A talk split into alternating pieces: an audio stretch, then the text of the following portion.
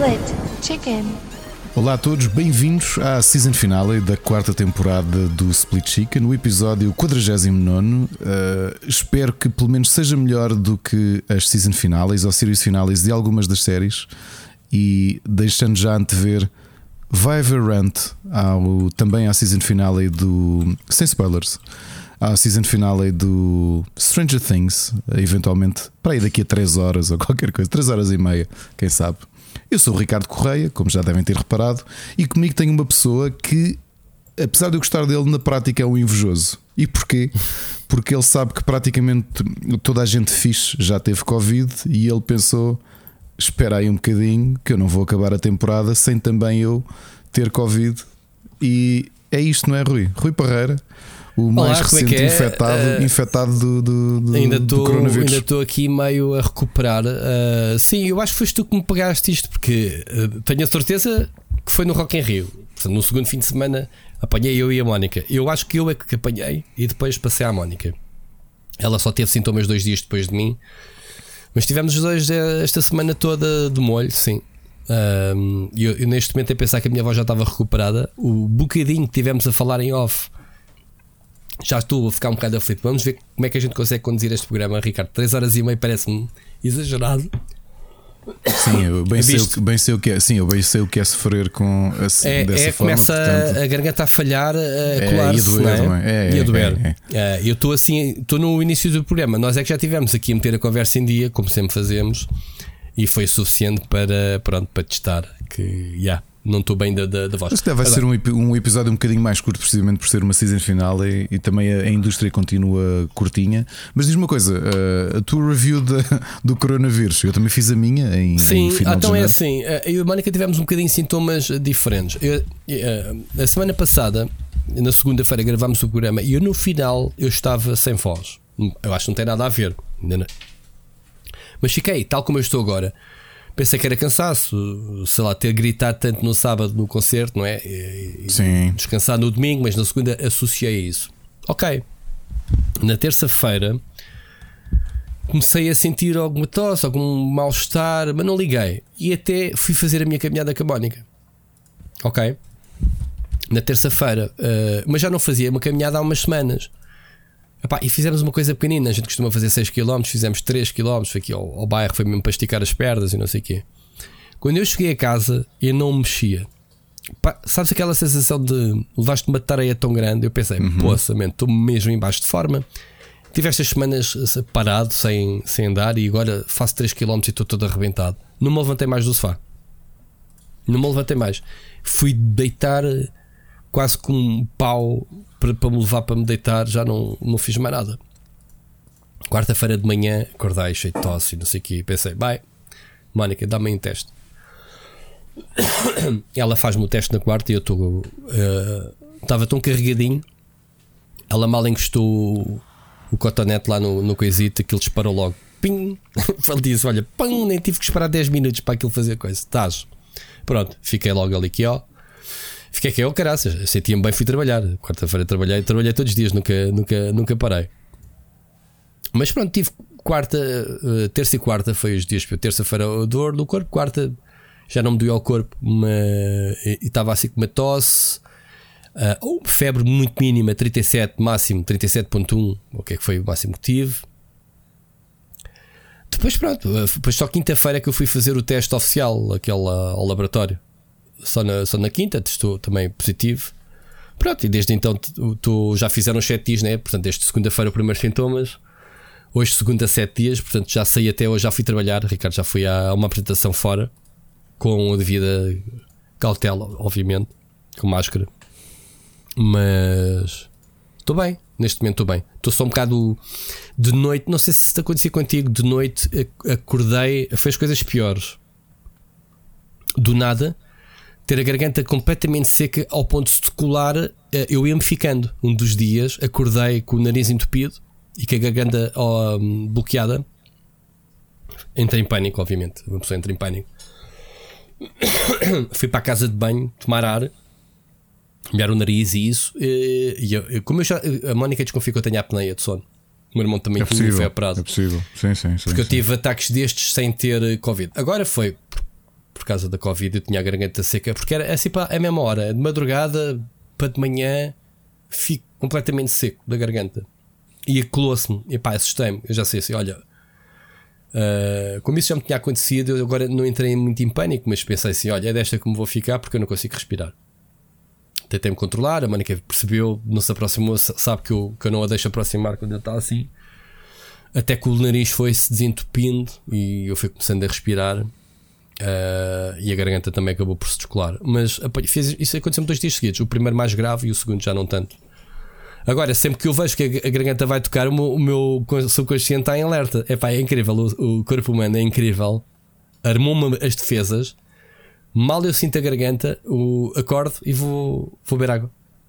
Uh, foi só o, o, pior que tive, foi isso. De resto, não tive. Tenho passado estes dias completamente bem, sem dores, sem febre, uh, sem. Só, só mesmo a nível da tosse e da garganta. Acho que é o, é o pior. Portanto, é isto. A Mónica está um bocadito mais morrinhosa, hoje já está melhor. Amanhã já está com os 7 dias também dela. Portanto, amanhã já pode ser em princípio. É curioso é que vocês tiveram a vossa filha infectada e não apanharam, e foi é. no Rock in Rio que foram apanhar. Foi, é, sabes que eu baixei a guarda completamente. Eu tive sem máscara nesse dia, admito. Agora, ela não. Daí sim, eu, penso... eu quando cumprimentei a Mónica, ela estava Viste? de máscara. Ela teve sim, sempre sim. o dia todo, só, só tirou para comer. Então, mas eu disse uma curiosidade: o, meu, o meu guitarrista que teve fechado dois meses na, dois, destes dois anos, ele tirando ir ao, ao estúdio, ele nem ao escritório foi ainda. Uhum. Apanhou Covid lá no Rock in Rio. Ah, coitado. Pois é, pá, é muita gente, Ricardo. É muita gente, é muitos contactos, é muito ar, é muita ganza a passar à tua volta. Sim. Man, uh, não sei como é que Covid se transmite, mas uh, é isto. Uh, os saltos que tu dás, sei lá. Tu, tu, há contactos sempre, há qualquer coisa. Mas pronto, uh, como ela só teve os sintomas passados dois dias, melhor, quando eu fiz o teste na quarta-feira, ela já veio para o trabalho a espirrar e não sei o que, e vai logo para, para casa. E só, e só foi trabalhar porque só tínhamos um teste e eu usei. Portanto, ela, como não tinha feito teste para justificar a, a, o número de trabalhar, pois ela lá foi comprar e fez, e, e fez não, veio para, casa, porque olha, meu marido ficou, vou para casa. Uh, e, e, e, foi assim, e, e, acabou por testar uh, positivo também. Fez o teste à tarde e, testou positivo na quarta-feira. Mas ela nos dois dias anteriores não teve sintomas. Portanto, daí se calhar fui eu que lhe passei entre segunda e terça, como eu não sabia. Uh, yeah, foi esquisito. Eu acho que só eu que apanhei na, no Rocky Rio. Ela foi por mim. Não, não desvendámos esse mistério. Mas pronto, ou foste tu ou foi qualquer outra pessoa que tenha passado Deve ter sido pouco provável que tenha sido eu, mas ok. Mas ah, tem mais costas largas foste, foste, foste a única pessoa com quem eu tive aos abraços e aos beijos, foi a ti, portanto. Mas mesmo assim tiveste pouco tempo comparado com o tempo que tiveste ao lado de pessoas nos concertos. Já viste? Pois. Enfim, olha, já, já passou, já fez o pior, está fixe. Pronto para outra. Sabes que quarta-feira vou viajar, eh, portanto, malta ficar aqui já a saber que esta season final hoje é por causa de apanhei Covid entre duas viagens, o que é incrível, o timing perfeito. Eu estava a ver que já estava a mandar esta viagem ao ar, mas segundo a lei, sete dias de, do dia em que me dá os sintomas é contabilizar, né? Uh, e, e sinto que não tenho nada, portanto, não tenho sintomas já passou cinco dias, não sei se sabes, Ricardo. Mudou outra vez a regra na, desde sexta-feira. Não, não sabia, por acaso não sabia. Não? Não, epá, e, e, e, é curioso como é que quem, quem, estiver a ouvir isso, ou se eu algum dia for ouvir, não acredito, se algum dia for ouvir o Split Chicken de, de trás para a frente, eh, seguindo episódio por episódio, eh, a, a, o nível de preocupação que eu tinha e agora que Sim, pá, já não, passou não, não vejo né? os números, não vejo os números, não vejo nada. Sim, Raramente esta, tem esta qualquer dos 5 tipo dias de... é novidade. A última, a última mantém-se, uh, o estado de, de, de alerta. Uh, as diferenças é que de 7 passa para 5 dias. A tua baixa, digamos assim, ou seja, tu acusas, tens sintomas, porque é assim, eu tive sintomas e tive dois dias sem ir fazer o teste ao laboratório. Portanto, não é a partir do dia de laboratório, é a partir do dia em que tu achas que tens e que deu positivo em casa, percebes? Daí eu já nas minhas contas já fiz os 7 dias. Uh, e agora passou 5 dias. Portanto, é porque 7 dias já tinhas aqui uma margem né, que o Estado, o Estado estava a dar, não é? Porque de repente, ah, afinal, agora descobriu-se que, que o período de transmissão é só 5 dias. Não, os 7 dias era 2 dias que eles estavam a colocar em cima daquilo que era não é? Um limite da, da infecção e agora estão-lhe a retirar porque julgam que não é, não é necessário. E outra novidade: qualquer pessoa que entre em Portugal já não precisa de apresentar uh, nem sequer o certificado verde. Portanto, yeah, abrimos esta cena toda. Yeah. Basicamente, é essas as nossas novas das regras. Mantém-se as máscaras, os mesmos sítios de sempre, sempre. Mais nada de mais. Muito bem, Ricardo, vamos uh, acelerar em termos de, de programa, porque senão é, acontece que eu vou ficar sem voz. Vamos falar um bocadinho dos nossos uh, podcasts. Uh, novidades, passatempos, Ricardo, para os nossos Patreons. Tu é que tens estado por dentro disso? Conta-me. Sim, já temos, já temos vencedores dos passatempos de maio e junho. Já estamos okay. a tratar de, de, de, enviar os códigos correspondentes uhum. e, e, estamos ainda a tratar, apesar de hoje ser a season final, e para os nossos Patreon. Vamos continuar. Vamos fazer o post eventualmente do que é que é o passatempo. Admito, admito aqui que não sei, eh, nem o Rui sabe o que é que vai ser o passatempo, mas até ao final desta semana, o passatempo de julho vai estar a funcionar e, e, e, vão poder participar nele, ok? Portanto, se ainda não foram à página do Patreon, uh, vão ver, já temos os vencedores. Estamos de férias, uh, mas vocês podem continuar como Patreons também, já agora, malta. É importante dizer. Sim, até porque o conteúdo vai continuar. Não só o.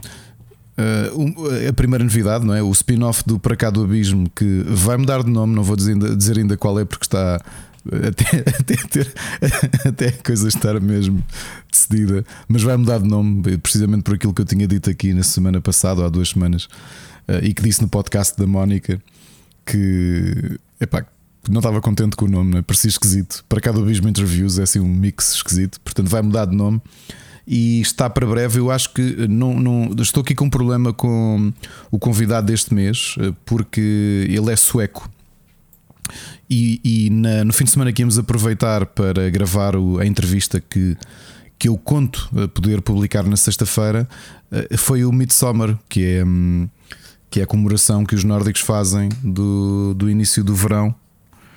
E ele aproveitou para meter férias com a família, portanto estou à espera que ele regresse para conseguirmos gravar. O episódio é provável que saia esta sexta-feira ou mais tardar na sexta-feira que vem. Eh, já vamos ter o segundo episódio do spin-off do Cá do Abismo. E, e já, tenho, e já estou a combinar também. Olha, estou muito contente porque uh, se tudo correr bem, já, começa, já se começa a configurar convidados até ao final do ano. Já viste, Rui? Boa, boa, boa, boa. Epá, e gente ainda por cima que eu tinha imensa vontade em entrevistar e que estão a aceitar uh, participar no, no, podcast. Portanto, olha, estou mesmo bastante feliz de, de como as coisas estão a funcionar. Ok. Eh, que vamos continuar a ter, acho eu, as crónicas de nada do Carlos Duarte ao, ao, à quarta-feira. Sim, ele disse que em gosto acaba a season, também vem de férias, digo que tem muito direito, obviamente. Portanto, isso na altura ele irá anunciar. Portanto, ele regressa aí em agosto, é o que vai acontecer, em meados de agosto. Eu estou de férias, mas estou a contar que o Para Cá do Abismo regressa na semana de 15 a 20 portanto já para o final de agosto, que é também na semana em que nós regressamos, possivelmente com o Split Chicken. Uhum. Uh, não sei se vamos ter Pixel Hunters no início de agosto, se vamos entre marido e mulher, acho que temos logo no início de agosto ou no final de julho. Pá, nós estávamos a tentar, uh, estávamos a tentar gravar um Pixel Hunters especial uh, em conjunto, lembras-te? Mas acho que não vamos conseguir data em julho para para estarmos com o Bruno. Lembras-te que é combinado? Sim, sim. Sim, sim, sim, sim. Mas sim. pronto, eu estou de férias. Uh, mas continuamos, continuamos com conteúdo, portanto. Uh, espero que aproveite. Quem ainda não aproveitou para pôr em dia, porque eu sei que há muita gente, aliás, eu estava a falar com o Tiago Belém, uh, que está, ainda está atrasado, está para aí com dois meses de atraso de conteúdo do Split Chicken. Aproveitem estas férias para, para pôr em dia, reouçam alguns episódios se, se gostaram de alguns, um, ouçam os spin-offs também se ainda não os conhecem e e é isto. E os passatempos vão continuar a decorrer porque é, um, é uma questão de justiça, não é? Nós estamos nesta fase de descanso, mas tentamos. Sim, isto tem sido entre férias, eh, cenas, viagens profissionais, entre doença, lá está. Eh, andamos a marcar passo com o nosso querido programa do. do hum.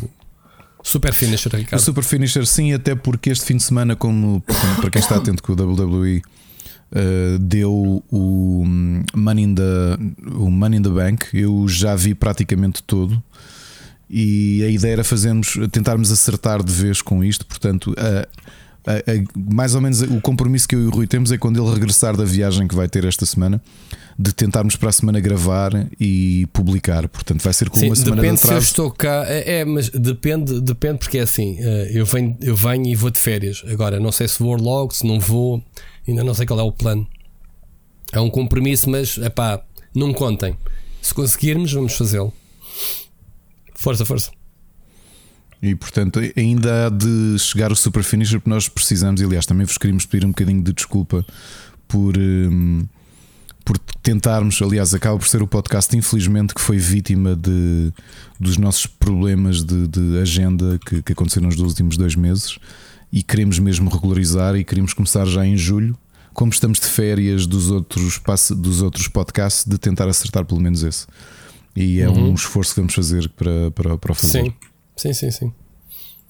Hum, é isto. Deixa-me só, obviamente. Queres tu dizer, Ricardo? Vou- Vou-te pedindo coisas para Sim, poupar eu um bocadinho os nossos Eu faço, queridos deixa-me só. Patreons. É, queríamos agradecer novamente o, o- a vossa presença eh, e o vosso apoio no Patreon, não só a toda a gente que nos acompanha semanalmente, que continuam. Ficamos felizes desta. desta é nós estamos aqui na season final, mas é, é, é interessante hum, a fidelidade que, que, que, que os nossos ouvintes têm né? e a forma como. É, um- é uma grande forma de nos apoiarem e de, e de nos entusiasmarem a continuar a, a fazer isto. Obviamente que as férias são necessárias, porque todos nós estamos, estamos cansados. Isto sai, obviamente, do nosso. sai-nos do corpo. Uh, mas um agradecimento especial aqui aos nossos Patreon, uh, ao João Gomes, ao Wilson Guys, Nuno Pereira, Miguel Tomar Nogueira, Carlos Duarte, Peninha, Alexandre Grande, Helder Paiva, Felipe Silva, Oscar Morgado, Enzo Bolt, Vasco Vicente, Carlos Felipe, Ricardo Moncacho, Luís Ribeiro, Federico Montero e o Bruno Carvalho. Muito obrigado a todos Obrigado. pelo vosso apoio ao longo destes meses eh, e anos até, não é? Porque já, já fizemos, o Split Chicken já fez 3 anos e um mês ehm, e a tendência é continuar. E, e aqui vamos, e, e já Isto, agora. é- isto é o suporte direto. Eu outro dia estava- estava-me a lembrar, e obviamente, malta, não, não levem isto como, sequer como comparação. Como é que se chama-se o, o Jeff Jesterman de- do Giant Bomb? Saiu do Giant Bomb, ele que foi o fundador. Ele saiu do GameSpot, eh, fundou o Giant Bomb. Lembras daquela polémica Sim, sim. com o Kenan Lynch e não sei o que, que análise ele fez Giant Bomb. Ironicamente, o Giant Bomb foi comprado pelo mesmo grupo editorial do GameSpot, acabou por voltar à família. E recentemente ele saiu. Que é uma escandaleira, né? Fundador do Giant Bomb. Então ele abriu um podcast. Curiosamente, ainda não ouvi o podcast. E abriu um Patreon. Obviamente posso sustentar, tipo, olha, malta, está aqui o meu podcast, está aqui o meu Patreon. Pá, ele outro dia estava a meter os números. É é abismal como a gente olha. Atenção, não é para comparar, malta, mas olhar para uma realidade de podcast à americana em que ele tinha, epá, vou mandar-te um número, Ricardo. Imagina, 3400 bakers, bakers a Patreons, em que não havia nenhuma contribuição abaixo dos 4,5 dólares. É fazer contas. Pois é, o, o, Né? a Eurostat está a fazer contas, dava Do género, 30, 30 ele- ele mil não e tal por. Tu viste isso? Ele, ele não precisa de patrões, não precisa de procurar uma empresa ou abrir outro projeto. Man, é, hoje em dia, ele, com o conhecimento e, obviamente, com os seguidores que tem em termos de podcast e com os patrons, os patrons não é o algoritmo do YouTube, não é o algoritmo do Spotify, não é ninguém que manda em nós. É puramente o leitor que gosta de, ou leitor, ou neste caso ouvinte, que gosta do que a gente do programa em si e contribui diretamente. Não quero dizer com isto que estássemos de que isto fosse rentável, obviamente, desta forma, mas esta é a forma mais pura, e daí o nosso agradecimento pessoal, é a forma mais pura que é as pessoas que ouvem podcast dizerem, epá, estes tipos merecem, tomem lá um, dois, três, whatever, o que seja. Isto, isto comparando com o, com o Jesserman, que tem obviamente uma legião de fãs superiores e está num mercado totalmente diferente, não é, Ricardo? Mas é, é, é fixe ver o, poder da comunidade que é este gajo não se vai reformar. Qual é que é o projeto? Qual é que é a tua forma de rentabilizar isso? É esta. Está aqui. Estás a ver eh, a cena? Fiquei muito contente por, por isto, né? não ser um Claro. tipo mais uma vítima Sim, de desaparecer. Vítima não é? ou não, não sei, não sei o que é que aconteceu. Eh, E eu até já o conheço pessoalmente, já tirei uma foto com ele, já sou quase amigo dele. Não, não é casa de banho. tu. Não foi na casa de banho, mas eh, deve ter sido em algum corredor, na E3. Mas pronto. Malta, muito obrigado. Ah, e é isto, né? De... Ah, lançámos esta semana o Pixel Hunter, chegaste a falar? Ah, Não, do, do Não, episódio ainda novo não ouvi, saiu. como estava, como fui assim mini férias, fui de fim de semana, não, não cheguei a ouvir, portanto ainda Uhum. Eu também ainda não ouvi, só editei, mas ah, saiu no domingo Malta Pixel Hunters 10, dedicado às mini consolas. Portanto, não deixem de ouvir, é mais um conteúdo, obviamente, que vocês vão ter, nem que seja em backlog. Muito bem, Ricardo, vamos às notícias. Notícias da semana. Não há muita coisa, mas ah, há coisas interessantes. Queres falar sobre a surpresa que eu até ah, te taguei e disse: Man, este gajo merece Jack Paul na WWE? Curioso, não é? Que, e, e, e pelo desempenho que ele teve, é merecido, É mesmo. muito, muito. muito trabalho, muito, muito bom trabalho que ele teve na- no pay-per-view. E por muito que, a- que a pessoa, eh, não vou só dizer a persona, porque acho que aquilo já se mistura um bocado a, a pessoa Sim. Eh, do, do, do personagem, eh, é merecido porque ele fez um ótimo trabalho e acabou por ter bastante carisma. E é um tipo um bocado odioso, não é? Portanto, funciona para, para a WWE porque tu queres é que o público ou te adora ou te odeie. Pá, o gajo é novo, tem 25 anos, portanto, é, eu não sei se isto é normal eh, todos os anos eles fazerem. eles- não foi a única contratação. Vi que o nosso amigo, como é que se chama-se? O, como é que se chama-se? O campeão da WWE que agora pertence à, à empresa. O quem? O John Cena? Não, o outro. O Roman Reigns? Pá, que está na direção da, da WWE. Ah, o, o que? O Triple H? O Triple H fartou-se de. Eh, mesmo eh, atletas femininas fartou-se assinar este fim de semana. Nesta fase, normalmente eles costumam fazer algumas mudanças de, de- de público, de, de- elenco, digamos assim. Eh, No caso do Jake Paul, eu acho é que faz-me lembrar, eu acho que o perfil dele faz muito lembrar o The Miz, o, o- porque o The Miz também vem do reality show e acaba por, por cair ali, porque realmente tinha, tinha um bom desempenho como wrestler e, sobretudo, ele é muito bom na comunicação Hum. e acabou por crescer precisamente por isso. Vamos ver como é que vai ser a carreira dele na WWE, mas Já, já há anúncio para quando é que ele vai aparecer? não, ou, não, pelo que eu tenha visto, não. ou seja, ele agora vai começar a malhar, Fortify. Pois, para encher, tem que ser. Eh, se calhar vai ter que deixar o YouTube ou não? Não acredito, até porque eles devem querer, querer que ele esteja lá precisamente pelo boost que ele pode dar do- da comunidade dele. né? Imagina até quanto é, que, quanto é que deve ser aquele contrato. Aliás, é Epá. esse contrato também que eu acredito que possa também criar Essa- algumas tensões essa internas. Essa cena de contratar as pessoas e dizer assim: vê lá nas redes sociais quantos seguidores é que gajo tem, é muita sacanice. Vou ter uma coisa que vi: uma contratação em Portugal para Game Dev em que eh, o número de seguidores fazia. dava jeito à entidade Ok. empregadora. Ok. Eu pergunto, mas estás à procura de talento ou de uma pessoa que traga seguidores para aqui, meu? Estás a ver? Sim, sim, sim. e eu fiquei sim. a pensar naquilo. E depois posso ser em off quem foi. Não vou dizer, obviamente, quem, e nem sequer não vou dizer nomes, não me diz respeito. Mas fiquei a pensar, tipo, hum, sério, isto funciona assim? Ok. Eh, mas pronto. Eh, muito bem, vamos ver então o que, é vai acontecer a Jack Paul. Ricardo, eu não sei se queres eh, fazer. Eu tinha aqui uma nota, algum balanço da temporada, se calhar um bocadinho. Não é preciso, queres alguma coisa a salientar? Sim, Esta foi a temporada eu- mais longa, não é? Que tivemos. Foi, Queríamos fechar foi. isto com 50 episódios e, e pronto, o nosso calendário não o permitiu. Foi a temporada mais longa, foi a temporada das mudanças, em que nós na, na temporada 3 só tínhamos o. Só tínhamos o para cá do abismo, porque Ah, só tínhamos era. a split chicken Pois e de repente era. na temporada 4 isto explode da forma como, como está agora. E, e acho que foi nem reparei que uma. crescemos tanto em termos de network. hum, Foi, foi, foi na temporada 4. Foi tudo na temporada 4. O que é que será que vai acontecer na temporada 5, Ricardo? Qual é foi o primeiro, o primeiro spin-off foi o Pixel Hunters ou para cá do abismo? Já não, não acho que foi o, acho que foi, foi o Super Hunters, Finisher. Super Finisher. Ah, foi Super Finisher, é verdade. Foi é verdade. para Patreon, sim. Até o Para Cá do Abismo faz um ano agora em, em, Pronto, foram 20 edições, mas porque também é quinzenal. Uh, mas acho que foi sobretudo um, uma temporada de crescimento. Uma temporada também estranha porque o mercado esteve muito parado. Tivemos muitos episódios que acabaram por ser longos, como habitual. E acho que isso já é um tema recorrente, é uma piada recorrente, mas ao mesmo tempo em que Sim, a indústria está muito falar. esquisita. Por é. acaso, o que eu, Havia... não me queixo muito, sabes? Tu lembras-te para aí há, eu, já, eu, já, eu já tento relativizar quando é que isto foi dito. Eu lembro-me para aí há dois anos, se calhar foi no início da pandemia, de eu dizer que havia coisas boas, é que aproveitamos para backlog ou para explorar outros jogos, porque realmente houve aí um período não em novembro de 2020. Não sei que, se acontece contigo. Que coisa era constante. Comigo o backlog não, não, não chama. Ah, sim, a mim chama. Eh, chama. E, é pá, não sim, sei, mano, o que é que se passa? sim, tenho andado a explorar. Backlog.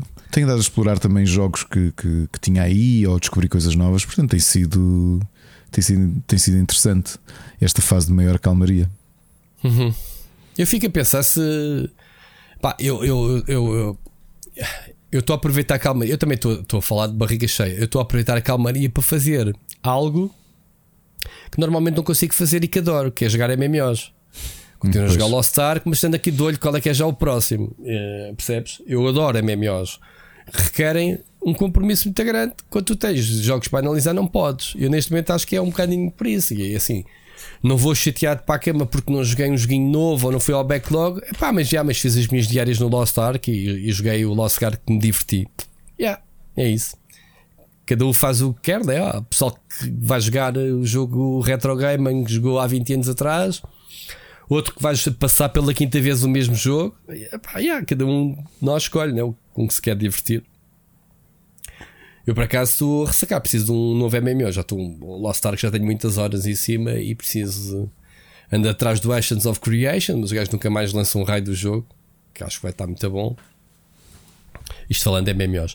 Mas pronto, voltando à temporada. Uh, mas gostaste da temporada? Foi positivo para ti? Cresceste como pessoa, Ricardo? Ou eu acho que pessoalmente fez muito bem porque tivemos neste, nesta temporada. Só uma pergunta fases... daquelas. Tu percebeste o meu tom, não percebeste?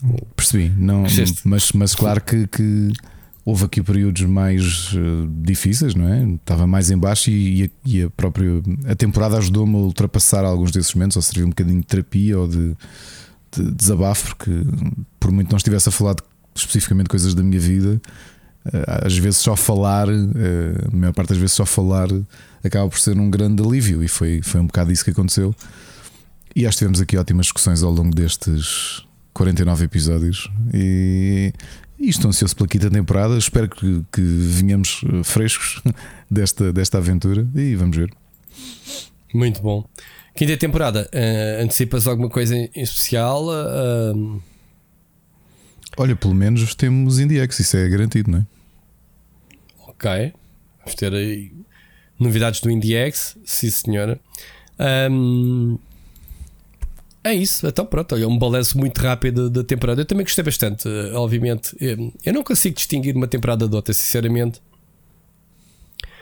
A gente faz isto de forma tão recorrente e, e, as nossas uh, férias são sempre pequeninas. Este ano é que decidimos: não, pá, vai ser as minhas férias, vai ser as do Ricardo.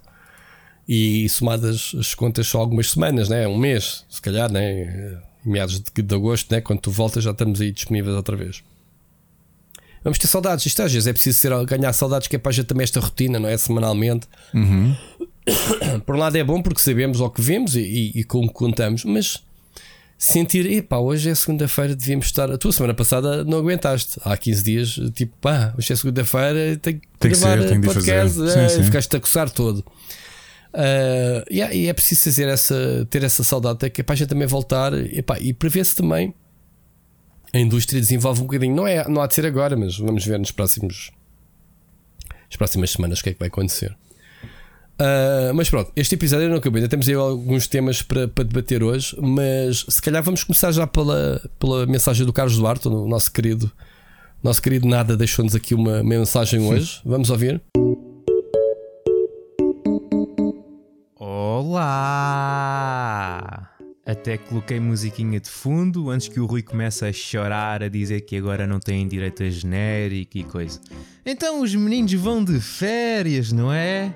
Muito bem, sim senhor. Se vocês acham que merecem, então vá, vá, vão, vão lá, vão lá de férias. Não se preocupem que a gente lá se entretém com outra coisa qualquer, tipo, sei lá, ler um livro e realmente aprender alguma coisa.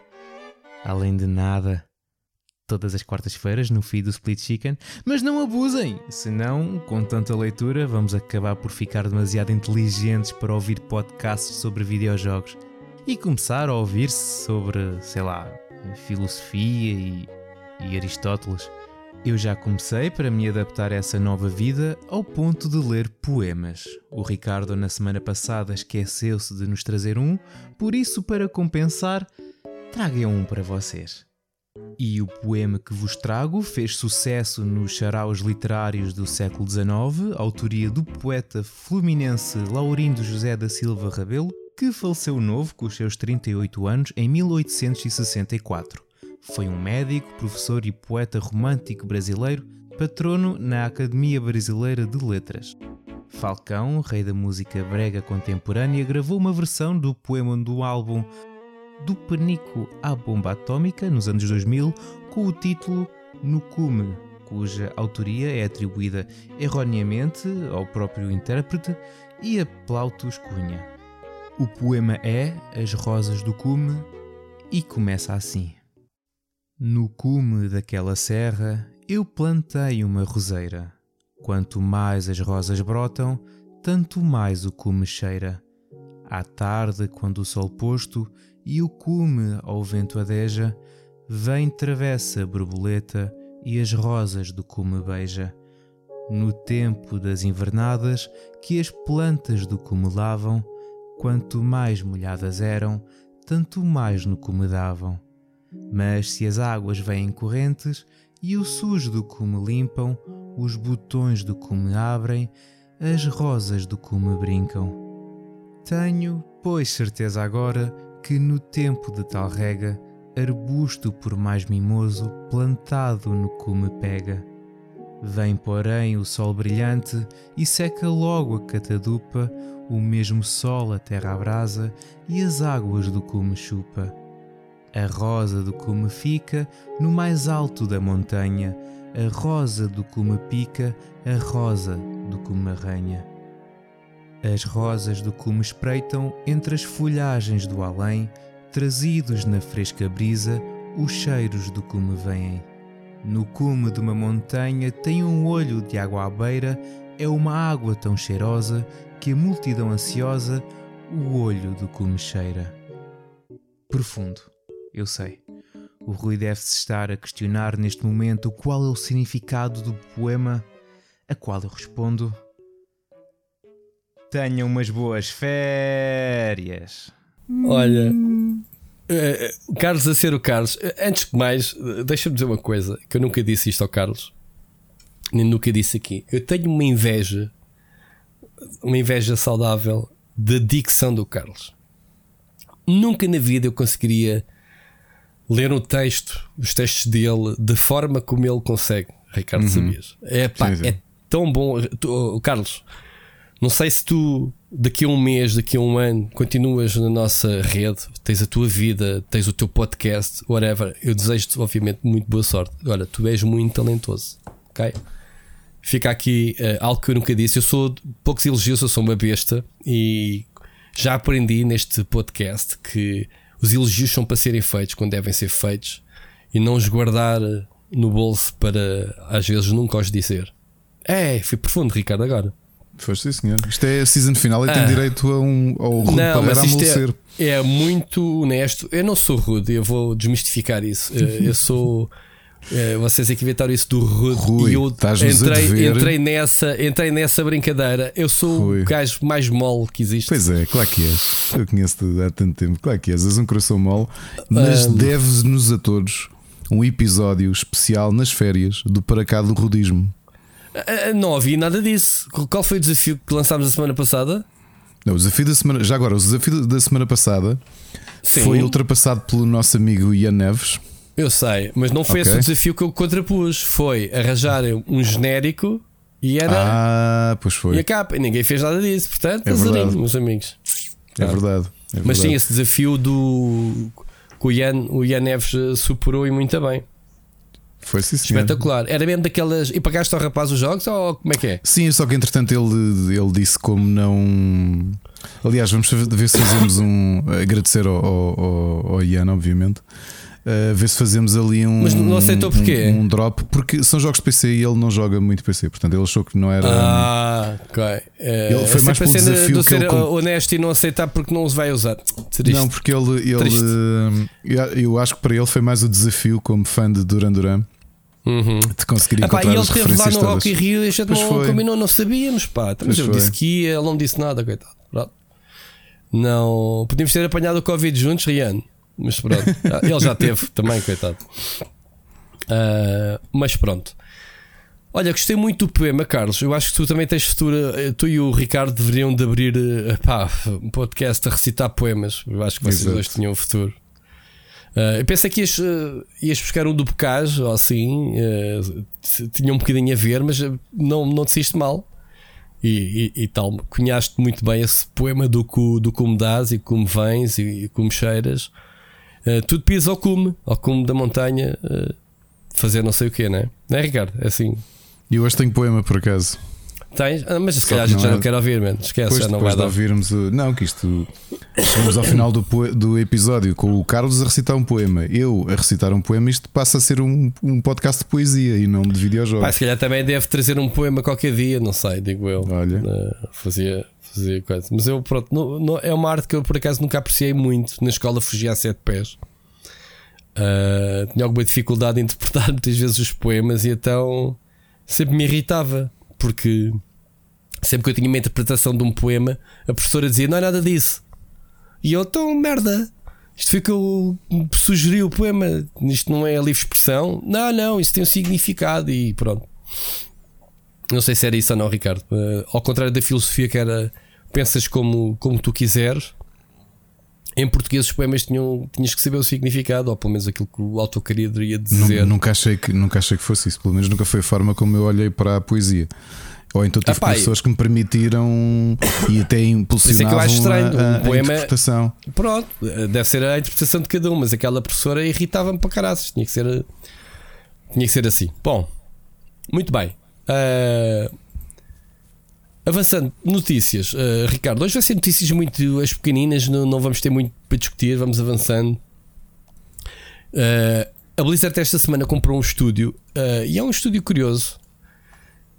Ricardo, eh, para ajudá-los a, a trabalhar no World of Warcraft e no- na expansão Dragonflight, Estamos a falar do estúdio que o Spellbreak, um Battle Royale de magia, que, que eu joguei mais o Mocas e o jogaste, Seixas, lembras? Eu Muito. Uhum. divertido e ganhámos até bem das jogos. Ah, foram adquiridos. Agora, foi a Blizzard que comprou o estúdio ou foi a Microsoft que comprou o estúdio? Quem ou sabe? então a Microsoft cá de fora. Mas ouve lá, quem é que vos deu autorização para comprarem a. a- como é que eles chamam-se? A Dragonflight, né? Como é que é? Não. Não, proletariado. Desculpa, Dragonflight é o nome da expansão do. eu tô- eu tô- já estou a ficar outra vez. Uh, Proletariat, assim que é, né? Proletariat. Sim. Para ajudá-los a fazer então a expansão. 100 pessoas, o estúdio. Ahm, ou seja, é daquelas coisas que o Seixas estava a dizer com razão. A Blizzard precisava de mão de obra, comprou o estúdio, está aqui 100 pessoas, tomem.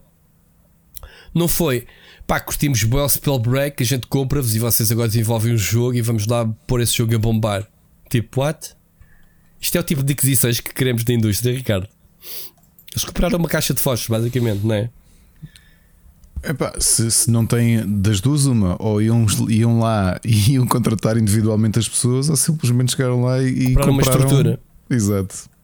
Mas isto é um bocado, isto é um bocado parvo, mano. Eu, eu por acaso não fiquei contente Não há, com esta não, há grandes, não, não há garantias, quer dizer, imagina, imagina que tu és funcionário da Proletariat e até estavas contente em trabalhar naquele estúdio e de repente és comprado por um gigante e pensas, "Oh, amigos, tchau. Não é isto que eu quero. Ah, pois uma isso é o problema diferente. de comprar as conchas vazias. Pois, pois, pois. Nós já estamos aqui fartos de falar que o que interessa, e as grandes empresas têm mostrado isso, é o talento, são as pessoas. Tu podes comprar uma empresa e de repente já não tens lá, lá ninguém. Aliás, eu tinha falado aqui naquele episódio que fiz sozinho do, do, do David Bravik, o criador do Diablo e foi diretor do Diablo 2. Que tu entrevistaste, Saiu- não é? Foi para o IndieX e não, sei, e não foi nesse contexto, foi como autor indie. E, e eu vou entrevistá-lo tu- esta semana. Spoiler alert. Mas é que é Sabias? curioso, sabia, sabia, disseste-me há bocadinho em off, mas é curioso é que por- isto faz-me lembrar, por acaso ainda hoje tive uma conversa similar, hoje tive um, um telefonema com esse sim um amigo, não é? Já vais gozar comigo, mas sim um amigo Shahid Amado, e por acaso estávamos a falar sobre isso, que há tanta gente, a geração dele, que está nisto há 40 anos e que estava em grandes cargos em grandes empresas, na Sony, na Microsoft, na Electronic Arts, Ubisoft e tudo isso, e Blizzard, e de repente estão a sair para fazer jogos pequenos deles, percebes? Um, e é um risco gigante. É um risco muito grande, mas há muita. Já, não sei se reparas nisso.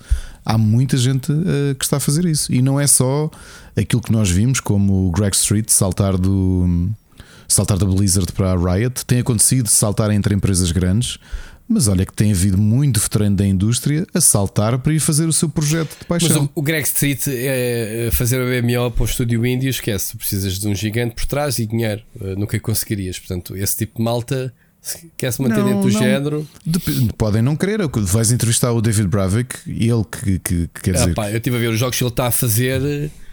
O estúdio dele não tem nada a ver com aquele. Claro que não. Quem dizia que aquele gajo foi o presidente da Blizzard North e que ele criou o Diablo. Não, vais ver os Não. jogos dele agora, são jogos. Por isso, eu adoro, foi um dos meus jogos favoritos do IndieX. Que, aliás, foi um dos jogos que eu aconselhei aqui, se bem te lembras. Sim, mas um dos longe que dos eu valores de produção, estou eu a dizer. Sim, mas é aquilo que eles querem que ele quer fazer. Ok? Pronto, ok. Respeito isso.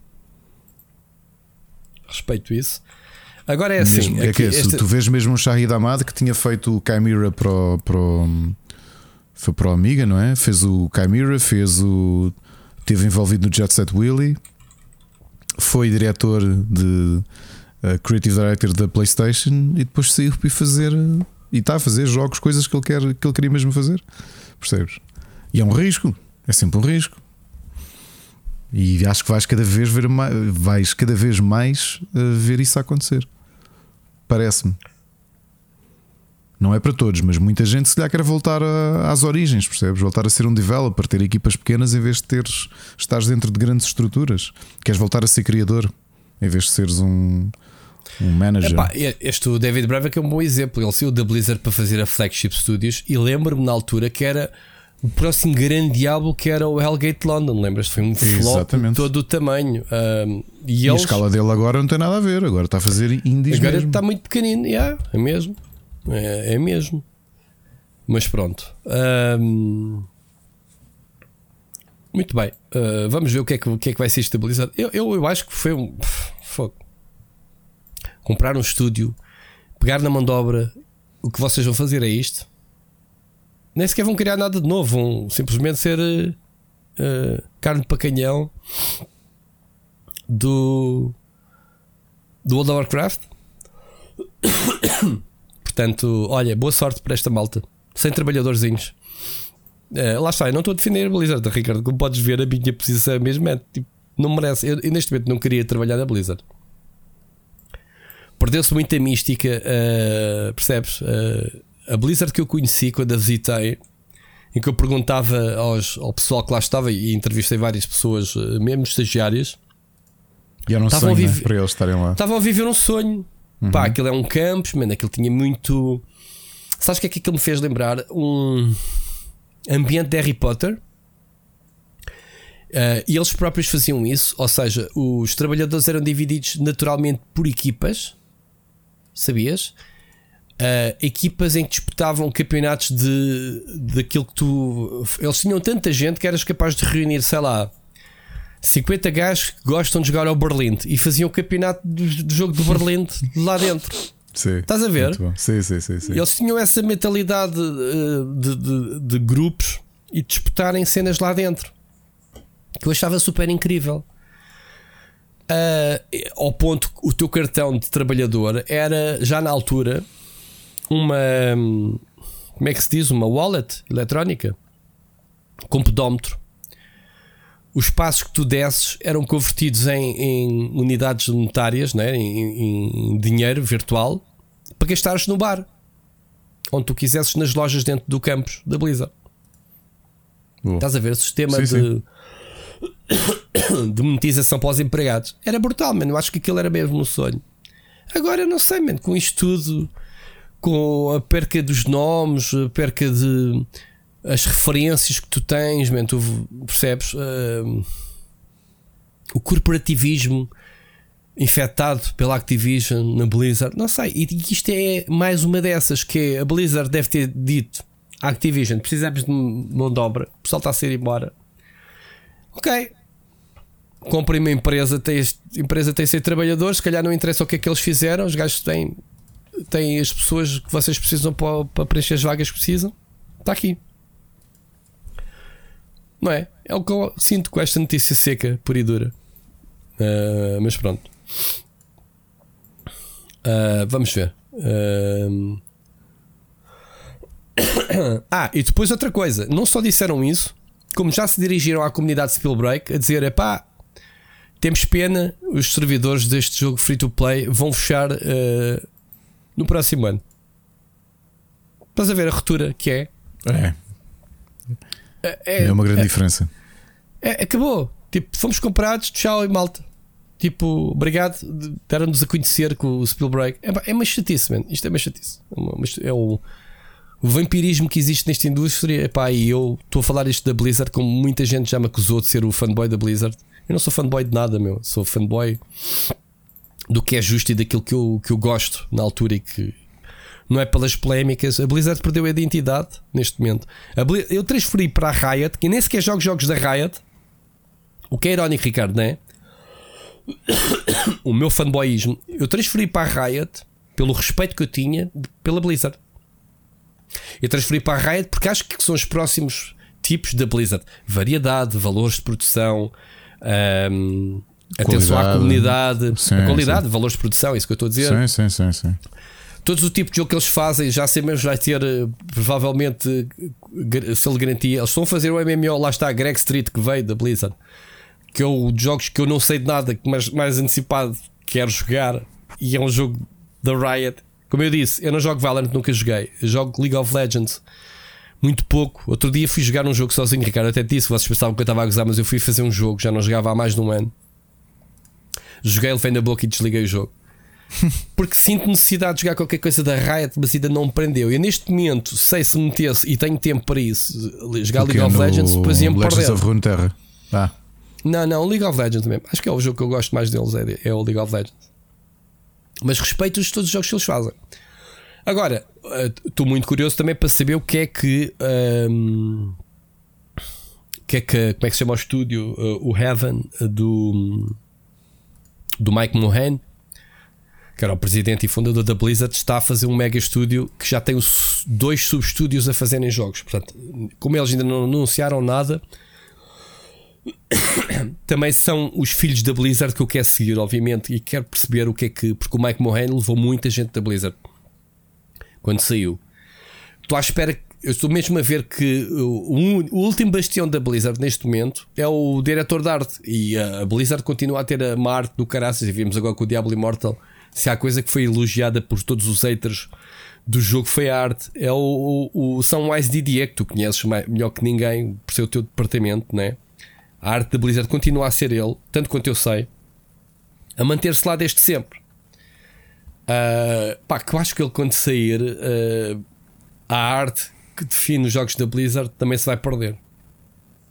E tenho a certeza que ele se sair, vai sair para trabalhar neste novo estúdio do Mike Mohan. Portanto, acho que seria a cena. Achas que ele vai fazer essa transição assim? Para mim faria sentido.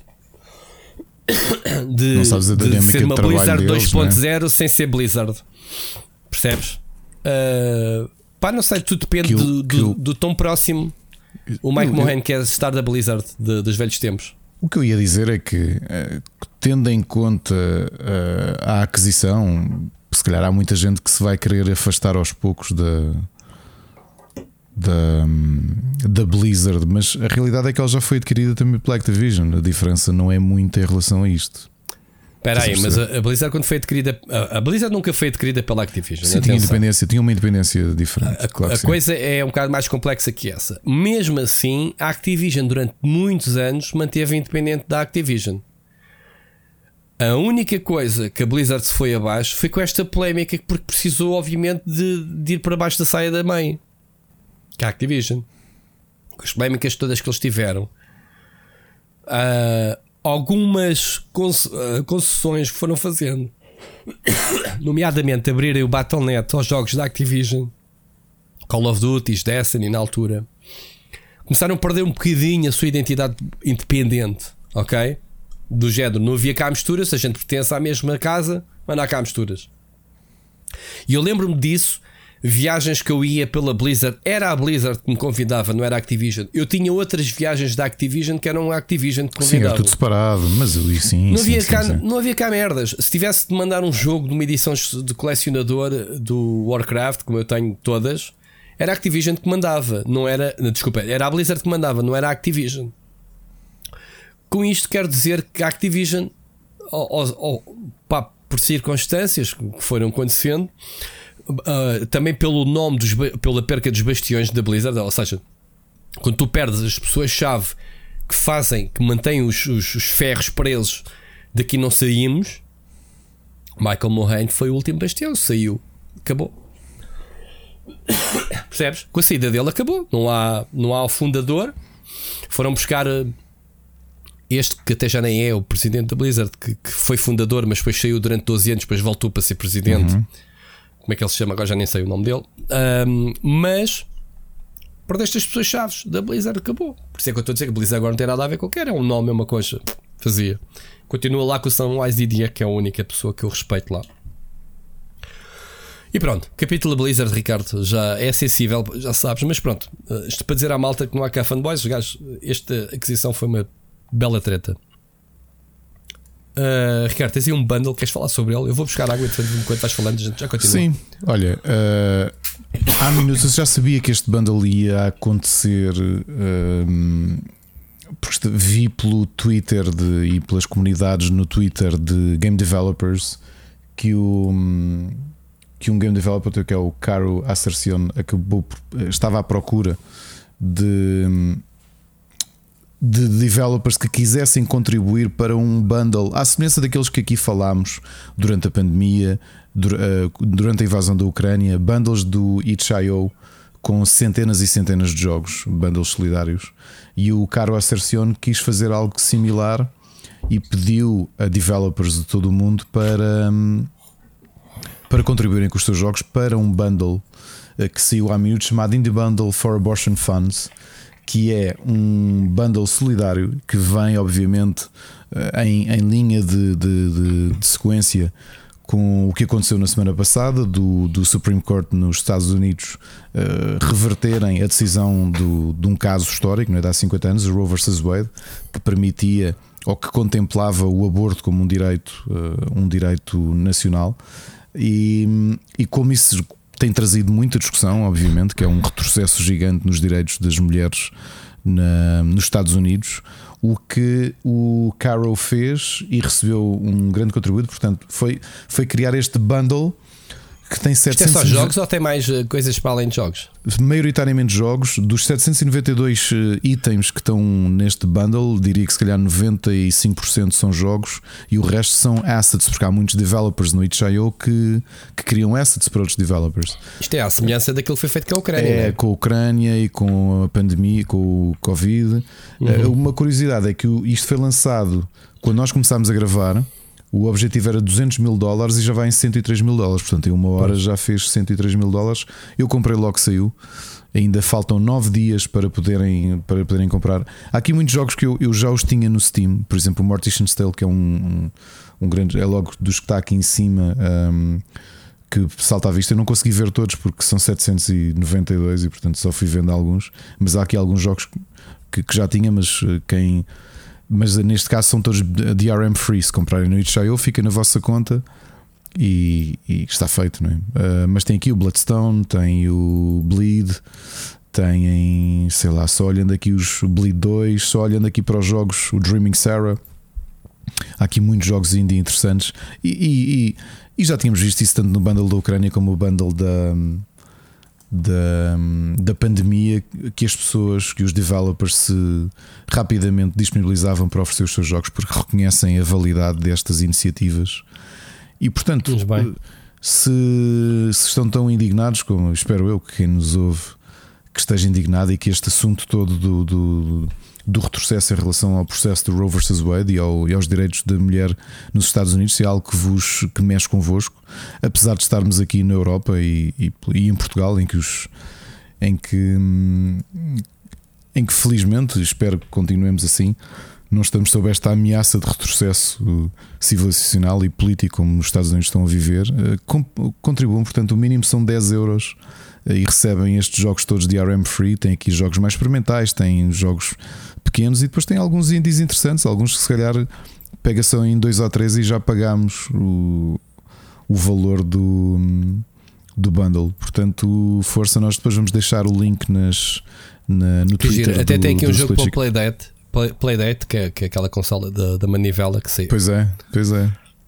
Eu ainda nem consegui ver tudo, pá, porque isto são. Vais fazendo scroll e tem aqui muita coisa, lá está, mais pequena, mais desconhecida, mas é interessante como as pessoas se disponibilizam para, eh, para este tipo de, de, de, de preocupações, não é? Isto, e agora isto falando... é instalação direta, né? nem sequer está nada no Steam. Não, não, não, é só descarregar. Portanto, ficas uhum. logo com, com. Não tem DRM nenhum.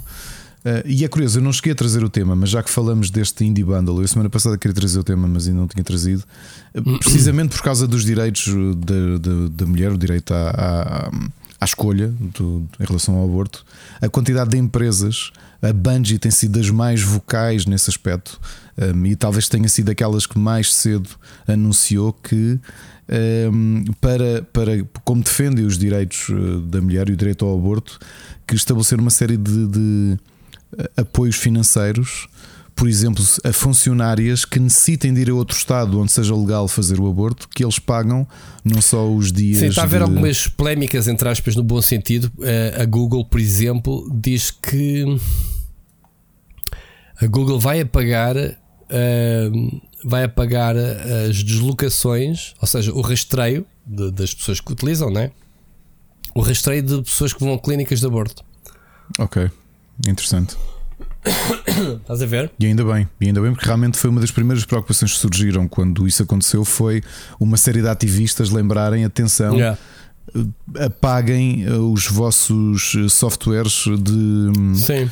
de controle de menstruação, portanto, contagem é, dos dias é, e do ciclo, sim, ciclo sim, de sim, ovulação. Sim, as apps de controle, sim, sim. Uh, porque poderia ser utilizado ou poderia ter mais ou menos ideia vou falar que é uma coisa a Handman's Tale, infelizmente, não é? Fogo. Nós vemos estas. É, mesmo uma cena de retrocesso, é caça é, à bruxa mesmo, né? É, é, tremendo, mas é curioso como eu acho que a Bungie até foi das primeiras empresas que eu vi a anunciarem logo que não só pagavam viagem, como pagavam uh, dias fora e, pagavam, e inclusivamente como participavam uh, despesas hospitalares a, a, funcionários que necessitassem se deslocar para outros estados para verem a sua saúde acautelada. E depois seguiram-se outras, muitas outras empresas. A Google foi uma delas, uh, se bem me lembro, a Sony também, a Amazon, inclusivamente. Um... Ou seja, isto, isto é as, as, as, as tecnológicas a desmarcarem-se sim, sim, da, da caça à bruxa. Estou aqui a ler à frente uh, o comunicado da Google, que é do dia 2 de julho, que diz que Google will automatically purge information about users who visit abortion clinics or other places that could trigger legal problems now that uh, US Supreme Court has opened the door for states to ban the termination of pregnancies. Isto é muito. Isto diz muito né, da nossa sociedade e de como a tecnologia de repente pode ser usada pelo Big Brother, quer dizer, não, não pode ser, Sim. não pode ser e não é esse o propósito. Já agora, por curiosidade, das... ainda não vi a meta pronunciar-se em relação a isto, o que é assustador. Deve ir pelo mesmo caminho, Ricardo, penso eu. Uh, eles estão coitados que, que têm sido alvo de, de tudo e mais alguma coisa em termos de privacidade, uh, acho que não se impor a jeito de, oh, de ir oh, contra. Oh, Rui, seguindo o teu pensamento, digo-te, quando puderes ler, eu depois vou deixar o link na Bloomberg este fim de semana, publicaram um artigo que era precisamente isso. Uh, Will Big Tech protect abortion seekers? Investors want to know. Que era a perspectiva dos Com investidores certeza. das grandes claro. companhias, qual é que é a postura que elas vão ter. Claro, então, tu és um investidor, tu és, tu és uma mulher que, que, és uma investidora, quer dizer, e, e, defendes o direito ao aborto. E de repente tens uma empresa que te vai perseguir e tu vais lá meter dinheiro. Estás a ver? Isto, tem que saber essas coisas. Tem que saber cada vez mais. Quer dizer, é a cena da. Estas coisas são boas às vezes de acontecer porque depois Olha, eu estava aqui a ser a lei de injusto. transparência. Rui, é? estava a ser injusto. Uh, porque Do- a do Meta, Meta. e a Starbucks anunciaram também que vão cobrir os custos, um, tal e qual É- como é a Bungie fez. Eu Portanto, acho que não há eu estava- ninguém. Eu estava aqui a ser injusto. Isto foi, Eu- foi quem? Foi os, os republicanos? Não, que, Sim, foram, foram, no- foram. Ahm, isto é a prendinha que o, que o nosso amigo Donald Trump eh, ainda deixou, não foi? É, são, foram juízes que ele colocou lá à pressa e que foi suficiente para, para fazer isto. Mas isto tem reverter isto. reverso, não tem? Isto pode ser eh, revertido quando? Até- os lugares de juízes do, do Tribunal Supremo são vitalícios, ou seja, até eles reformarem ou morrerem, ninguém os pode despedir. E neste momento eles têm a maioria, os conservadores têm a maioria. Pronto, então já foram. Ok? Porque não te esqueças que a Ruth, a Ruth, um, vamos, a Ruth Ginsburg, a, a juíza histórica, que era obviamente democrata, que morreu precisamente no final do, do mandato do Trump. Aquilo foi uma prenda. A senhora aguentou-se uh, muito. Eu acho que há muita gente que diz que, que, que a conhecia e que parece que ela se agarrou ali à vida. Ela já era muito, muito velha. Ela não se reformou porque sabia que o Trump imediatamente ia substituí-la por um conservador. E, e que ela deve ter agarrou-se à vida mesmo. Estás a ver uma questão de missão, que ela foi uma das grandes lutadoras dos direitos das mulheres.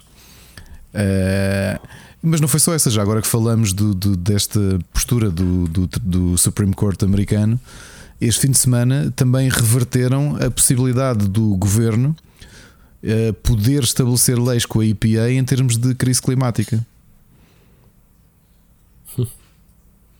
Ok, portanto, estamos a viver na. É estranho, pá, como é que voltámos tão atrás numa.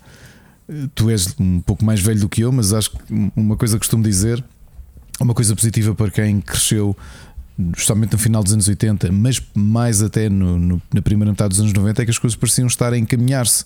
Tens a queda de muro do Berlim, tens a preocupação mundial em torno da camada do ozono, eh, eh, ou seja, parecia que estávamos a, a direcionar-nos num caminho muito positivo. E pá, depois passam 30 anos e de repente tens este tipo de coisas, não é? A América faz um, tem um retrocesso brutal, justamente a América. A América está a ter um retrocesso muito, muito grande e isto é arrepiante. A cena, a cena que me faz mais confusão é não se poder fazer nada. Tipo, isto está entregue a meia dúzia de juízes, né? E acabou. Sejas presidente, sejas não. Qual é não, que é. Não, porque há separação, há separação.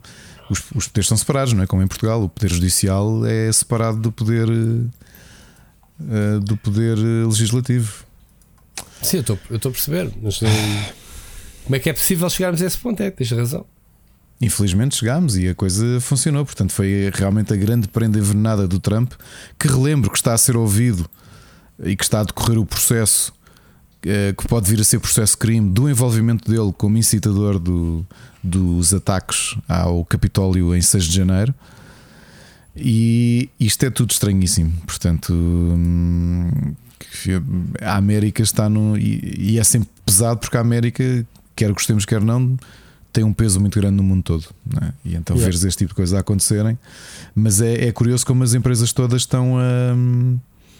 Olha, para te dizer, Rui, e já agora que falamos do assunto, as primeiras empresas que anunciaram logo eh, que, hum, que realmente iam apoiar eh, funcionárias eh, com despesas de viagem e tudo isso: Amazon, Uber, Apple, Lyft, Meta, Netflix, Mastercard, Disney, Starbucks, eh, Citi, T-Mobile, JP Morgan, Microsoft, Sony.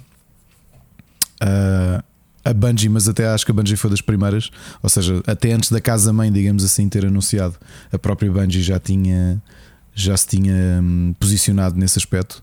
Uh, Não sei se os seguias na, se os segues no Twitter, mas eles foram, acho que foram as empresas que eu vi mesmo durante a discussão toda, muito focais, muito presentes, tipo, atenção, isto pode vir a acontecer, isto pode vir a acontecer, e aconteceu, então já estamos aqui disponíveis para, para ajudar no que podemos.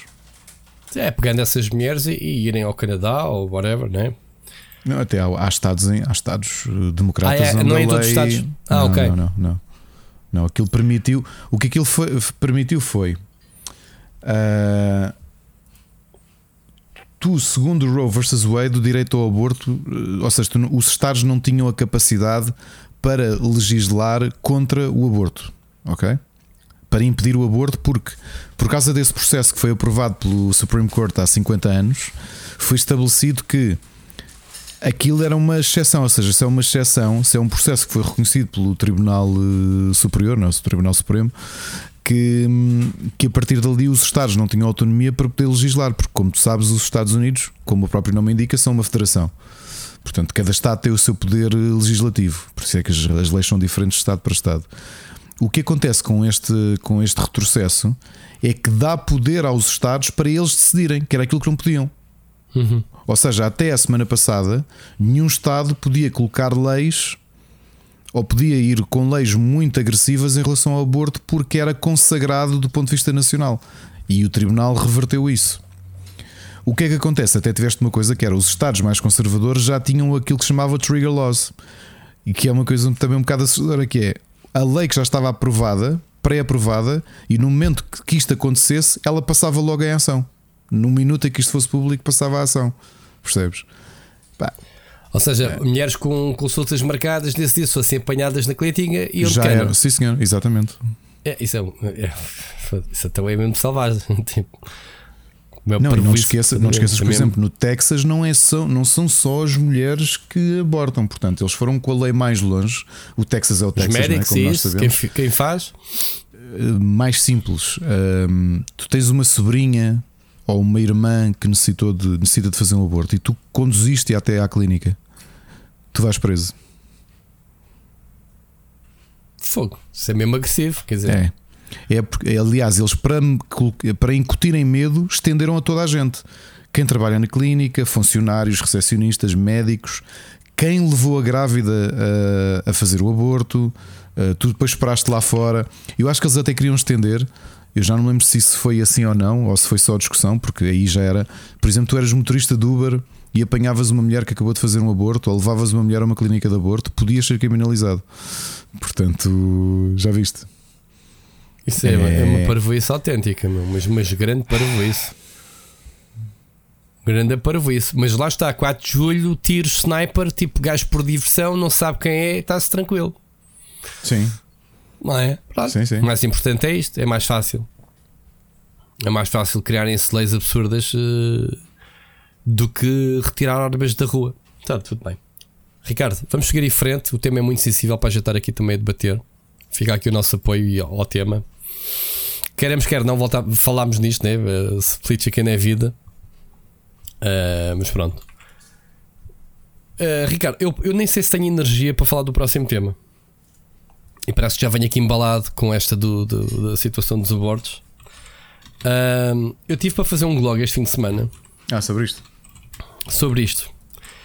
Eu estava tão zangado, mas ao mesmo tempo foi no sábado. Eu não tinha força não tinha forças, não tinha voz, não tinha, não tinha como, como explorar isto e meti aqui para a gente discutir.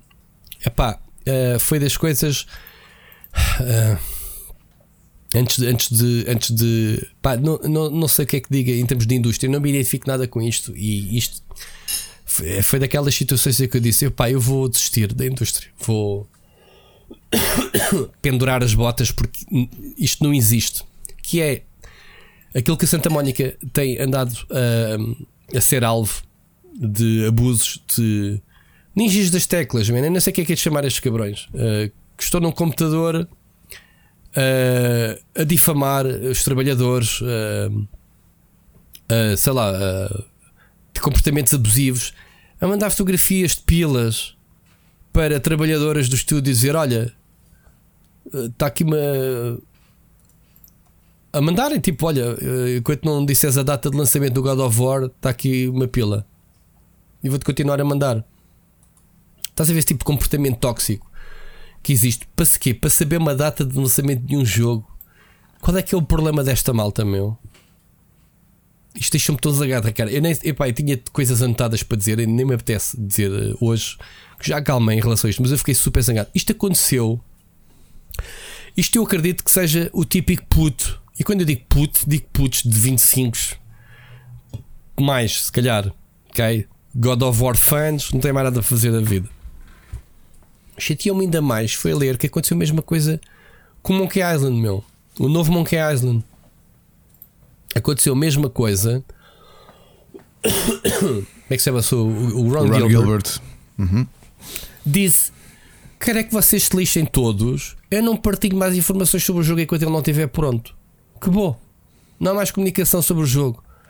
Ou seja, lançaram o trailer do Monkey Island mais recentemente e a partir daí a malta está. Agora pergunto eu, Ricardo: quem é a malta que está à espera impacientemente do Monkey Island? Sou eu? És tu? Um Bruno Fonseca? Jorge Vieira, que temos os nossos 40 e muitos? Que não somos?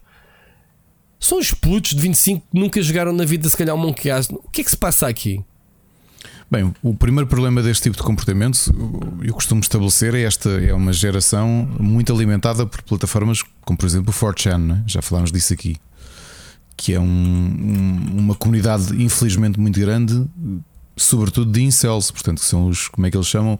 Involuntaries uh, celibataries, portanto, uh, rapazes e homens uh, que não têm sexo acham que têm o direito, que não têm o sexo e que é a sociedade que os está a oprimir e que eles têm o direito a ter sexo e que as mulheres lhes recusam isso. Uh, Tendo-se olhar a, a, falta de noção, que é pena que há tanta gente que alimenta esta gente, como por exemplo o, o grande herói dos, dos incels, que é o, o, o professor, vou-lhe chamar professor porque efetivamente ele é professor, o Jordan Peterson, que é o grande o grande visionário dos incels, né? que é, tem sempre aquelas mensagens muito positivas do coitadinho do rapaz branco que, que é muito oprimido pela sociedade. Quando estes rapazes e homens têm este comportamento altamente negativo e altamente violento, porque acham que a sociedade lhes deve alguma coisa, percebes? E esse entitlement todo de malta com, que não tem vivência social que, que representa o lado pior da evolução do mundo digital, que é esse afastamento do mundo do, do, cara a cara, percebes? O que tu chamas os ninjas das teclas é um bocado isso. É esta malta que está protegido dentro do mundo digital e que tem comportamentos altamente negativos e que muitas vezes eh, comportamentos criminosos, não é? Portanto, enviar as mensagens dessas e até mensagens mais graves, como ameaças e stalking e tudo isso, porque tu sabes que existiu. Aliás, relembro-te uh, opinemos o que for do caso do Gamergate, aquilo que fizeram à Anita Sarkeesian, que foi altamente violento, foi stalking, foi, foi criminal. E portanto, tens esta malta que não sabe viver em sociedade, que não faz sentido este tipo de comportamento, uh, que não. Uh, é pena que não é pena que haja gente a, a, a ampliar este, este devaneio de que Uh, por exemplo, as mulheres são negativas porque não, não estão disponíveis para terem sexo com eles e eles têm o direito a ter sexo, quando eles, na prática, a maior parte deles são umas bestas que não têm qualquer tipo de. Uh, que não conseguem reconhecer que o facto de não se conseguirem relacionar com ninguém só tem um culpado, são eles mesmos. É tão simples quanto isto. O pior é que se for um agrupando... eu só tenho uma solução para esses gajos: é uma katana, meu. Sabes o que é uma katana? Sei. Claro é uma katana, man. Cortar a pila, acabou. Um, portanto, isto é uma subcultura de malta que se vai, que se foi uh, juntando em fóruns e que hum, olha, alguns deles estão inclusivamente relacionados com alguns dos ataques terroristas que têm acontecido, porque depois são comunidades que são altamente misóginas, que são altamente homofóbicas, altamente hum, uh, xenófobas, e tu tens alguns ataques, por exemplo, por curiosidade, no Canadá, este tipo de comunidades são consideradas como expressão terrorista. Porque houve pois. ataques uh, terroristas no, no, no, Canadá relacionado com este tipo de, de, de gente, percebes? Ainda assim, estava aqui a ler a cena do Monkey Island. Uh, pá, o pessoal, a crítica do Monkey Island é a direção artística. Eu já aqui disse que não é a minha favorita. Não, não, gosto, não gostei muito da estética visual. Mas daí a não respeitar e a não querer jogar o jogo vai uma grande diferença. Ok? E é o que eles estavam a dizer que ele para já fechou, fechou o blog do jogo. Acabou, não há mais eh, diários de desenvolvimento, acabou foi radical. E palmas para o Ron Gilbert. O gajo estava aqui a dizer que, que uma coisa era, era que ironia, portanto, é, que o pessoal que não quer que ele faça aquele jogo que ele quer fazer diz que são alguns dos uh, fãs hardcore de Monkey Island. Portanto, uh, fãs da velha agora. Eu estava a dizer se eras tu, se era eu, se era o Jorge, se era o malta antiga. E afinal é mesmo. Ok? Porque o último jogo saiu há 13 anos e quer dizer, o pessoal que tem agora 25 anos andava, vestia fraldas da altura, não era? Quando a última aventura saiu. Portanto, percebia o comportamento do God of War, não, não compreendo nestes, nestes tipos. Uh, ele, ele, diz mesmo, o, o, ator que faz de, de Guybrush, uhum. uh, chamado Dominic Armato, um, diz que a toxicidade foi tão grande que. Um, que, que, que houve pessoal que. Uh, que o obrigou a pagar os próprios posts. Ele, ele chegou a pagar os próprios posts antes do, do blog ir abaixo, porque, pronto, só por causa do backlash que recebiam dos comentários uh, sobre o jogo. Man, estamos a falar do Monkey Island, estamos a falar do God of War, mas o comportamento é igual. Por isso é que eu estou a dizer, eu não compreendo esta indústria, indústria barra mas não, o problema comunidade. De, o problema de, deste tipo de, de, acontecimentos, quase todos, é, é, é, como nas questões políticas, quando tu vias, já discutimos aqui questões como o Chega e tudo isso, que curiosamente há sempre uma interseção este, entre este tipo de grupos e depois as, os movimentos de extrema-direita. Mas, mas pronto, seja um lado ou outro, o que tu notas é que estas minorias altamente focais fazem muito barulho precisamente por serem isso, porque não correspondem à maioria como nós, não é? Que, quer dizer, nenhum de nós vai, vai chatear o Ron Gilbert porque o jogo está atrasado ou porque não tem o visual que nós queremos. Isto são pessoas que não sabem lidar com, a, com o funcionamento com o funcionamento da, da, da sociedade, não é? Oh, que acham que o mundo oh, lhes Ricardo, deve alguma se não Fosse, se não fosse grave, não tinhas. Uh, não tinhas visto não, estás, não, não tinhas visto os estúdios a tomarem posições. Estamos a falar o Ron Gilbert, que é o dono do estúdio, oh, oh, já Rui. fez isto. A Santa Mónica teve que emitir um statement Oh, Rui, é, é, grave porque se infelizmente sabe-se é, que muitas vezes grave. este tipo de movimentos de ódio destes grupos podem evoluir para outras coisas. Percebes? Por, ou seja, malta de chegar a vias de facto, sei lá, irem lá ao estúdio e alvejarem não sei quantas pessoas porque não se sabe, estás a perceber? Pá, knock on wood, não é? Bater aqui na madeira que isto não sim, acontece, sim. mas é esse tipo de comportamento que, obviamente, acredito que os dirigentes da Santa Mónica que que queiram precaver-se, não é? Enfim. Enfim, eu estou chocado e, e, muito sinceramente, eu, eu, este fim de semana fiquei um bocadinho a ponderar, tipo, man, não fazer parte disto? Estar a alimentar comunidades, a fazer streamings para, para ver que esta malta depois vai. Eu não estou a falar dos nossos seguidores, mas estou a falar no geral, estou a meter tudo no mesmo saco, que é mesmo assim. E eu, inclusivamente, percebes? Como às vezes queremos, quer alimentamos este com as nossas opiniões e, e, e isso. E eu penso, mano, não quer fazer parte destas coisas.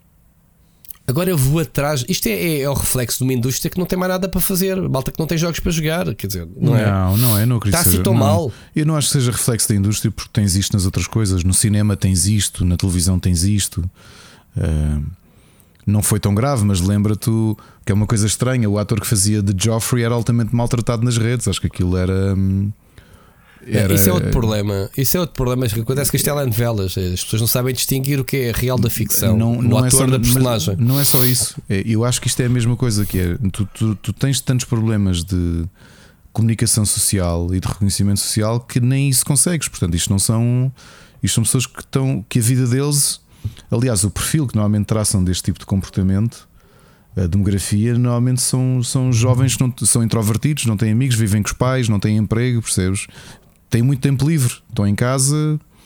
É, é aquilo que acho que na, na, na, na academia, o termo mais ou menos uh, popular na, na, na, academia, que é gerações nem nem, que é nem estudam não, nem trabalham, percebes?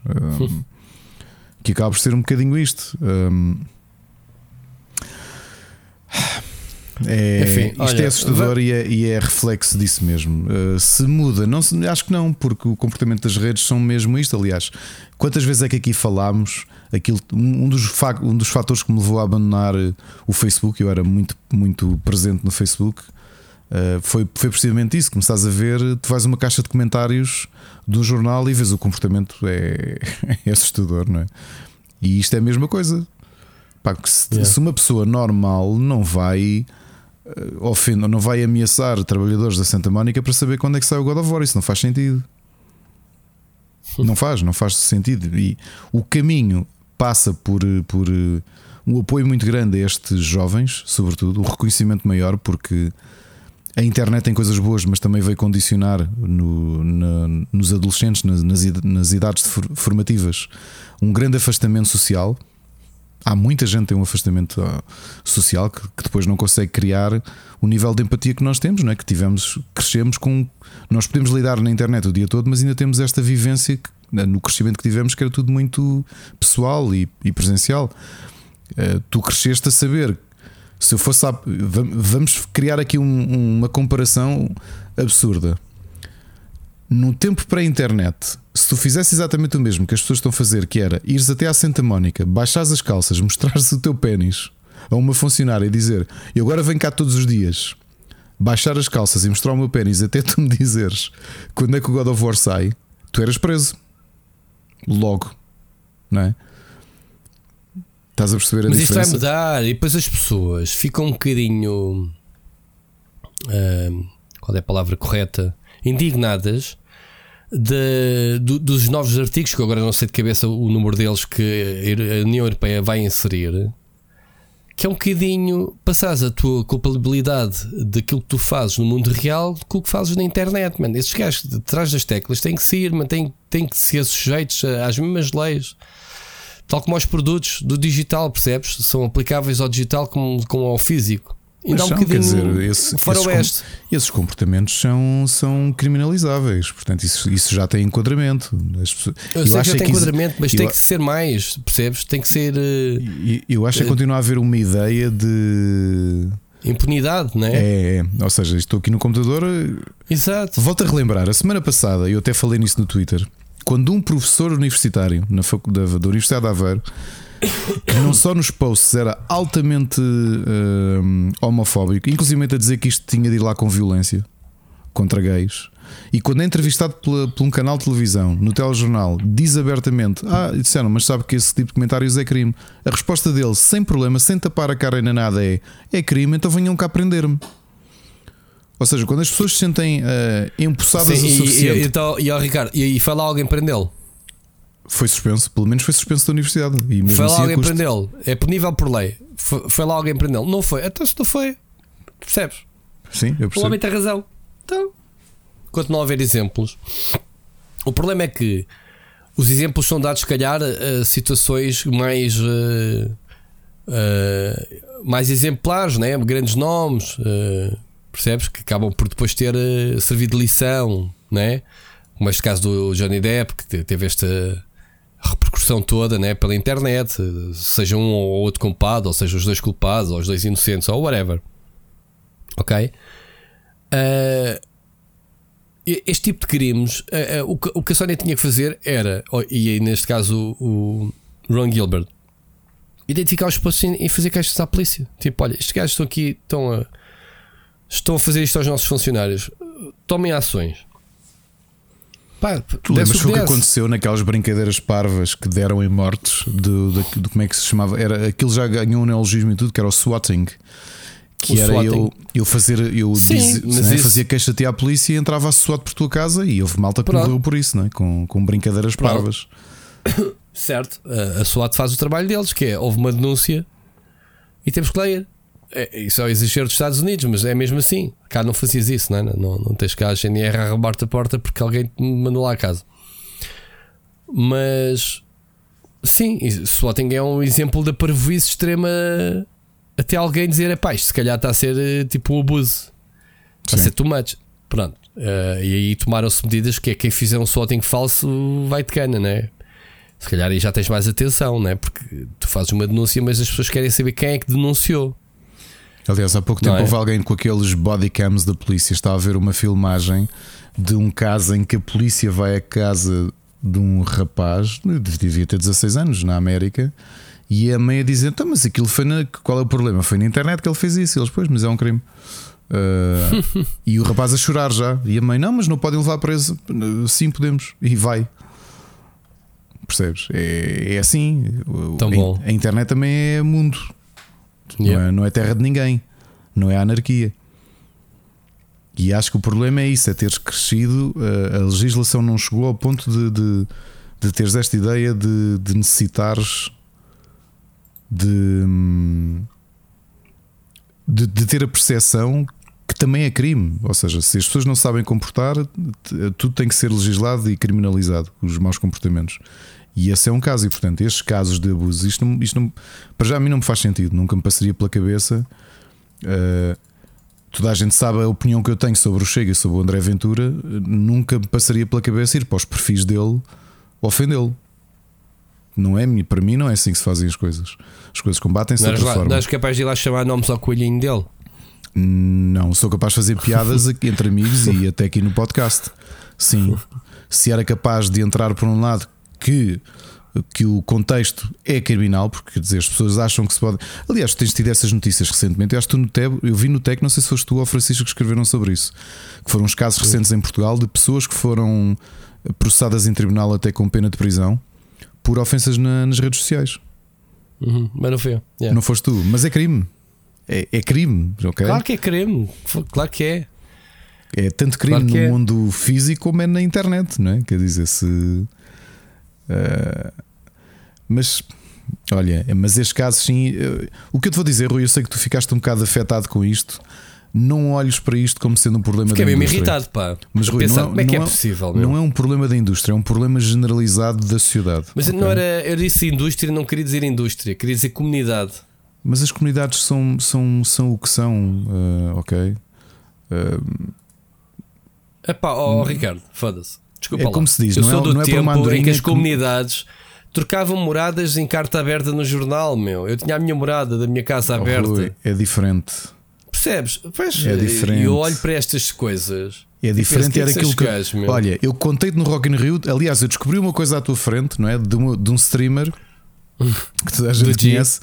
Pronto, já já devia foste revelar. E que afinal eu joguei com. Aliás, ele era mais miúdo e ele jogava. Tu amigo do G pessoal, mano. O gajo era Não, nunca o conheci, não conheci pessoalmente nem nada. Jogámos juntos bastante. Mas era tempo. na net, era outra magia, não precisavas. Mas, não, mas a diferença que eu te vou dizer foi quando nós começámos a jogar, muitas das pessoas. Tens reatar, eu... tens, Ricardo, tens de reatar com ele. Já falaste Deixa-me acabar, pá, fogo. Não, não falei. uh, muitas das pessoas com quem nós jogávamos naqueles primórdios dos MMOs, e tu sabes disso melhor do que ninguém, é que ou eram pessoas mais velhas ou era porque tinham dinheiro para poder jogar jogos online, não é? Uhum. E o que aconteceu foi conhecer muitas daquelas pessoas pessoalmente e alguns até se tornaram amigos ou, ou pessoas com que. Olha, aquele rapaz que apareceu, não é? Que era, estava a ser lá DJ no Rock in Rio, o Vasco, foi um desses casos. Ele era... Tens fotos de grupo da tua guild com, com o G? Não, não, tenho, por acaso não tenho, não, não, não. Mas estás a perceber, a, a, a, forma como se vivia as coisas era um bocadinho diferente. Era, também não tinhas redes sociais, aquilo era uma forma de sociabilização, não é? Que era uma coisa nos dias de hoje que eu te digo também, que não sei quanto, qual é a perspectiva que tens da tua filha, que já é adolescente, o, o meu filho está a entrar nessa fase, mas eu tenho uma perspectiva perfeitamente inversa e quase que sou a hipócrita. Porque eu e a Ana, quando jogávamos jogos online, está bem que já éramos adultos, mas acabámos por conhecer pessoas, a conhecer as pessoas com quem jogávamos pessoalmente. Até malta que era imigrante e depois, quando vinha a Portugal, fazíamos almoço, encontrávamos todos. Uh, tudo aquilo que eu passo de informações ao meu filho que já joga online, ele tem muito, tem, é muito ciente dos perigos da identidade. São é? tempos tem, diferentes, não é? Uh, e portanto, estás a dizer que as comunidades são diferentes. Eu acho que são sinais do próprio tempo, porque muitas já falámos aqui disto. A, a forma como nós vivemos, e digo nós de forma generalizada, vivemos o Mirk, por exemplo, também acarretava uma série de riscos. Todos nós sabemos disso, não é? Nem sempre correu bem a toda a gente. A história do Mirk. E as redes são isso, são uma comunidade que vai, vão, tendo estas, vão tendo estes casos mais negativos. O que eu te digo, sendo isto a season final, e para tu também não ficares a pensar, não é um problema das comunidades, não é um problema dos videojogos exclusivo de todo. É um problema da, da, da humanidade, digamos assim, da forma como algumas gerações lidam com a internet uh, e com aquilo que gostam ou que não gostam, o sentimento de entitlement de merecem isto ou têm direito a fazer o que quer que seja.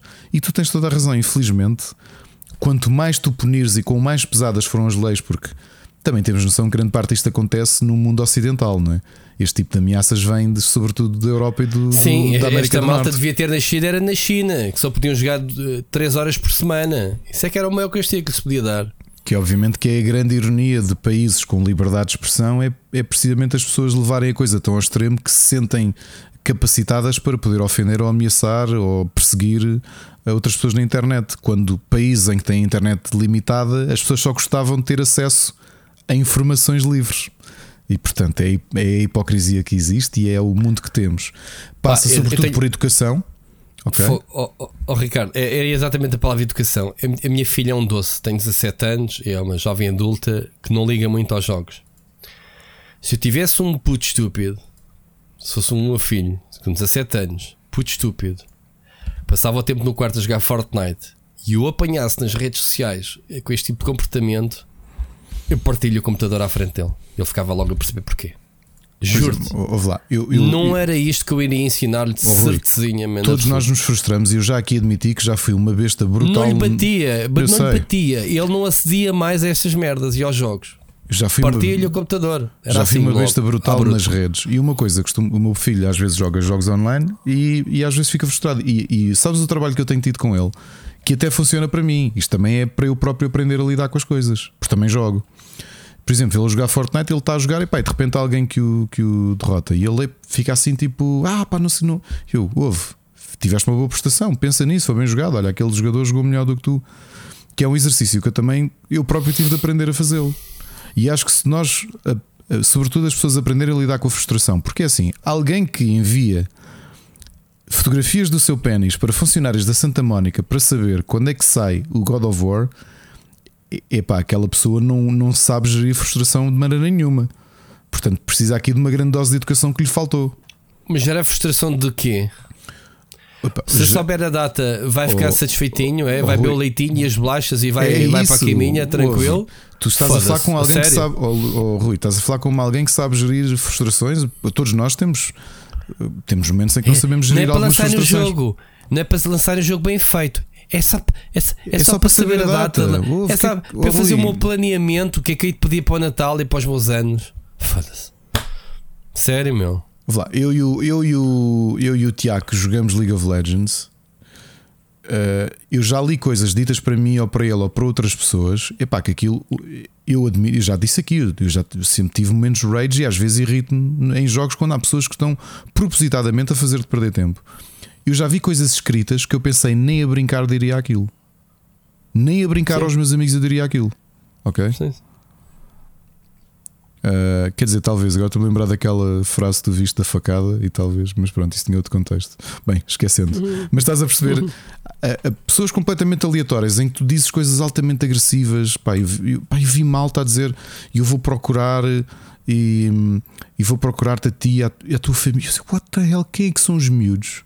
Que vêm para. Ou seja, notoriamente aquela malta que eu acho que um avanço que a tecnologia devia ter, Rui, tu agora quando fores às tuas quando fazes estes congressos de realidade aumentada e VR, sempre que puderes, faz uma pergunta nos painéis onde estejas, que é: eu tenho um amigo que gostava que houvesse uma tecnologia em que tu ligas um dispositivo.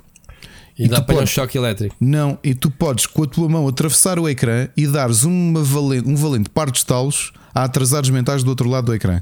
É só isso, ok?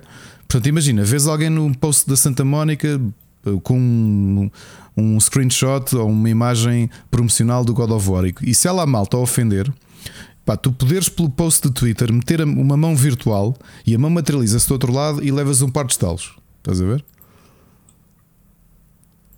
Hã? O que é que tu achas? Não? Sim, sim, sim. Sim, sim. Isso era o próprio já merecia um par de estalos. Atenção, era justo, não é? Não é só, não é só dar, quando mereces também tens que levar. Ah, mas, mas isto é aquela malta, aquele, aquele estereótipo que tu às vezes imaginas do. Que eu, eu acho que maioritariamente isto é um comportamento masculino e nota-se, não é? De, de jovens inaptos, que não têm grande ligação social, é? Esta história de vivem com os pais, não têm amigos, não têm namorada, portanto a internet e os jogos são, são um mundo deles, não é? Que acaba por ser o lado mais negro de, de tudo isto que nós somos apaixonados. Uh, são aquelas notas que são aquele- aqueles comportamentos em teclado que tu chamas os ninjas das teclas, não é? É, e eu que não sou uma pessoa violenta, eu nunca bati em ninguém, mas que tu notas que são aquele tipo de pessoas que presencialmente, uh, ou seja, passando a expressão, e literalmente borrar-se-iam todos, não é? De, de, de, levantares a voz, o que quer que seja, e portanto, tu estás. É, é, o problema é o, é o ambiente de impunidade que acho que é a parte mais assustadora disto tudo, que é o mesmo. Se quisermos irmos para esse sentimento de impunidade, pensa na questão do bullying cibernético e até da coação uh, que existe. Nós sabemos, infelizmente, nada, especialmente com adolescentes, raparigas, não é? Aquela coação para, para partilharem imagens nuas e tudo isso, e portanto, isto é um lado negro muito, muito pesado que que eu acho que houve uma série de gerações de pais que não souberam lidar com isto e que, que isto está a ter consequências bastante negativas.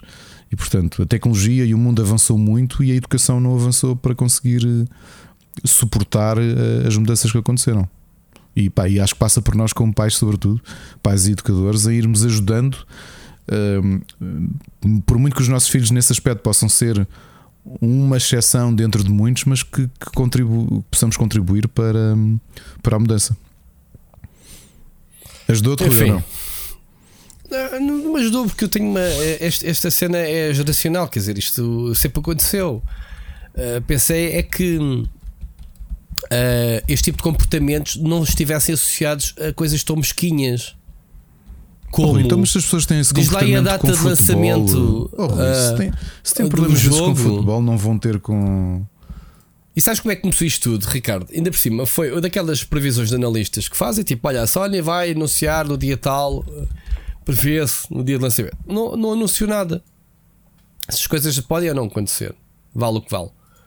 Só que as pessoas dão como garantido, porque não leem, não leem que é um rumor, que é um, que é um analista que faz uma previsão. Não, leem no IGN ou em Gamer, ou não sei se eles sabem transcrever as coisas como deve ser ou não. Eu estou a dizer isto porque são os dois maiores em Portugal, mas whatever. O que eu quero dizer não é o que se escreve, mas é o que as pessoas não leem. E só leem as palavras que lhes interessam. Data lançamento vai ser anunciada no dia tal. Estás a ver este tipo de. As pessoas leem, escrevem e as pessoas leem aquilo que só lhes interessa, as coisas que estão sublinhadas ou whatever. Não sei. Situações pesquinhas, percebes? Se fosse um jogo todo bugado, sei lá, aquela guerra toda que se fez com o Cyberpunk, pá, que, que dou razão às pessoas, quer dizer, o jogo as pessoas foram enganadas, há indignação, há direito, pronto, com exageros, sem exageros, whatever. Agora estamos a falar de ser tão mesquinha a este ponto, percebes? Isto é o que me deixou irritado. Mas pronto, olha, não quero avançar mais sobre o assunto. Siga para a frente. Vamos tentar tornar este programa mais positivo daqui para a frente. Não é que eu acredito muito, mas siga. Vamos ouvir a mensagem do Jorge Fernandes, ok? Que já tinha deixado a semana passada, mas não veio a tempo. Jorge, fica aqui a tua mensagem, não ficou esquecida. Vamos lá então ouvir. Boa noite, Ricardo. Olá, Split Chicken. Uh, eu ando atrasado há uns episódios atrás e um, ouvi, Ricardo, tu a falar sobre o, o, jogo, sobre o Graveyard e fui pesquisar e lá está, tinha, também tinha o Punch Club. E eles estão em saldos na Steam, então comprei os dois e estou a adorar. Principalmente o Punch Club, que foi o primeiro que eu comecei. Depois ainda me falta jogar o Graveyard, mas o Punch Club, que jogo fiz? Passa-se mesmo bem, por 2€ que está na Steam jogo, já estou com 6 horas de jogo, ainda não acabei a minha run. É verdade que já vi gajos a acabar a run em 2 horas, mas eu por acaso só apreciar mesmo o jogo todo. Algumas coisas estúpidas que eu já fiz, outras coisas que faço bem agora, que eu aprendi, mas grande jogo, por acaso aconselho muito. Depois, eu, uh, está a começar o verão e eu queria comprar uh, uma consola portátil para levar para as férias. Uh, eu estava a pensar na Nintendo Switch, só que lá está, estava um bocado cara. Então, eu andei a pesquisar e na Banggood uh, há uma consola que se chama Ambernic RG351V. E tem todos os jogos da Nintendo 64, aqueles jogos retro. E eu sinceramente estou a pensar em comprar, só que lá está. Um, não sei, será que vale a pena uh, jogar estes jogos da Game Boy? Ou compro uma Nintendo, uma Nintendo Switch? Pronto, era tudo. Se pudessem dar o vosso conselho, agradecia. Obrigado e ouvimos para a semana. Obrigado, Jorge, pela tua, pela tua mensagem. Uh, quanto ao Punch Club, eu já tinha eu adoro o jogo. Eu, foi o meu jogo da Gamescom 2015. Adorei mesmo, mesmo jogo, ao ponto de. Eu, eu acho que, não sei se já revelei isso. Se o IndieX hoje existe, e não é exagero, é muito graças ao fato de termos conhecido o Punch Club. Porque nós conhecemos o Punch Club com os developers na Gamescom. Eles eram de São Petersburgo, são de São Petersburgo, e, e eles mostraram-nos, ou seja, a surpresa foi tão grande, nunca tínhamos ouvido falar daquele jogo e gostámos tanto dele, que foi um bocado inspirador do género. Se isto nos aconteceu a nós, então nós queremos fazer isto ao público português. E foi aí que o Rubber Chicken teve um stand com 5 jogos em 2015 na, no Lisboa Games Week. 2015 ou 2014, agora estou um bocado perdido. E, e, o Punch Club era um dos jogos que lá estava, ainda não tinha saído, era apenas uma build que os autores nos enviaram para nós podermos demonstrar o jogo. O Punch Club é mesmo muito bom, o Graveyard Keeper também é muito bom. Eu acho que o pessoal da Lazy Bear é, é muito bom naquilo que faz. Uh, o Swag and Sorcery é muito bem pensado também. Portanto, dentro destes jogos criativos que eles fazem de pixel art, um, ehm, com sei lá, vou-lhe chamar. Um, Uh, o Swag Sorcery já agora está a 2,49. Eu também o aconselhei há pouco tempo porque joguei. Eu acho que trouxe o aqui no Split Chicken também, não foi, Rui? Uh, mas são, deles todos são três brilhantes jogos e realmente o, o Jorge tem razão porque eles estão bastante baratos. Portanto, o Graveyard Keeper talvez seja o mais caro, está a 8,39. Uhum. Uh, portanto, aproveitem aqui a sugestão do Jorge porque Lazy Bear Games no Steam, o Swag Sorcery está a 2,49 e foi um dos finalistas do IndieX também. Sobre a segunda parte, aconselhos comprar uma Switch ou adquirir os jogos do Game Boy, Ricardo? Foi Pá, isto aqui depende, oh, oh, Jorge, depende daquilo que queres fazer. Primeiro, se estás a comprar a Switch, é uma das consolas da atualidade e que tem. Minha opinião é para a frente, é jogar coisas novas, pá, deixa lá as coisas a mofar, antigas. Claro que se eu estivesse no Pixel Hunters e falasses do, do, do Ambertronic, eu conheço o dispositivo, e eu acho que até o Bruno Fonseca tem um deles, é sobretudo uma retro machine, não é? E depois eh, não vamos entrar aqui na, na, na parte lícita ou não de jogar ROMs, isso aqui traz-nos a uma outra discussão. Mas o Tiago acho que também tem um Ambertronic, no outro dia disse-me, e acho que são, são máquinas muito boas. Inclusive, deixa-me deixa dizer, Jorge, aproveitando o que tu dizes, o, o, se estás atento a consolas portáteis e estás indeciso, até te vou dar uma diferença da Ambertronic. O Tiago Blaine uh, falou-me na sexta-feira que a Ambertronic já anunciou, e aliás já há reviews de, do novo modelo que têm, que é para competir diretamente com o, ah, com o Steam Deck. Uh, até já há reviews do, do novo Ambertronic que eles vão lançar, que eu acho que o preço estimado anda à volta dos 280 euros a correr uh, o SteamOS. Ok, porque aquilo como é open-ended, tu podes instalar o que tu quiseres, Android, e neste momento também já podes instalar o SteamOS. Portanto, uh, isto não é Ambertronic se chama, pois não? Como é que se chama? Não sei. Uh, espera lá, Retro Console. Sou o gajo que percebe menos de retro, meu. Vocês não, não, não querem saber? Porquê? Ah, pois tu não. Não percebo nada de retro. Ambernick, Vocês é que continuam a dizer. Ambernick. Eu vou-te já dizer, Jorge, se estás atento então, uh, se estás indeciso entre o eu diria que talvez é, é Ambernick RG552. Já tens reviews na internet e é um competidor direto do Steam Deck. Ok? Os preços acho que estão mais ou menos estabelecidos. Ele até é muito semelhante. Aliás, parece mais um. Uh, do ponto de vista de chassis, faz lembrar uma, um, uma Switch Lite. Uh, e parece-me é isso, portanto, é uma plataforma para tu correres um, para tu correres o Steam Deck se não quiseres estar a comprar o Steam Deck. Portanto, fica aí a indecisão. Switch, obviamente, consegues comprar em qualquer lado. Este Ambernick ainda não sei onde é que está à venda, mas hum, aliás, estou a ver agora 288 euros o Ambernick. Uh, mas lê primeiro, uh, lê sobre ele, vê o que é que vê reviews e vê como é que as pessoas colocaram o SteamOS a correr e vê se te interessa. Portanto, nós já aqui falamos. No meu caso, eu estou muito interessado no, no Steam Deck, ainda que seja um investimento maiorzinho, não é? Um, mas pronto, acho que fica Oferece aqui esta. um Ricardo Miguel. Diz-me? Oferece-me um Steam Deck, Ricardo Miguel. Exato. Primeiro tenho que me oferecer um a mim, já agora. Fogo, isso é que era. Ia-te chamar pai para a vida toda. Porquê que não, porquê que não pedes como prenda de Natal? Foi o que eu fiz. Deste ano, prenda de Natal. Antecipada. Porque a Mónica diz que ainda estou a usufruir da prenda de Natal que eu comprei há 3 anos. Qual é que é? Foi o computador. Ah. Upgrade. Portanto, não tenho créditos para os próximos 10 anos para, pedir, para pedir computadores como prenda de Natal. Ups. Yeah. Yeah. É isso. Eu não posso queixar das minhas prendas. Coitada. Eh, enfim, bom, vamos avançar. Eh, Jorge, eu espero que eh, o Ricardo tenha ajudado, porque, como podes ver, a minha ajuda neste tipo de assuntos. Manda mensagem para o, para o Pixel Hunters com este tipo de temas, mais Olha, coisas retro. É, não, e de certeza que o, que o Bruno, que o Bruno pode consegue responder daqui a é, um mês, daqui, ou whatever, mas, mas a tua Bruno- mensagem será. O Bruno até tem, é um grande conhecedor destas máquinas. Aliás, quando eu estive a pensar em, em criar, no início da pandemia, estava a pensar em reformular as minhas consolas portáteis para as férias. Até foi, foi com o Bruno e também com o Miguel Cruz, com quem eu falei Uhum. bastante sobre, sobre isto.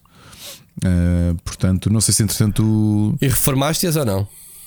Pá, continua, não, continua a acontecer a mesma coisa. Sempre, sempre vou de férias.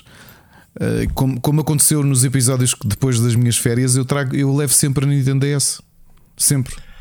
Também sou capaz de, de levar para as minhas férias a, a, a minha 3DS com algum jogo que eu tenha para ali. Ou a Vita. Não, sério. Eu não estou não estou a dizer que não. Vou lá, são ótimas Sério? hipóteses. Ah, ah, também te admito que agora estou um bocado dividido. Do, eu já tenho o Play Pass. Já agora, nós temos o Play Pass para a família toda, Rui. Do, Como da nós- Google? Sim, porque uh, e já agora eu no só do outro dia é que vi o Apple Arcade tem o mesmo sistema, mas como nós cá em casa temos o grupo de família, uh, eu cancelei a minha subscrição porque a Ana, que é a líder de família, ela criou o grupo, portanto ela é que é o, a manager do grupo. Não, não metes na tua, no teu L familiar? Não aceitam outsiders? Teu sobrinho mais velho? Olha, não sei, aquilo tem limite até 6 pessoas, nós temos lá 4, que são os nossos e-mails Então? do. É, o meu assunto não está tra- esquecido do meu lado, que a gente falou. Não, entretanto já Mas pagámos o ano, portanto até junho de 2023 Foste, está, foste, está pago. Foste, foste burrinho, mas tudo bem. Pronto. É, não, que a Ana queria Mas está para teres eh, seis pessoas, guardam um spot para mim enquanto, enquanto não se coisa. Ok, se mas fica puderes. aqui o aviso porque o Play Pass anual está a 29,99€. E, É, e, e se a pessoa que criou o grupo familiar for dono de tiver a subscrição do, do, do Pass, aliás, Rui, vou-te contar uma coisa parva. Eu tenho subscrição do Google One porque eu precisava de 100 teras no 100 teras, estupidez, 100 gigas no, na minha drive e realmente tinha lido que aquilo partilhava com a família. Agora que estou a renovar a anuidade, é que percebi que a Ana nunca teve acesso a isso porque eu não era o líder do, do grupo. Ou seja, Uhum. aquelas coisas das entrelinhas. Eu até pensei como é que dá para tu atribuires também à administração do grupo. Ou seja, eu sou administrador, mas não sou dono do grupo, então não conta. Mas pronto, o Play Pass, se vocês criarem um grupo de familiar, à semelhança daquilo que acontece com o, com o grupo familiar da Switch, eh, tanto o Play Pass como o Apple Arcade, se, se um pagar, distribui a licença por toda a gente. E eu estava a dizer porque é da Nintendo DS, porque eu estava a, eu estava a rejogar os Professor Layton, queria jogar com o meu filho mais velho, e os jogos estão disponíveis no Play Pass no telemóvel, percebes? Até é mais direto em alguns aspectos. Hum, mas pronto, Sim, mas- mas vamos lá ver uma coisa. o- Não sei como é que está a versão do Android. O professor Leighton foi feito para dois ecrãs e isso. Há ter umas diferençazinhas de interface e isso Sim, mais giras sim. na 3DS. é, tu jogas na vertical e tudo. Portanto, eu, eu não sei se eles não dividem o ecrã como se fosse, estás a perceber? Pois, pois, pois, pois. Fica dividido na mesma. Sim, ok. Muito bem. Olha, ah, não sei se tiveste a oportunidade de ver esta cena do desafio do Jorge Vieira, que ele tagou aqui depois uma, uma série de malta, pronto, ahm, sobre a questão da da estagnação da indústria. Chegaste a ver, a, a Sim. tu não tiveste o fim de semana, não é? Vi-? Sim, mas vi, vi, vi, vi. Queres falar sobre, sobre o assunto? Uh, basicamente pegando num ponto que ele traz, e se calhar é o que tem causado mais polémica à, à partida, que é às tantas ele diz que foi escolhendo os últimos 10 anos. A internet diz-nos que só três videojogos fizeram avançar o meio para um novo patamar: o Breath of the Wild, uh, o Bloodborne barra Elden Ring e a série Last of Us. Se assim é, será que a cultura dos videojogos estagnou ou parou completamente? Portanto, isto é o pensamento e a pergunta que ele deixa. Uh, ele depois lançou um artigo. Eu estive a ler o artigo e, sinceramente, não achei uh, nada de especial um, no, no que diz respeito ao, ao que é que acrescentou ao tema. Um, que é basicamente a, geração que uh, to- toda a gente sabe que há aqui uma, um grande compromisso entre dar de uma fórmula que é, é aceit- aceitável, não é? Ace- aceite pela sociedade de jogadores, um open world, um, um Souls-like, um rogue-like, um não sei que like, pronto. A, a, a, forma como a gente cataloga os jogos é, é tipo aquele jogo, estás a ver? Com a, obviamente com a, a, capacidade que esses jogos do retorno que traz, portanto, não haver aqui investimentos uh, em inovação, em trazer experiências novas, daí estarmos ele estar a falar nestes três exemplos. E depois temos a, a cultura it's fine, tipo, o jogo não é espetacular nem fantástico. É ok, é o It's Fine. É, é um, é um jogo que, que a gente dá com uma ceia. Já, já ouvimos tantas vezes o jogo e é mais um, não é? É aquela do ok, nem aquece nem arrefece. O que é, que é, que tu dizes em relação a isto, já agora deste enquadramento? Eu, eu primeiro acho estranho o, o, várias coisas que, que começando, eh, esta hum, conclusão que o Jorge chegou dos últimos 10 anos, que só três jogos fizeram avançar a indústria, eu não sei como é que ele retira esta, esta hum, este. Pois eu, eu não sei se, foi, se, é dele, se ele escolheu escolhendo a internet, Sim, mas eu não sei. se ele reuniu a opinião generalizada. Eu não, eu não, não consigo ver eu, eu não me identifico com estes três jogos em concreto. Eu, não, eu não, consigo ver, por exemplo, indo um bocadinho mais atrás. Mas, por exemplo, não ter ali o Porque, assim, Minecraft. Assim, olhássemos, não ter ali o Minecraft para... é um erro, pode não ser há 10 anos precisamente, mas uh, foi um jogo que começou indie, altamente experimental e que contaminou o game design do, dos AAA aos indies. Portanto, há montes de coisas que o Minecraft eh, uhum. implementou e que acabou por, ser, por funcionar como contágio. E não é o único. Uh, os, survival, os restantes survival games sabem que bebem dele. Mas, mas o Minecraft tem mais do que 10 anos, foi lançado em 2009. 2008 ou 2009. Sim, mas Pronto. ok. É, deste não vejo nada porque. Eu, eu diria que, quer dizer, se não houvesse um PUBG, não tínhamos hoje os Battle Royales. Da mesma forma que se não tivéssemos um Doctor, não tínhamos os MOBAs. Não é? E, e, e temos que ver que o, o, género do século, do século, é que estupidez, do, da década, são os Battle Royales. Certo?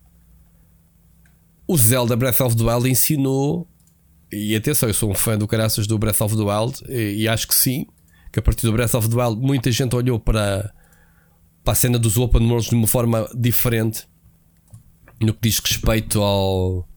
Alguns, nem todos, mas uh, em termos ao, ao, design, digamos assim, da estrutura aberta do, dos mundos, que afinal são abertos, não é? Agora, o Elden Ring e o Bloodborne teríamos que falar do Dark Souls, que esse sim foi o, o, o Dark sim, Souls. Mas, mas quando, disso, quando o, o próprio Aonuma refere que o Breath of the Wild já é em si mesmo alguma inspiração do, do Skyrim, né? do, do, do jogo Souls, tens elementos, não, é? não só a forma de combate, sim, sim, combates, a resistência, tudo isso. Uh, ok, Estamina, é verdade que isto pode ser circular. Eu não acredito que seja isto, porque este argumento que o Jorge estava a trazer, a discussão que, a, que está a trazer, já se viu em todos os meios possíveis e imaginários. Vê o caso da música. Se tu olhares só para a música pesada, tu consegues ver na história, desde os momentos eh, de formação, não é? do final dos anos 60 início dos anos 70, quando, quando a música, seja a New Wave of British Heavy Metal, em especial aquelas primeiras bandas, ou mesmo o Glam Rock. O, hum? o, Jorge não se cinge aos jogos, ele, o primeiro post dele ele fala nos livros, na música, Eu sei. Por filmes, isso é, por estagnação. Isso é, isto são dores okay. de crescimento e são discussões que acontecem em todo lado e inclu acontece inclusive dentro de géneros. Ok? Eu estou a falar da música em que tu olhas a música pesada, não é? Que não, ok, podes dizer que o berço acaba por ser Black Sabbath, mas existe muito antes que contribui para eventualmente surgir o heavy metal, o hard rock, o glam rock, todas as coisas que existem. E depois chegas a uma altura com a queda. Uh, o progressive rock se vai uh, perdendo peso nos anos 80 e algumas das bandas até começam a ficar um bocado pop, como os Genesis e os, e os Yes uh, e os Moody Blues e afins. E, e, depois chegas aos anos 90 e que tens o, o, o, embate direto. Aliás, eu sempre disse que eu não gosto do grunge precisamente por ser um movimento completamente oposto à estética da música mais pesada, do hard rock e do, do heavy metal e tudo isso. Mas a partir dos anos 90 depois tens uma abertura muito grande de géneros eh, que continua pelo ano 2000 e aliás, repara da quantidade de projetos que eu falo no Para Cá do Abismo, muitos deles contemporâneos, que é malta que continua a inventar. Eu acho que isso existe sempre em qualquer lado e, e o cinema também sofreu com este problema, dizer ah, agora o cinema. Ainda que possamos aqui dizer, uh, também já, já, já comentámos aqui, o, a forma blockbuster como, ou quase exclusivamente blockbuster como se consome cinema, e estou a falar só de cinema especificamente em sala, que é muito decorrente do nosso hábito de consumir uh, por streaming, mas eu acho que estas discussões de já não há nada que faça avançar, não é verdade? Porque há inclusive tantos índios que acabam por ser inspiradores para tantas outras coisas. Repara, não falar aqui, por exemplo, de No Man's Sky uh, como inspirador, tem eles tido os problemas que teve. O No Man's Sky é, é influenciador de jogos que vieram a posteriori, portanto, há sempre jogos que inspiram, que alimentam e que, hum, e que fazem avançar as coisas. Uh, o, fosse... o, experimentalismo está nos jogos indie. Lá está. Tu, o experimentalismo está nos jogos tu indie. experimentas Repara... uma mecânica de um jogo e vês se funciona ou não. Uh, eles, eles até no artigo falam. Se quiserem que eu Eu não cheguei a ler o artigo, mas se, se me quiser. Não, mas no artigo falam no exemplo deste jogo de vampiros que saiu agora. Ouvi. Uh, vi, vi, Rising. Vi, Rising, que já vendeu 2 milhões de cópias e está em early access em que o autor do, o autor do texto diz: Epá, eu joguei aquilo tipo uma hora e parei de jogar e não vou voltar mais ao jogo porque eu já joguei aquele jogo não sei quantas mil vezes. Sim, mas por essa, é ordem, de ideias, por essa ordem de ideias, ninguém Pronto. tinha jogado Monkey Island porque já tinham jogado Manic Mansion. Pronto, agora é assim: é, é, eu sou capaz de recordar, ainda há, há, bem pouco tempo jogámos o It Takes Two. É para mim um dos jogos mais inovadores dos últimos anos no que diz respeito a pegar num conceito que é se não tiveres duas pessoas para jogares um jogo, não jogas este jogo. Agora diz-me tu que jogo é que te obriga a teres uma pessoa online ou ao lado a jogar um videojogo, senão não o jogas, por muito bom que seja. Diz-me qual. Pois, esse silêncio podíamos estar aqui a noite toda, porque não ias dizer. Estás a perceber? E Takes Two para mim é um exemplo de que nos últimos 10 anos, se o Jorge quiser abraçar, há inovação. Há, hum, e depois o It Takes Two faz outra coisa que já não se faz há muitos anos atrás. Sei lá, há muitos anos, a última vez que vi fazer foi com. Ajuda-me, com o Automata, com o Nier Automata. Sim que é tu não jogas dois níveis iguais, tu jogas um nível em que é jogo de combate, no, no Nier Automata tens o, o segundo um nível shooter. que é um shooter de naves, uhum. tens uh, perspectivas diferentes de câmara, etc, etc. Nota-se que há ali níveis que foram produzidos só para aquele nível e recursos gastos. O Way Takes Two faz exatamente a mesma coisa. Cada mecânica foi feita para um nível, aquilo deve ter sido aquele é um double A, né? não é um triple A, também não é um jogo indie. Eu faço ideia os recursos que eles tiveram para fazer aquele tipo de mecânicas, não é? Um, uh, porque, porque não se faz, não se, não se cria uma mecânica, e é um bocado que o artigo aborda, que é esta cena de pá, não há ninguém na, na, na, sua cabeça que diga neste nível faz isto, naquele, eles não falam no texto, curiosamente. Neste nível faz isto, neste nível faz aquilo, neste nível faz outro. Não, tu vais criar o primeiro nível essa mecânica e vais duplicar essa, replicar essa mecânica ao longo de todo o jogo e tens aí o jogo feito. Eu acho que nós já aqui falámos tantas vezes que há sempre uma destrinça muito grande em um, um jogo indie tem a possibilidade e a capacidade de, de, de, falhar, ou seja, a margem de falhanço de um jogo indie é infinitamente superior ao de um AAA. Há, não só pelo número de jogos que saem, mas também pela própria postura e as expectativas de. Hoje ainda falámos, quantas vezes é que falámos do David Bravik, que fez o Diablo e agora está a fazer um, um jogo que eu mecanicamente adorei.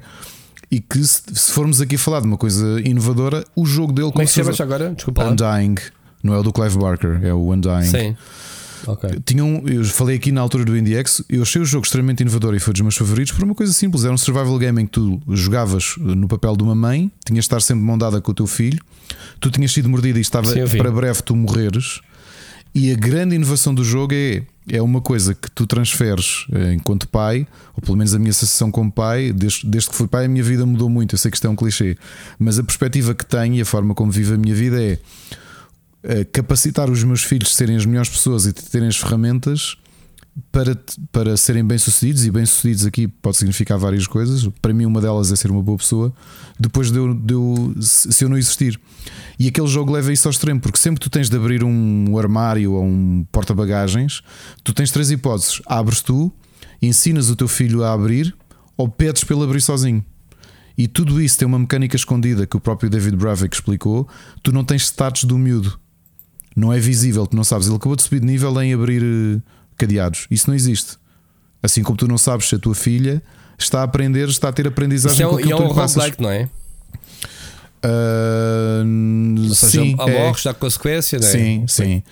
E portanto, dizer aqui que os jogos, uh, os jogos não reinventam, não. Eh, Mas nós já falámos aqui várias vezes que há tendências, as tendências notam-se no mercado AAA porque o investimento é muito maior. Já há muitos anos que a tendência são uh, open worlds. Action, action game, open world, action game. A PlayStation tem tido bastantes e tem tido bastante sucesso. Ghost of Tsushima e o. e o Horizon são dos dois, dois dos grandes exemplos. O Days Gone, talvez menos, não é? Apesar de já falarmos aqui que também vendeu bem. Mas se re- retorcermos um bocadinho, e tu, Rui, trabalhaste nisto e tiveste que pensar sobre isto mais tempo do que eu, porque já és jornalista há muitos anos, tiveste períodos em que os FPS dominavam o mercado e todas as grandes empresas faziam FPS, porque os FPS vendiam. Continuo, eu acho que é, o, que é o, neste momento o género mais velho em ativo ininterrupta- ininterruptamente. Sim, Há géneros que vão e vêm. eh, Tiveste a década das, dos tiveste, clicks. tiveste a década, Década tiveste dos tempo dos RTS. RTS, exato, em que os RTS vendiam, Sim. toda a gente queria ter um RTS porque Sim, aquilo sim, vendia. sim. E portanto há ciclos de, de tendências. Os FPS, desde o Doom, que não, não me lembro de ter estagnado nunca. Basta ver que o Call of Duty existe há quase 20 anos. Claro. Que já não fez e todos os anos bate recordes. Portanto, Claro, e agora, basta tens, esse exemplo. e agora tens a tendência dos Battle Royales, como no futuro vais ter outra tendência. O que é normal é as grandes empresas. Tiveste a década, a década dos MOBAs tiveste a década, sim, tiveste o tempo e dos depois a MOBAs. década dos Battle Royales que é que estás a viver agora. Ah, não quer dizer que os MOBAs tenham desaparecido, ok, mas em termos de Como tiveste projeção, a época dos MMOs, Yeah. de repente tiveste ali 6, 7 anos Sim. com o sucesso do World of Warcraft em que toda a gente queria Sim. in- investir. Claro, Sim, quando falamos aqui em grandes empresas, temos sempre de excluir a Nintendo, que a Nintendo vai ao seu ritmo. Ok, o público da Nintendo vai ao ritmo da Nintendo, a Nintendo vai ao seu próprio ritmo.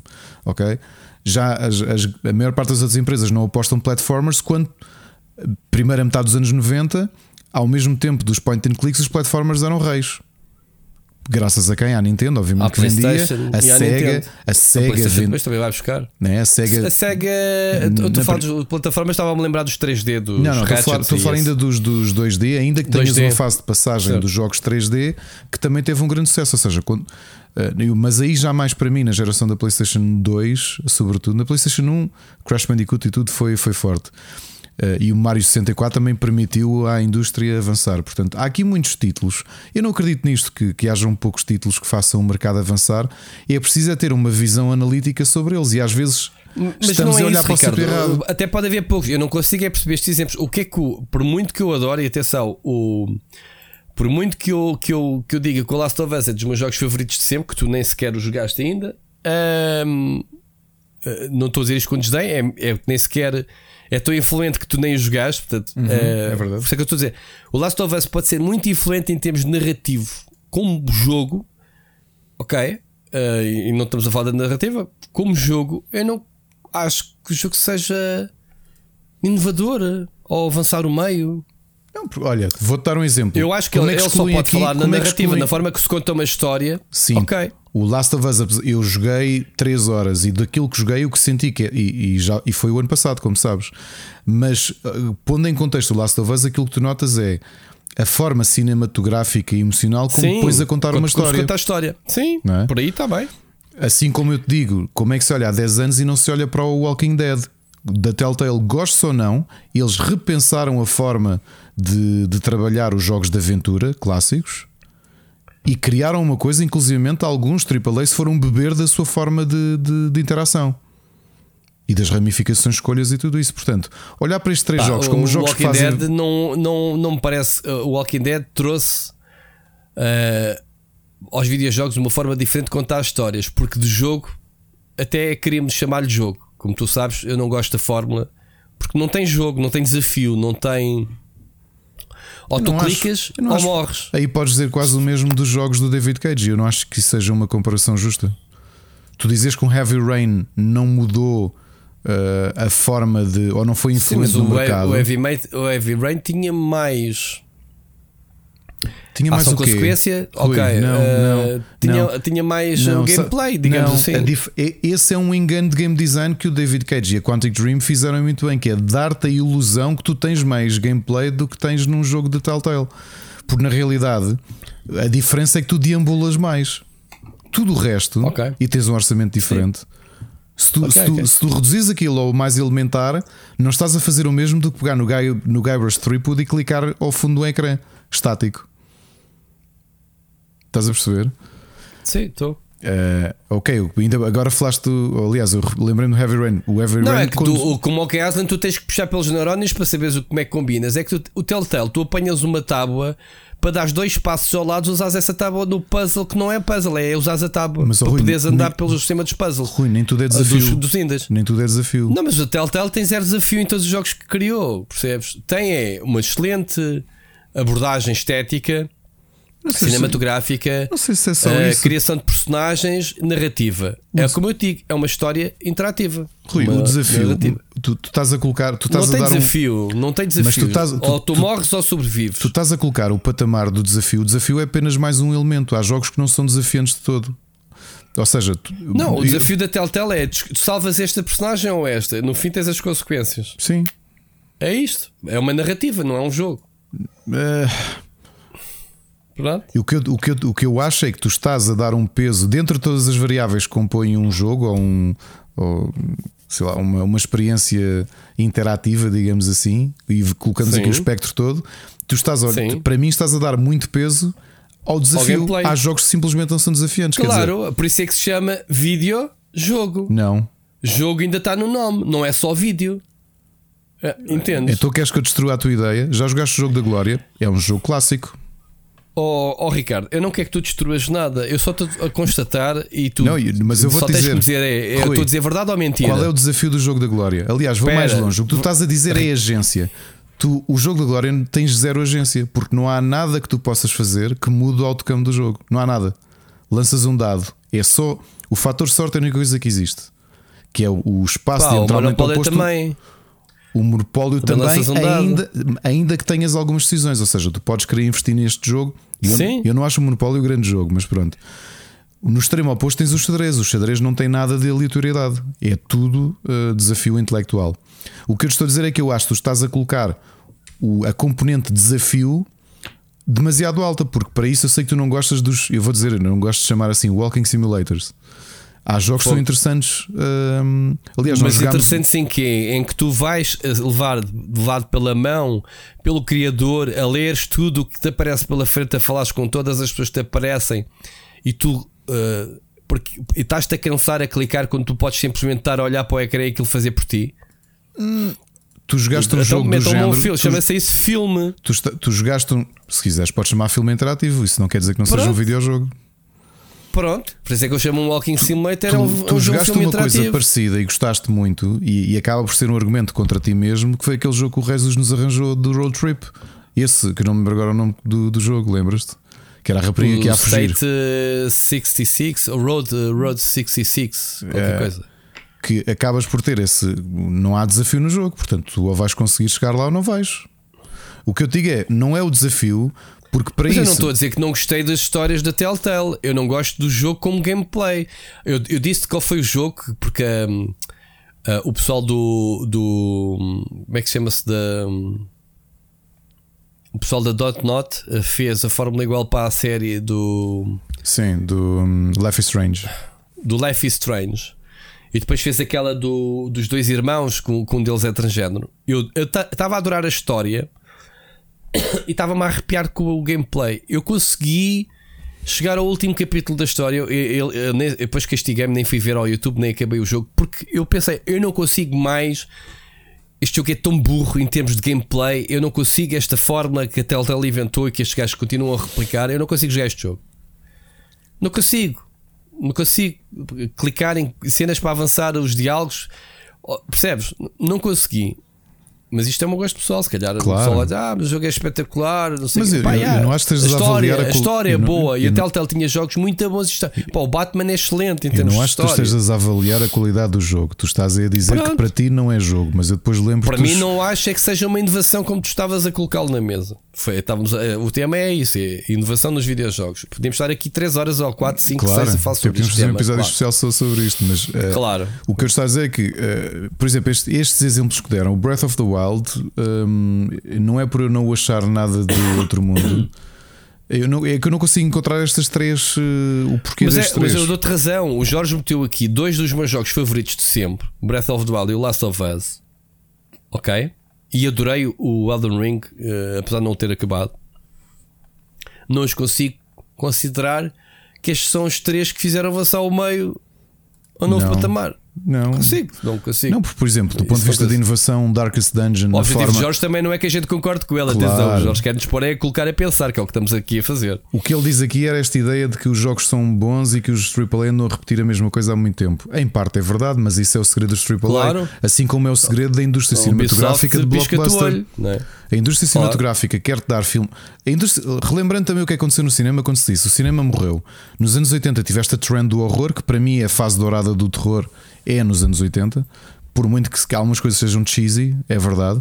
Aliás, a temporada de Stranger Things, a quarta, é uma filha de- do tom do cinema, do cinema terror dos anos 80, não é? Final dos anos 70, início dos anos oit- de, mi- eh, década de 80.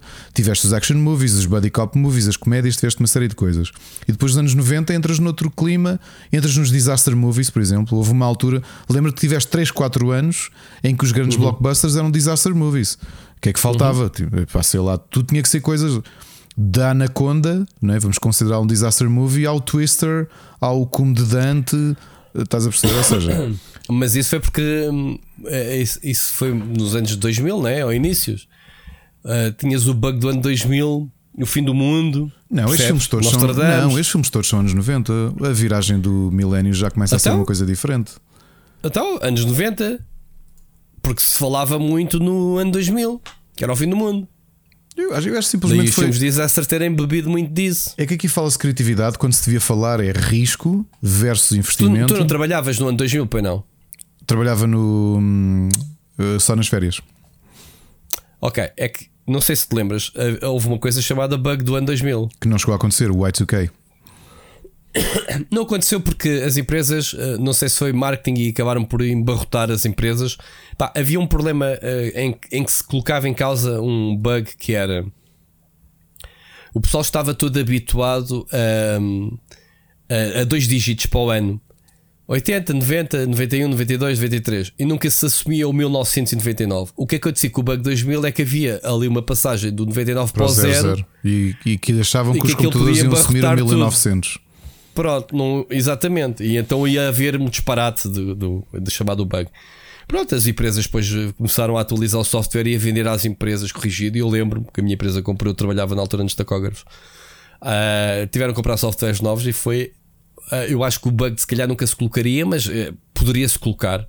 E, e lá está, não havia a inteligência artificial na internet como havia agora, como há agora, ahm, que pudesse responder a isso, né? No servidores em cloud que se salvaguardassem backups eh, desse, desse ponto. Mas pronto, foi por aí esse bug. Ah, O que é que estávamos a falar? Percebeste o bug? Nem percebi. Ah, não, estamos a falar de tendências. Das Portanto, modas. isto Sim. que dizem, eh, vão, vai sempre dizer daqui a 15 anos alguém vai dizer ah, a indústria AAA não faz nada, eh, não avança, não nada. A realidade é que vão bebendo, vão vendo fórmulas de coisas que funcionam, por isso é que Call of Duty tem Battle Royale eh, inserido e embutido e aquilo funciona. Depois tem as tendências do mobile, que também são, são uma linha paralela. Eu acho que continua a haver inovação, é preciso é, é- é encontrá-la e há contágio criativo. Uh, mesmo o mercado AAA não é completamente estanque, é impossível dizer que. pá, repara que a própria Ubisoft, dentro da fórmula Assassin's Creed, foi obrigada a repensar, talvez para um mau caminho, não é? Para aquele grind brutal do, dos, dos, do Assassin's Creed mais recentes, mas há mudanças, há evoluções. Eu não acredito que seja sempre a mesma coisa.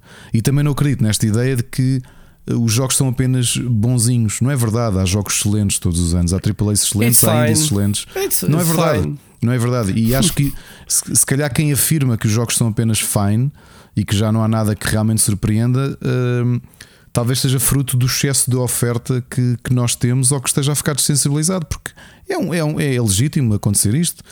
Eu, eu- já falámos aqui tantas vezes e é uma coisa que já, que já volta e meia converso com o meu filho, que é eu tinha três jogos ao ano, quando, tinha, quando não tinha a idade dele, já tinha um bocadinho mais. Tá bem, mas esquece isso, não vale a pena estás a martelar nessa tecla porque tu, tu agora só não jogas se não quiseres. Exato. Exato. Jogos gratuitos estão em todo lado e não Oh, precisas oh, pagar subscrições do Game Pass Oh, e etc. O que eu te digo disso Ok. de, de- Mas isso leva-te leva à desvalorização da coisa.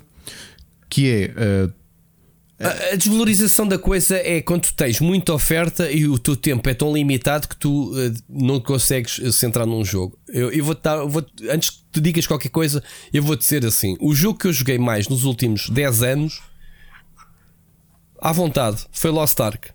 ok. O meu foi League of Estou com 500 Legends. e tal horas. Estou com 500 horas e tal jogo. Eh, Isto no espaço de pouco tempo, ok? Se calhar estou exagerado, sei lá, nos últimos 10 anos eu joguei o World of Warcraft em, em 2015 durante dois anos seguidos, todos os dias. Portanto, eu não tinha compromissos com canais, não fazia, escrevia sobre videojogos durante o dia na, na redação da Goody e, portanto, eu não, tinha, não ficava a dever nada a ninguém em termos de experimentar outros jogos, certo? Era espetacular, era de dia jornalista de videojogos, viajava, via jogos, estúdios, entrevistava, experimentava as novidades. À noite chegava a World of Warcraft. Perfeito. Eu estou a dizer é que agora o Lost Ark tem 500 horas, continuo a ir todos os dias jogar. Sabes quanto é que eu paguei pelo jogo? Zero. O que eu quero dizer é que as pessoas têm que encontrar os jogos que gostem e investam tempo nos jogos que gostem. Porque, porque de repente podemos cair naquela do andar a experimentar jogos. Experimentar jogos não é jogar jogos, Ricardo. Sim. Tu, tu quando provas o vinho e vais a uma prova de vinhos, tu não estás a beber vinhos. Tu estás a prová-los, a degustá-los. E eu considero que há muita malta com este vislumbre de tanta oferta, nem sequer tenha o prazer de jogar os jogos.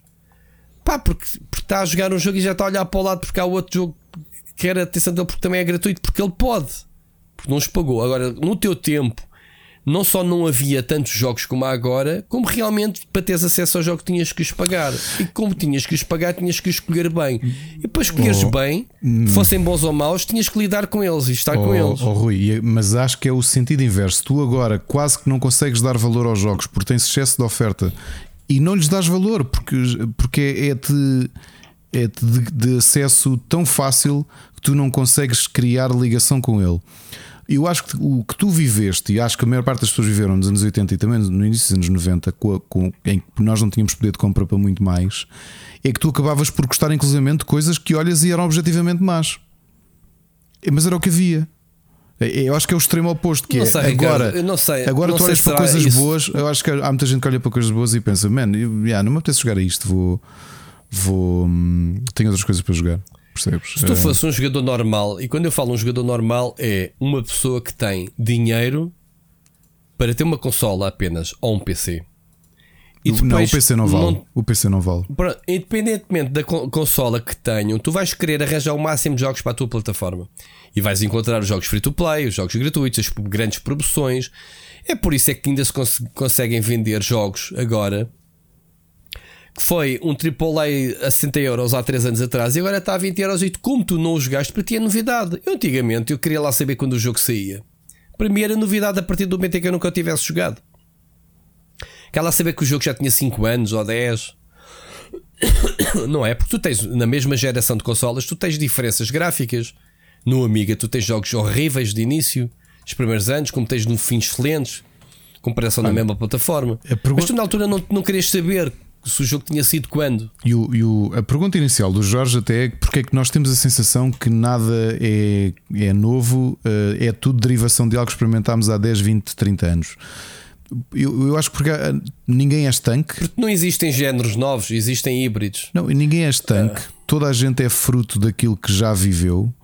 Eh, Quando tu, se tu olhares para um Miyamoto no início dos anos 80 ou muitos dos criadores de Amiga e afins estavam literalmente a começar coisas do nada, que é a mesma sensação, é essa conversa que eu costumo ter com, com o meu guitarrista em relação à música, que é tu olhas para os olhas para o Ozzy Osbourne e para o Tommy Iommi nos Black Sabbath e pensas como é que esta malta chegou a esta conclusão de fazer este som, porque eh, tu já, tu já imaginaste o que é seres um adolescente ou um jovem adulto ou um adulto em 68 e vais a uma loja de música e está lá aquela, aquele disco aquela fotografia muito estranha, cor-de-rosa, parece uma bruxa encostada a um- uma casa antiga. Compras aquilo, pões a tocar e estás a ouvir Black Sabbath e aquilo não se soa a nada que já tenha saído. Lembras-te que os Beatles estão a vender imenso, compras aquele disco e aquilo não soa a nada. Percebes? Aquilo é uma coisa nova. A realidade é que continua a existir som novo. Precisas saber procurar. Precisas de, de aliás, bolas, tu ouves o parcado do Mas o encontrar som novo significa que esse som novo é bom? Pode não ser bom. Ah, pronto. Pode não ser bom, mas a realidade é que nós cometemos o erro de apenas olhar muitas vezes à superfície e achar que as coisas uh, que já não há nada novo, que já não há nada bom. Há coisas novas, o de ser derivações ou não é normal, vai tudo ser derivações. Provavelmente, se alguém olhar para a literatura do século XIX uh, ou um crítico literário no século XIX e dizer assim: ah, isto, isto é só.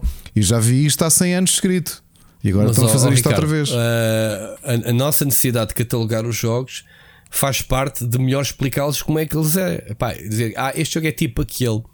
Se calhar não estás a fazer essa comparação do género, olha, foi roubar ideias àquele jogo, mas é, um, é, o, é o, a maneira como tu podes explicar. Olha, o Assassin's Creed é um jogo open world tipo 500 mil jogos antes dele, ok? Uh, tipo este ou aquele, não é? O sei lá, um MMO. Olha, qual é o tipo de MMO que gostas? Gosto do jogo tipo uh, World of Warcraft. Tens o tipo de MMOs, tens o jogo, tens FPS, tens o. Percebes? Há mesmo MMOs, géneros, mas depois tens os subgéneros e os sub-subgéneros e etc. Mas depois tens pessoal que procura fórmulas novas pegando em conceitos Oh, Rui, que há- viu em vários jogos. Há três semanas eu disse um jogo que comprei Faz na parte. Epic que era o. Como é que o jogo se chama? Dice. hum, que era aquele City Builder Survival Game com dados. Que aquilo eu consigo dizer inspirações que Não, Há tiveram. três géneros. Eu consigo dizer inspiração que aquilo teve em, board game, em alguns board games que eu tenho. E, e pegaram naquilo, repensaram aquilo tudo e fizeram um videojogo inovador. Eu continuo a achar que há coisas inovadoras. Agora, o que eu ia dizer eh, é impossível não dizer que há coisas que são derivações quando nenhum de nós é estanque, especialmente com uma altura em que estamos no ponto máximo da criação de tudo: televisão, cinema, videojogos, livros, música.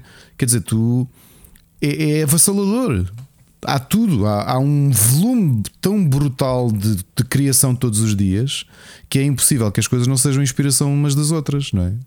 Agora, eu acho que as obras que se vão, que se vão diferenciando são aquelas que trazem qualquer coisa de si. Nada aparece no vácuo, ok? Uh, falando um bocadinho de história de arte, o, o Picasso, quando começa a pensar o movimento cubista, o cubismo não surge por acaso. Portanto, obviamente que é uma, uma, uma contra-reforma ou uma reinterpretação dos movimentos artísticos que existiram ainda no final do século XIX, como o impressionismo, depois também o expressionismo. Ele foi levando aquilo noutra direção, assim como o Kandinsky com o abstracionismo geométrico e tudo isso. As coisas, em tudo, até na arte, as coisas sucedem-se e as coisas têm, têm um contexto e ou surgem por, por contraponto ou às vezes por continuidade. E os videojogos e qualquer meio artístico ou cultural ou de entretenimento, se nós quisermos, tudo vai beber alguma coisa, ok? Porque não já passámos a fase do surgimento do nada. Se estivermos a falar de autores dos anos final dos anos 70 de videojogos e anos 80, e até se quisesse esticar-te um bocadinho até o início dos anos 90, a maior parte daquelas pessoas estavam a construir coisas do nada. Quando as plataformas passam a 3D, há uma série de gente que não tem bases de inspiração, não é? Quando olhas para, o primeiro, para um FPS, seja os 3D fake ou o primeiro FPS real, epá, tu tiveste de repensar muita coisa, não é?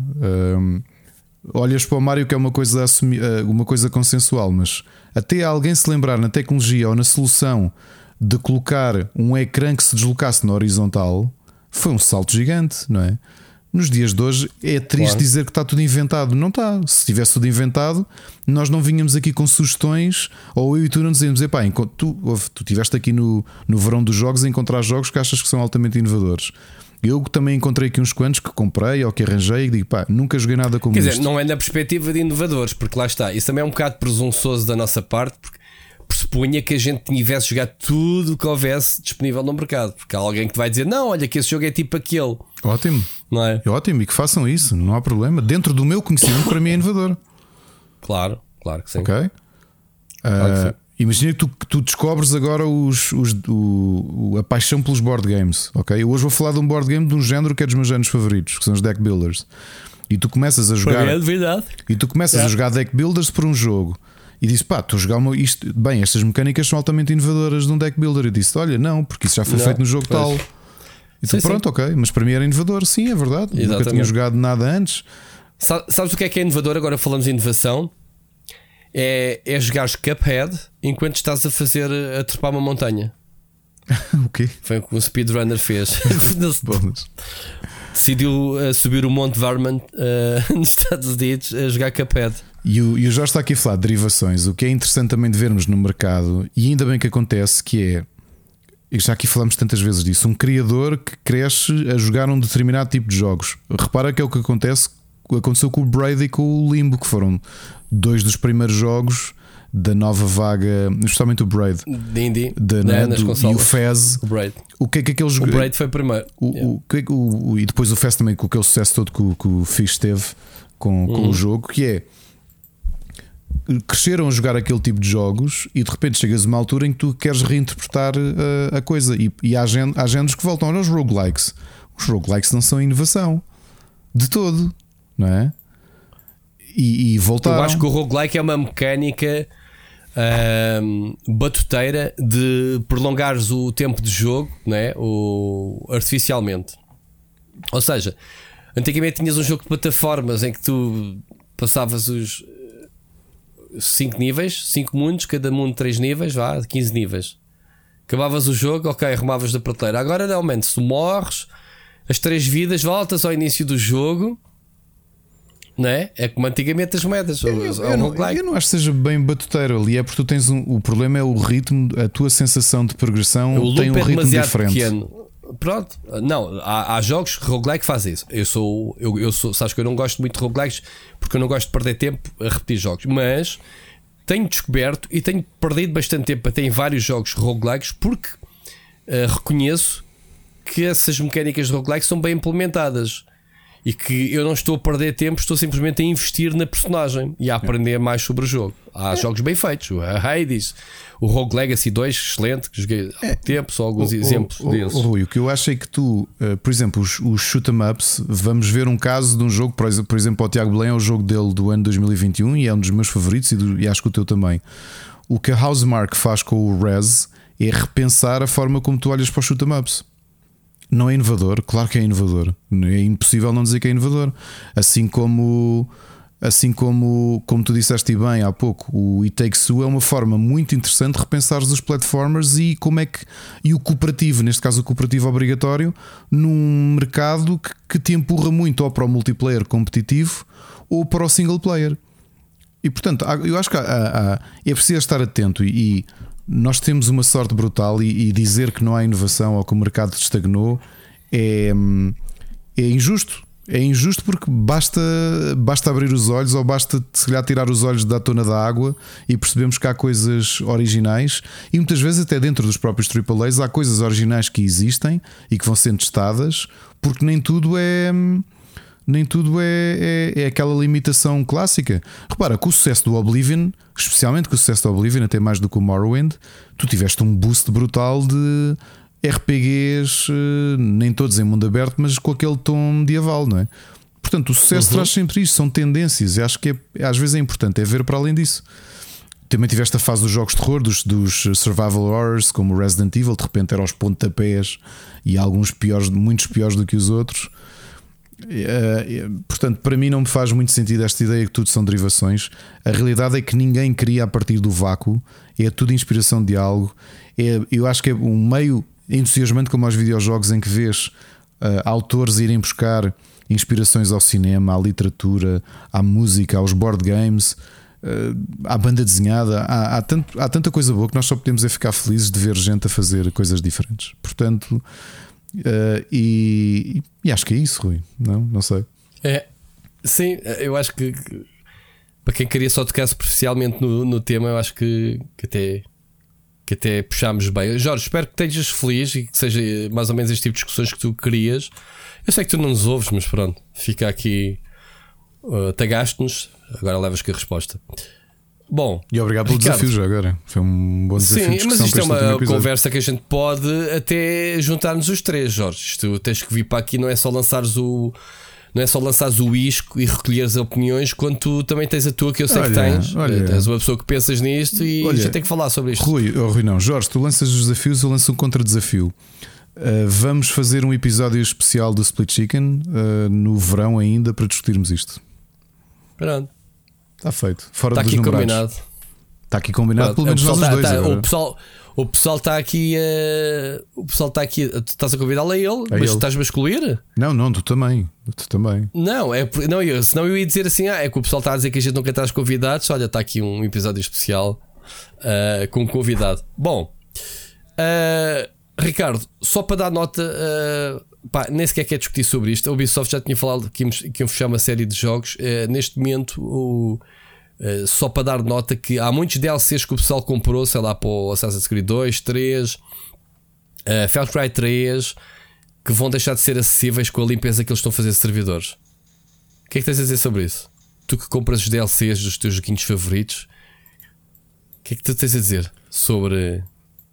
Eles vão deixar de estar disponíveis para ti que tu compraste os jogos. E eu tenho, eu tenho DLCs de, de jogos de Assassin's Creed, por acaso. Ah, não jogues já, que vais ver. Ou não saques já, Ah, não faço. O que é que eu tenho a dizer? Chateia-me, mas é aquilo que nós já há muito tempo dissemos. Nós, eh, ao contrário do que imaginamos, nós estamos a comprar. eh, deveria ser mudado, sim. É, de, se calhar devia ser legislado de, de outra forma.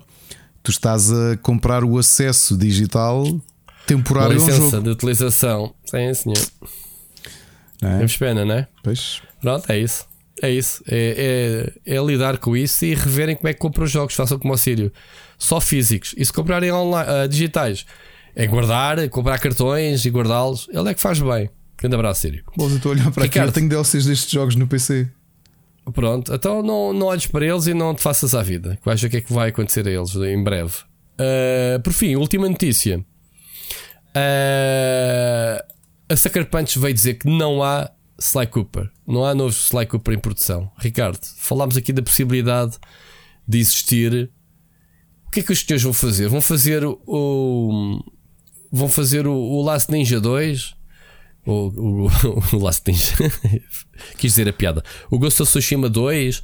Vão fazer o Infamous 14? Sei, se Mas não Sly Cooper. Se calhar o que, estão a o que é fazer- que tu tens a dizer sobre isso? se calhar estão a fazer o tripé porque ninguém sabia que o Ghost of Tsushima vinha aí, vinha aí até surpreender. Estas pessoas estão a trabalhar em qualquer coisa porque há salários que estão a ser pagos, não é? Portanto, Claro. o que é que eles estão a fazer? Não sei, provavelmente um IP novo. Não, o que eles não estão a fazer é o Sly Cooper. E a notícia é essa. Sim, eu já sei. O que é que queres que eu faça? Queres que eu envie uma, uma fotografia dos É meus exato, não vais genitais? mandar uma, uma dick, a tua dick a, a estes tipos. Não merecem. Não. Eles é que sabem. Olha, Não, gostava. porquê? Não estou a fazer o Sly Cooper que tu queres jogar. Sim, só que o, o- aqui a diferença é o mundo não anda à minha volta. E se der a isto, Espera aí muita uma gente coisa. Vais não... mandar, vais mandar, vais mandar uma dick pic a perguntar assim: Ok, amigos, compreendo perfeitamente que vocês neste momento não estão a fazer nenhum Sly Cooper. Por favor, digam uma data de como estão, de quando estão a pensar começar a fazer um Sly Cooper. Só que preciso que me digam essa data. E eu paro de vos mandar dick pics todos os dias. Faz imenso sentido, não é? Explicado assim faz imenso sentido. Mas faz, Pois faz, mas é assim faz, mesmo que faz. as coisas funcionam, como o God of War. Muito bem, Ricardo, vamos ouvir a última mensagem antes de irmos. Não vais dizer, não vais dizer poema, pois não vais guardá-lo para. Não, vais? não, ok, pensei que não querias repetir poema. Temos uma mensagem do Sir Becas, vamos ouvi-la. Olá Rui, olá Ricardo, olá restantes amigos aqui do podcast. Uh, deixar aqui uma última mensagem antes de vocês irem de férias. Agradecer-vos mais uma vez o vosso trabalho e o, e o- e o conteúdo. uh, e o esforço, claro. Uh, é sempre um prazer discordar de vocês. Das muitas vezes discordo, ou simplesmente ouvir e aprender coisas convosco, que na verdade acontece muitas vezes e portanto uh, também vos agradeço por isso. Um, um, queria deixar aqui só uma, uma breve reflexão, levantar aqui um tema para, para, para discussão se quiserem, uh, se acharem oportuno. Eu, eu hoje, enquanto lia os, os posts que o, que o André, uh, que, que teve envolvido na organização do, do, do Rock in Rio, é? fez a agradecer e a, e a- e a falar um bocadinho do, do evento e tudo isso, reparem numa coisa que eu penso que já ouvi o próprio André dizer, mas corrijam-me se eu estiver enganado, um, mas que, que- que o próprio André sente que os videojogos são muito mais do que aquilo que se vê normalmente, ou seja, são para- vão muito para lá dos esportes, e lembrei-me disto, por um lado porque eu penso nisto às vezes cá para comigo, e por outro lado porque reparei que muitas das pessoas, se não a grande maioria, uh, que estiveram envolvidas, os streamers, youtubers que, que estiveram presentes no evento, Uh, penso que nenhum deles uh, vem propriamente de uma cena de esportes forte, não é? portanto serão todos streamers de- de- de- que apresentam conteúdo variado, gaming ou não até, portanto, ou pelo menos nem todos têm o gaming como o seu grande foco enquanto uh, na sua criação de conteúdo. Um, e, e- e- e- fiquei a pensar nisso enquanto lia os tweets do, do, do André e lembrei-me outra vez desta questão e pensei que talvez fosse trazê-la para aqui.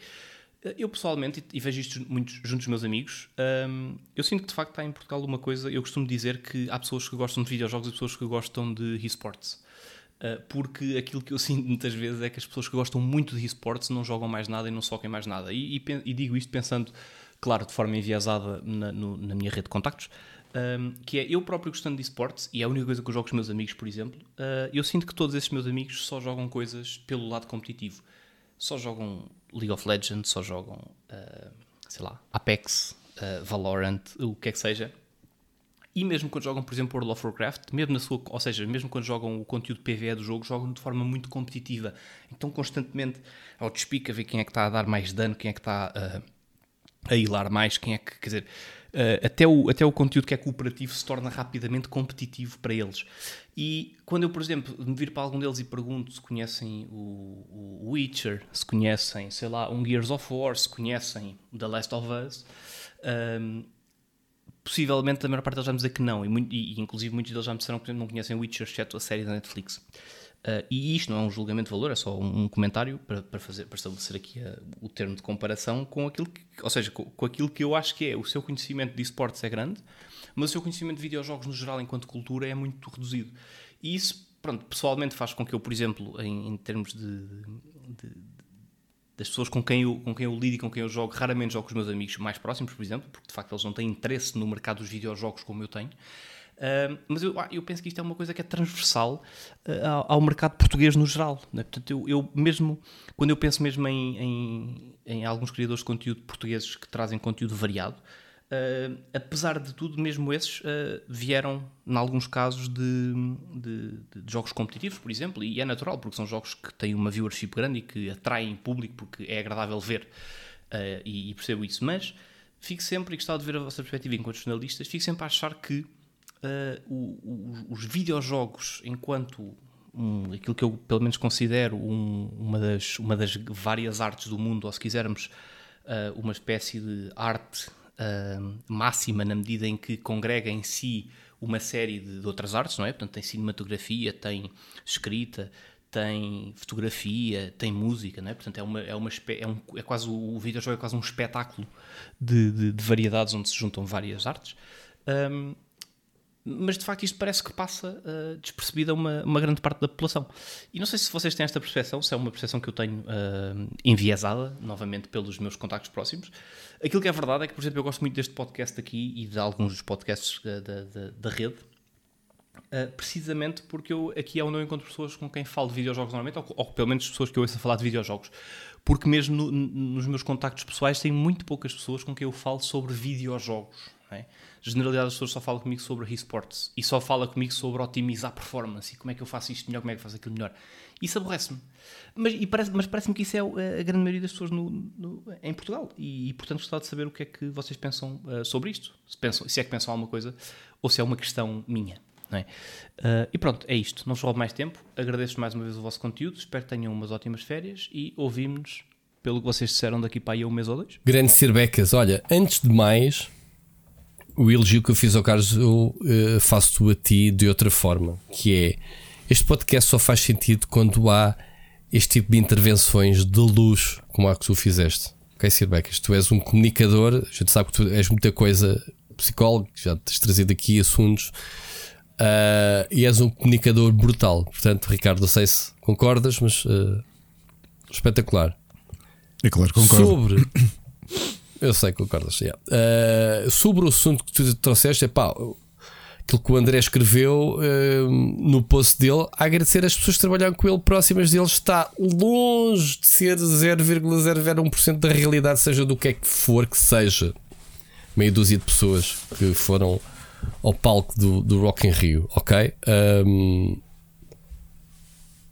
isto para dizer o quê? Não representa esportes, não representa nada. Neste momento, temos que catalogar um gamer por aquilo que faz em termos de conteúdos, pá, também não diz nada. Quer dizer, há pessoas que não fazem conteúdos e jogam os joguinhos deles e estão na vida deles. Portanto, não, não, podemos nos quantificar relativo àquilo que se vê os outros fazerem e dizer, olha, aquele joga esportes, aquele joga single player ou variety ou whatever.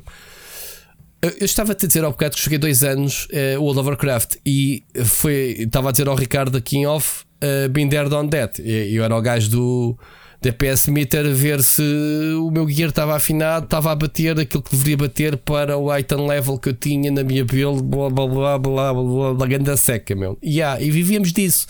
Mas isso era o que nos dava prazer, era chegar e ver os meters, ver uma chasca, era a minha, warrior de, do servidor Agra estar no topo, ser o número 1 um DPS e o pessoal, ei, ei, os teus números a flutuar, é pá, e aquele crit, meu. Isso enchia-nos, obviamente, as medidas, era aquilo que nos alimentava. E trabalhávamos em torno disto e falávamos com as pessoas, íamos ler tudo sobre isso, sobre a personagem, etc. Dois anos. Uh, é estúpido, mas é uma forma de nos divertirmos com os jogos. E o pessoal das competições é a mesma coisa, é normal. O tempo que tu tens que te que pôr ao bocado, coincidência, falei no League of Legends que eu não jogo League of Legends porque também quero jogar para ganhar. E se para jogar para ganhar, tem que aprender a jogar com uma personagem ou várias, aprender as mecânicas, as builds de compras, os itens, é League of Legends. Blá, blá. O Ricardo sabe isto tudo melhor que eu. E eu não tenho esse tempo para investir, nem quero cair no erro de entrar nesse loop, de, de aprender a jogar para ser o melhor. E então, é normal que o pessoal que gosta de esportes, que consuma, eh, se eu jogo futebol também é normal que goste de consumir jogos de futebol. Se jogo esportes é normal que quero saber o que é que os meus competidores ou o que é que os meus amigos estão a jogar neste momento, qual é a forma deles. Uh, ou, ou, então em outros jogos também competitivos, porque pode ser que me interesse vir a jogá-los uh, eventualmente. E as comunidades entram por ali. Eu sei que, por exemplo, que o Ricardo Fox, melhor jogador de CSGO, desde que começou a jogar CSGO, e atenção que ele deixou uma carreira de motociclismo para trás, não sei se sabes, Ricardo. Não, por acaso não sabia. O, o, o Fox deixou contra a família dele, ele vem de uma. Acho eu que da família dele vem desse, desse mundo do motociclismo e ele era, era, era corredor profissional de motociclismo, deixou essa carreira porque o CSGO, CSGO não, o CS absorveu-lhe todo o tempo preciso.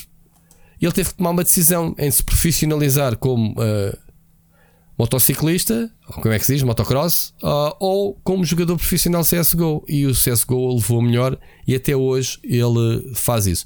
E ele não joga mais nada, não o vais apanhá-lo a jogar nem sequer um Valorant, Quanto mais um. Um. Sei lá, um, um jogo qualquer single player, ou Assassin's Creed, ou um Bloodborne, ou, ou um Last of Us. Não vais apanhar a jogar, porque todo o tempo que ele tem em frente ao ecrã é para esticar ao CS para aprender, treinar, melhorar, tornar-se melhor naquilo que ele faz. Epá, isso é válido. É, deixa de ser um videojogo. Não, é um videojogo. É competitivo, sim. É, é outro tipo de experiência. Portanto, nem sei o que é que isto tem a ver muito com o posto do, do, do André, porque não tem, é um assunto realmente válido de se discutir, mas uh, de longe que uh, aquele grupo de pessoas que foi animar o Rock in Rio no Gamer represente sequer, qualquer que seja, aquilo que é o, o mundo do gaming. Pá, uh, não te querendo ser de mauzinho nem desfazer o trabalho do André, que a gente já aqui admitiu que fez um trabalho excelente. eu acho que o André recorreu às pessoas que ele conhece e que provavelmente lhe davam garantias para realizar o trabalho que ele queria fazer naquele espaço, uh, isso iria acontecer. Não sei se concordas, Ricardo, ou não. não Esta é a opinião que eu tenho. É. Agora, representar aquilo que é o gamer português, esquece.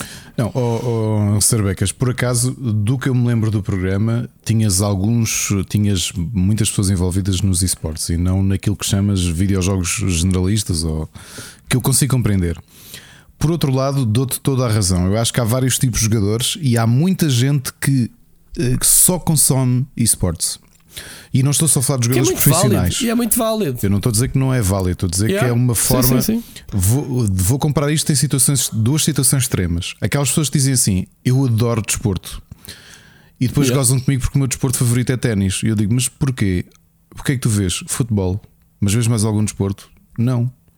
Então tu não gostas de desporto, tu gostas de futebol. Yeah. Ok? Como as pessoas que me dizem. Tu gostas de desporto, mas o teu desporto favorito é o ténis, é válido. Eu gosto de. Mas também jogas, gostas de ver rugby, gostas de ver o jogo da macaca, whatever. Por exemplo, outra é. que me irrita mais é, mas isso a título pessoal, é do. Pá, eu adoro Marvel, que é uma coisa que acontece muito. Bem, adoro Marvel, pá, conheço, conheço imenso da Marvel. Eu, sério, qual é a tua saga favorita dos anos 80? Ah, não, a minha saga favorita é a do, do Thanos. Spider-Man. Ah, mas, De Thanos. mas qual? Mas qual? Do infinito. A saga Thanos de Jim Starlin? Não, não, não, esta do, do filme, depois da guerra. eu- Ah, ok. Então tu não gostas de Marvel, tu gostas dos filmes da Marvel, ou- estás a perceber? Agora, se é, se é ilegítimo isso, não, acho que é legítimo, mas é, é um tipo diferente de, de, de consumo. Ah, se perguntares o que é que é o gamer típico português, eu acho que é difícil dizer, ainda que há números que te podem dar uma tradução curiosa. Nomeadamente, o fato de saberes que FIFA e Call of Duty esmagam o- as vendas eh, habitualmente e que tu tens muita gente a quem vou dar outro de caso extremo, Sarbecas, provavelmente também tens. Tens as pessoas que é gostas de videojogos, sim. Jogas a quê? League of Legends. Jogas mais alguma coisa? Não. Ok? Não, mas gosta de videojogos.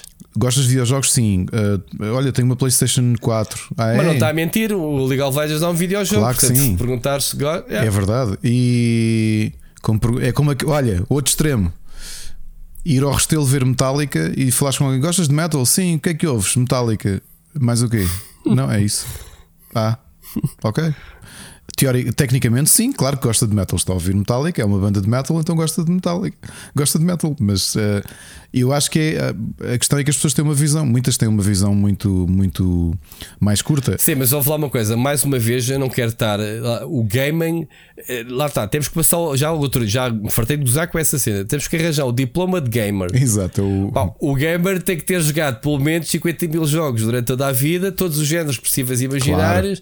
Man, isso é uma parvoíce. És Claro. gamer. Olha, tu és gamer. Vi-te a jogar o Farmville outro dia no, no telemóvel. Sim. Man, Sim, olha, mas o que é um era- o que é que é um gamer? É uma cena estúpida, Aquilo- mas aquilo que eu, estava, que eu agora ia levar, que é, ele está a tentar traçar o perfil do jogador português. E eu acho que ele tem razão em algumas coisas, porque eu acho que isso é, obviamente, que é sempre enviesado pelas pessoas que estão à nossa volta. Mas eu conheço pessoas na Pá, minha família oh, e na oh. família da Ana que têm uma consola para jogar o FIFA. É isso. E tu vais ver a prateleira e aquilo só tem um jogo, é o FIFA. Porque sai o FIFA novo e eles vendem o anterior na Cash, na cash Converters ou na- agora na Sex. Ok? Oh, oh, Ricardo, há tantos jogadores que nem sequer se manifestam nas redes sociais o que jogam, o que é que gostam. E são jogadores e que consomem compram os seus joguinhos e estão na boa deles. Só usam a internet para consultar as cenas, nem sequer participam em redes sociais. Estás a perceber? Oh, Rui, mas eu não estou a dizer isso. eu estou a assim, dizer, meu. eh, ele, queria, ele queria traçar. Eu acho que é difícil traçares um perfil que, Não consegues que traçar existe um segmento de pessoas, existe um segmento de pessoas, até os jogadores de consola, que a têm para anualmente jogar um Call of Duty ou um FIFA, ou os dois. Há esse público. Esse público existe. É um público que tem uma PlayStation, mas não quer saber se a Sony vai lançar um Horizon ou Last of Us. Não querem Sim, saber. E, e depois tens o pessoal que quer saber o que é que é a tendência. Se é o Among Us, se é o Fortnite, tu- se é os jogos da moda. Também, Que tam- também tens isso. Ou seja, eh, Que ninguém. é os jogos que o pessoal que foi ao, público, ao palco da Vorten jogam. Foi- Daí se chamarem influenciadores. Pronto, é, Não tem- é? tens esse lado, ou seja, eu acho que não dá para catalogar pessoas, mas obviamente que tens tudo isso, ou seja, ou te- olhando para streamers, ou tens streamers que é eu quero jogar este jogo, eu descobri este jogo e vou jogar este jogo, ou o streamer que é o que é que vai dar mais views esta semana. Tão simples quanto isso. Ok, oh, oh, Ricardo, qual é o jogo que eu mais jogo? Ainda hoje disse. É o Lost Ark. Quantas streams me viste a fazer de Lost Ark? Hum, Não sei. Pois, eu fiz para aí meia stream de Lost Ark. Podia ter feito todos os dias stream a jogar Lost Ark e enqu- enquanto estou a fazer Lost Ark estou ali a entreter pessoal. Percebes? Não. Nem sequer eh, podiam-me catalogar se sou jogador de Lost Ark. Não, ninguém sabe se joga ou não. Como, como eu, há muitos assim. Que tipo de jogador sou eu, Ricardo? Tu não consegues trazer, nem eu consigo fazer o meu traço de gamer quanto mais. Eu não sei qual é o teu. Ok, vou pelo mais fácil. É, tu és um jogador de jogo indie. O que é, é um jogo indie? O que é, que é um jogo indie? É um jogo que controlas um boneco, andas aos saltos numa plataforma. Não, indie não é género, é, indie é. Mas se calhar era o traço, o perfil que o Sirbeca estava-te a dizer do Ricardo é um gajo que aprecia jogos indie. E ah, o que é que é isso? O que é que é apreciar jogos indie, meu? É um jogo que se custar mais do que 100 mil euros a fazer já não é indie e então já não gostas. Não, não é verdade, mas o jogo do ano passado foi o Horizon. ver? o Horizon Pronto, mas por isso é que Forza cena Horizon é, é- é isto para responder ao Sir Não, Beck. Não estou a preferes, chamar, tu- não, é- não estou a dizer que é estúpido Rui, catalogar. Tu, disse, tu, não, tu não jogas. é impossível. Neste momento não jogo. Eu, eu tenho dois pontos fracos neste momento: são City Builders e Roguelikes. Não é? Dás-me jogos desses e eu sou capaz de ficar noites. eh, não devia. E eu? Eu tenho um. Tens MMOs, que é uma coisa que eu não MMOs, consigo. mas há, há 50 mil MMOs no mercado e eu não jogo 50 mil MMOs. Eu jogo um MMO de cada vez. Está bem, mas se calhar também tiveste um período na história dos videojogos em que havia pessoas que só jogavam uma coisa, World of Warcraft. Todo o tempo que estavam em jogo estavam a jogar World of Warcraft. Aliás, Eu- que eu, eu contra mim falo. essa fase. Eu farto-me de comprar jogos. Não há noite em que eu não digo ao Tiago porquê que estamos a jogar League of Legends quando eu acabei de comprar não sei quantos jogos no Steam. Eu, eu tenho outra teoria, se quiseres que eu te diga. Pá, eu acho que vocês já são um couple e vocês estão a fazer um date. Utilizam o League of Legends para andar a bandeira, mas eu acho que há aí qualquer coisa. Pronto, ok. Pá, tranquilo, gosto muito de vocês há mesmo. Ah, não digo nada às vossas mulheres namoradas, mas é, eu acho que há aí qualquer coisa. Isso soa-me ciúmes. Há aí uma química. Por acaso sou. Porque outro dia fui jogar o League of Legends para vos desafiar, ver se vocês me incluíam no, no grupo, no clube da bolinha e nesse dia fingiram que nem sequer estavam para não ligarem o Eu jogo. por acaso não estava, não estava mesmo, só vi Pois, depois. estás a ver? Ah, na boa, tranquilo. Só queria ser amigo. Ah, na boa. Mas eu acho Eu que. joguei um joguinho e depois fui Mas, para a cama mas eu acho que este perfil, eu acho que este perfil do. Cerbecas é é um perfil que existe. Existem vários perfis de jogadores.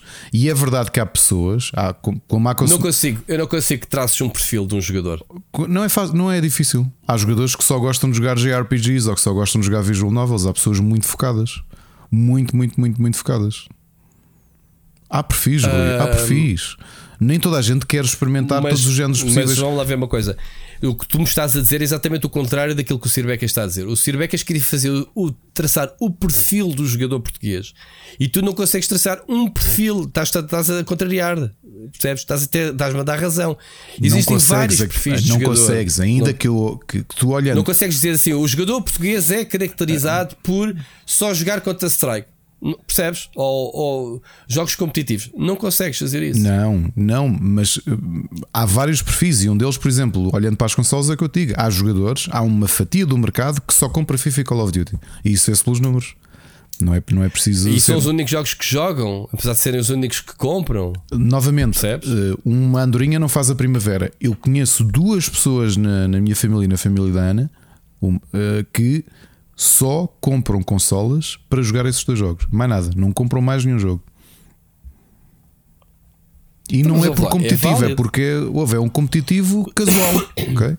Não é aquela cena É de eu vou válido, ser ok. eh, profissional disto. Ok. Muito bem. Olha, Sir Beckis, arranjaste para aqui uma discussão que já não estávamos à espera de acontecer, ok? E é válido. Mais uma vez, mais um tema grande. Perfil do jogador português. Eu acho, eu acho que não, não se consegue, mas pronto. A conclusão que eu chego é esta. Somos eh, jogadores de jogos de aventura, de narrativas, somos jogadores de competitivos. Há tudo. São jogadores retro. Eu, eu posso até trazer, traçar um perfil que há cada vez pessoal que o jogador português é, para mim, um jogador sem interesse do que existe no mercado, eh, que só quer saber dos jogos que já toda a gente conhece, não está disponível para conhecer jogos novos. Isto é o, o meu lado negativo daquilo, do, do perfil do jogador que eu, que eu acho que há nesta altura. Sim, ouve lá. é, Não é, Ricardo? Tu vês, A cena de não quereres descobrir coisas novas. A gente dizer-te, olha, está aqui este jogo é fixe, vê, vê por ti, experimenta, está uma demo disponível, gratuita, olha, está no Game Pass, joga este jogo, experimentam. Tipo, pessoal, don't give a shit. Percebes? Mas, se o influenciador que foi ao Rock in Rio tiver a jogá-lo, ei, que jogo é este? Quero jogar, ei, onde é que eu posso ir man? É aquele jogo que tu falámos a semana passada que tinha a demo disponível, não é? percebes? É isso. É isso. O perfil do jogador português é isso. É o do. Como é que se diz? O, o jogador do, da cenoura à frente, né? Do. Só olha em frente, não olha para os lados. Bom, Ricardo, poema. Tenta, tenta lá bater o Carlos. Um poema como deve de ser. Hoje, como é a nossa season final, eu vou trazer outro poeta modernista que eu gosto muito. Um, que não era Mas só. hoje querem francês, não, querem inglês, nem não, hoje é português. português. Hoje é português. Um poeta que, aliás, mais do que poeta, foi também artista plástico. Estou a falar do o José da Almada Negreiros, que nasceu a 7 de abril de 1893. Almada Negreiros, a sério, Ricardo, esta hora. São Tomé e Príncipe e que morreu aqui em Lisboa a 15 de junho de 1970 e é um dos grandes artistas uh, do um, artistas multidisciplinares um, do século Mais um XX. trauma, mais um trauma da minha escola. e, e trouxe porque é um é parte de um poema de um, é um poema que faz parte de um, de um conjunto que saiu no Orfeu número 1, que foi a revista criada pelo Pessoa e por ele e pelo, pelo Amadeu de Sousa Cardoso. Uh, e eu tenho o facsímil dessa, dessa revista, a Orfeu. E o poema, esta parte chama-se Canção da Saudade. Se eu fosse cego, amava toda a gente. Não é por ti que dormes em meus braços que sinto amor. Eu amo a minha irmã gêmea que nasceu sem vida. Eu amo-a, fantasiá-la viva na minha idade. Tu, meu amor, que não é o teu. Diz onde vives, diz onde moras, diz se vives ou se já nasceste. Eu amo aquela mão branca, dependurada da amorada da galé, que partia em busca de outras galés perdidas em mares longíssimos. Eu amo um sorriso que julgo ter visto em luz do fim do dia por entre as gentes apressadas. Eu amo aquelas mulheres formosas que indiferentes passaram ao meu lado e nunca mais os meus olhos pararam nelas. Eu amo os cemitérios, as lajes são espessas, vidraças, vidraças transparentes. Eu vejo deitadas em leitos floridos, virgens nuas, mulheres belas rindo-se para mim. Eu amo a noite porque na luz fugida as silhuetas indecisas das mulheres são como as silhuetas indecisas das mulheres que vivem em meus sonhos. Eu amo a lua do lado que eu nunca vi. Se eu fosse cego, amava toda a gente. É do contra esse, posso. Completamente. Ele gosta do que tudo que a gente. Lá está, esse, esse gajo é o típico gamer português. já, viste, já viste que eu escolhi o poema a pensar que a conversa anterior ia ser Fogo. essa? Já viste? Está, está tudo estudado. Qual é a cena? É o Among Us. É o Among Us que eu gosto. É, exato. Bom, siga. Muito giro, poema. Vamos às sugestões? Se ele gosta, gosta das mulheres cegas, de- desculpa, se ele fosse cego, gostava mais das mulheres, Gostava toda a gente. toda a gente, claro, faz sentido. Ah, vamos lá então, gameplay. Split Chicken. Gameplay. Então, olha, como tu sabes, eu estive doentinho, não tenho muitas coisas para experimentar eh, e passei muito tempo no sofá. E portanto, a única coisa que eu tenho, eh, pá, decidi instalar Hollow Knight eh, porque está aí a ser a sequela. E eu parei de jogar o primeiro, tive que recomeçar agora outra vez. Não avancei muito, é certo, nem sei se lhe vou voltar a pegar outra vez. O jogo é giro. Por acaso também com vontade de instalar, sabes? E passá-lo. Mas faz-me um bocado de confusão este tipo de Metroidvanias que eh, prefere não explicar nada, não comunica com o jogador. É um jogo, vá, vais descobrindo as coisas, mas o jogo está intuitivo, é fácil, Eu, não é questão. eu, por acaso, o meu problema nem foi com a parte do Metroidvania, foi com o elemento Souls-like de teres de voltar ao sítio para, para recolher as almas que perdeu. Lá não lembro qual é que é a currency que- do jogo. É, é umas pedritas preciosas eh, que os inimigos deixam, é umas joiasitas. Eh, eu, eu posso dizer que eu nesta run nem sequer morri ainda, nem sequer eh, matei o primeiro boss à primeira, ainda não tive isso, mas lembro-me disso da outra vez que joguei, foi isso que me fez desistir do jogo. Yeah, faz um bocado de confusão. Metroidvania tipo Souls-like, e é essa tendência que está a existir cada vez mais no mercado, não é? Que é, já não chega a ser eh, altamente labiríntico. Vamos-te tirar o mapa, neste caso, tens que comprar Ah, sim, o mapa Sim. Uh, e tens de comprar os add-ons que mostram onde é que tu estás nesse mapa e depois uma tinta para pintando os sítios por onde passas. Epá, não é preciso, mano. O jogo já por si são estupidamente grandes, uh, altamente articulados. E isto é o que me faz confusão nestes jogos. E o Hollow Knight não foge. Agora, a jogabilidade é espetacular. Gosto muito da direção artística do jogo. Uh, um ambiente em si acho que é muito fixe. Uh, se me dissesse assim, é pá, eu prefiro obviamente o, o Ori. Pá, acho que os dois jogos, para mim, em termos de Metroidvania, que não são Metroid nem são Castlevania, eu acho que para mim são os melhores. É o, é Ori. Uh, os valores de produção também são diferentes, obviamente, mas uh, são os meus favoritos. Mas atenção, gosto muito deste Hollow Knight. Eu espero que este tipo, não sei se a próxima, se a sequela vai estar rigidamente assente nisto. Não havia necessidade de quererem dificultar ainda mais a vida dos jogadores. Mas lá está, quem sou eu, né? Eu não gosto muito de roguelikes. Mas acabaste por dizer tu a mesma coisa que, que eu sinto, portanto acho que estamos em sintonia nesse aspecto. E pronto, foi isso. Tirando o Lost Ark, que toda a gente sabe que eu jogo, uh, que eu joguei esta semana. Tenho novidades. Olha, eu continuo a comprar, eh, desculpa, continuo a jogar, ainda não, não, não, não experimentei sequer todos, eu não tenho jogado, não tenho tido tempo para isso, para jogar tudo aquilo que comprei no Steam, mas há dois que eu joguei Uhum. e, e que me têm ocupado as noites antes de depois ir cair no meu, na minha doença, que é o League of Legends. O primeiro é o, o Retropolis, que eu já andava de, de olho nele há um tempo. E o que é que isto é?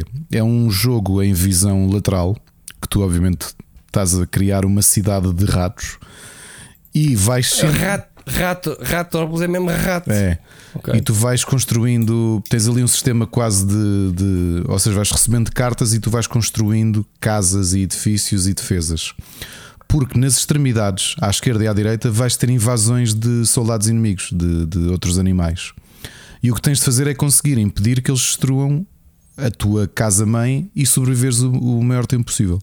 Portanto, tens aqui uma mistura de city builder, mas obviamente com elemento roguelike e jogo de cartas. E é, Fogo. é bastante interessante na forma como tens que gerir não só os teus recursos, E né? as personagens evoluem?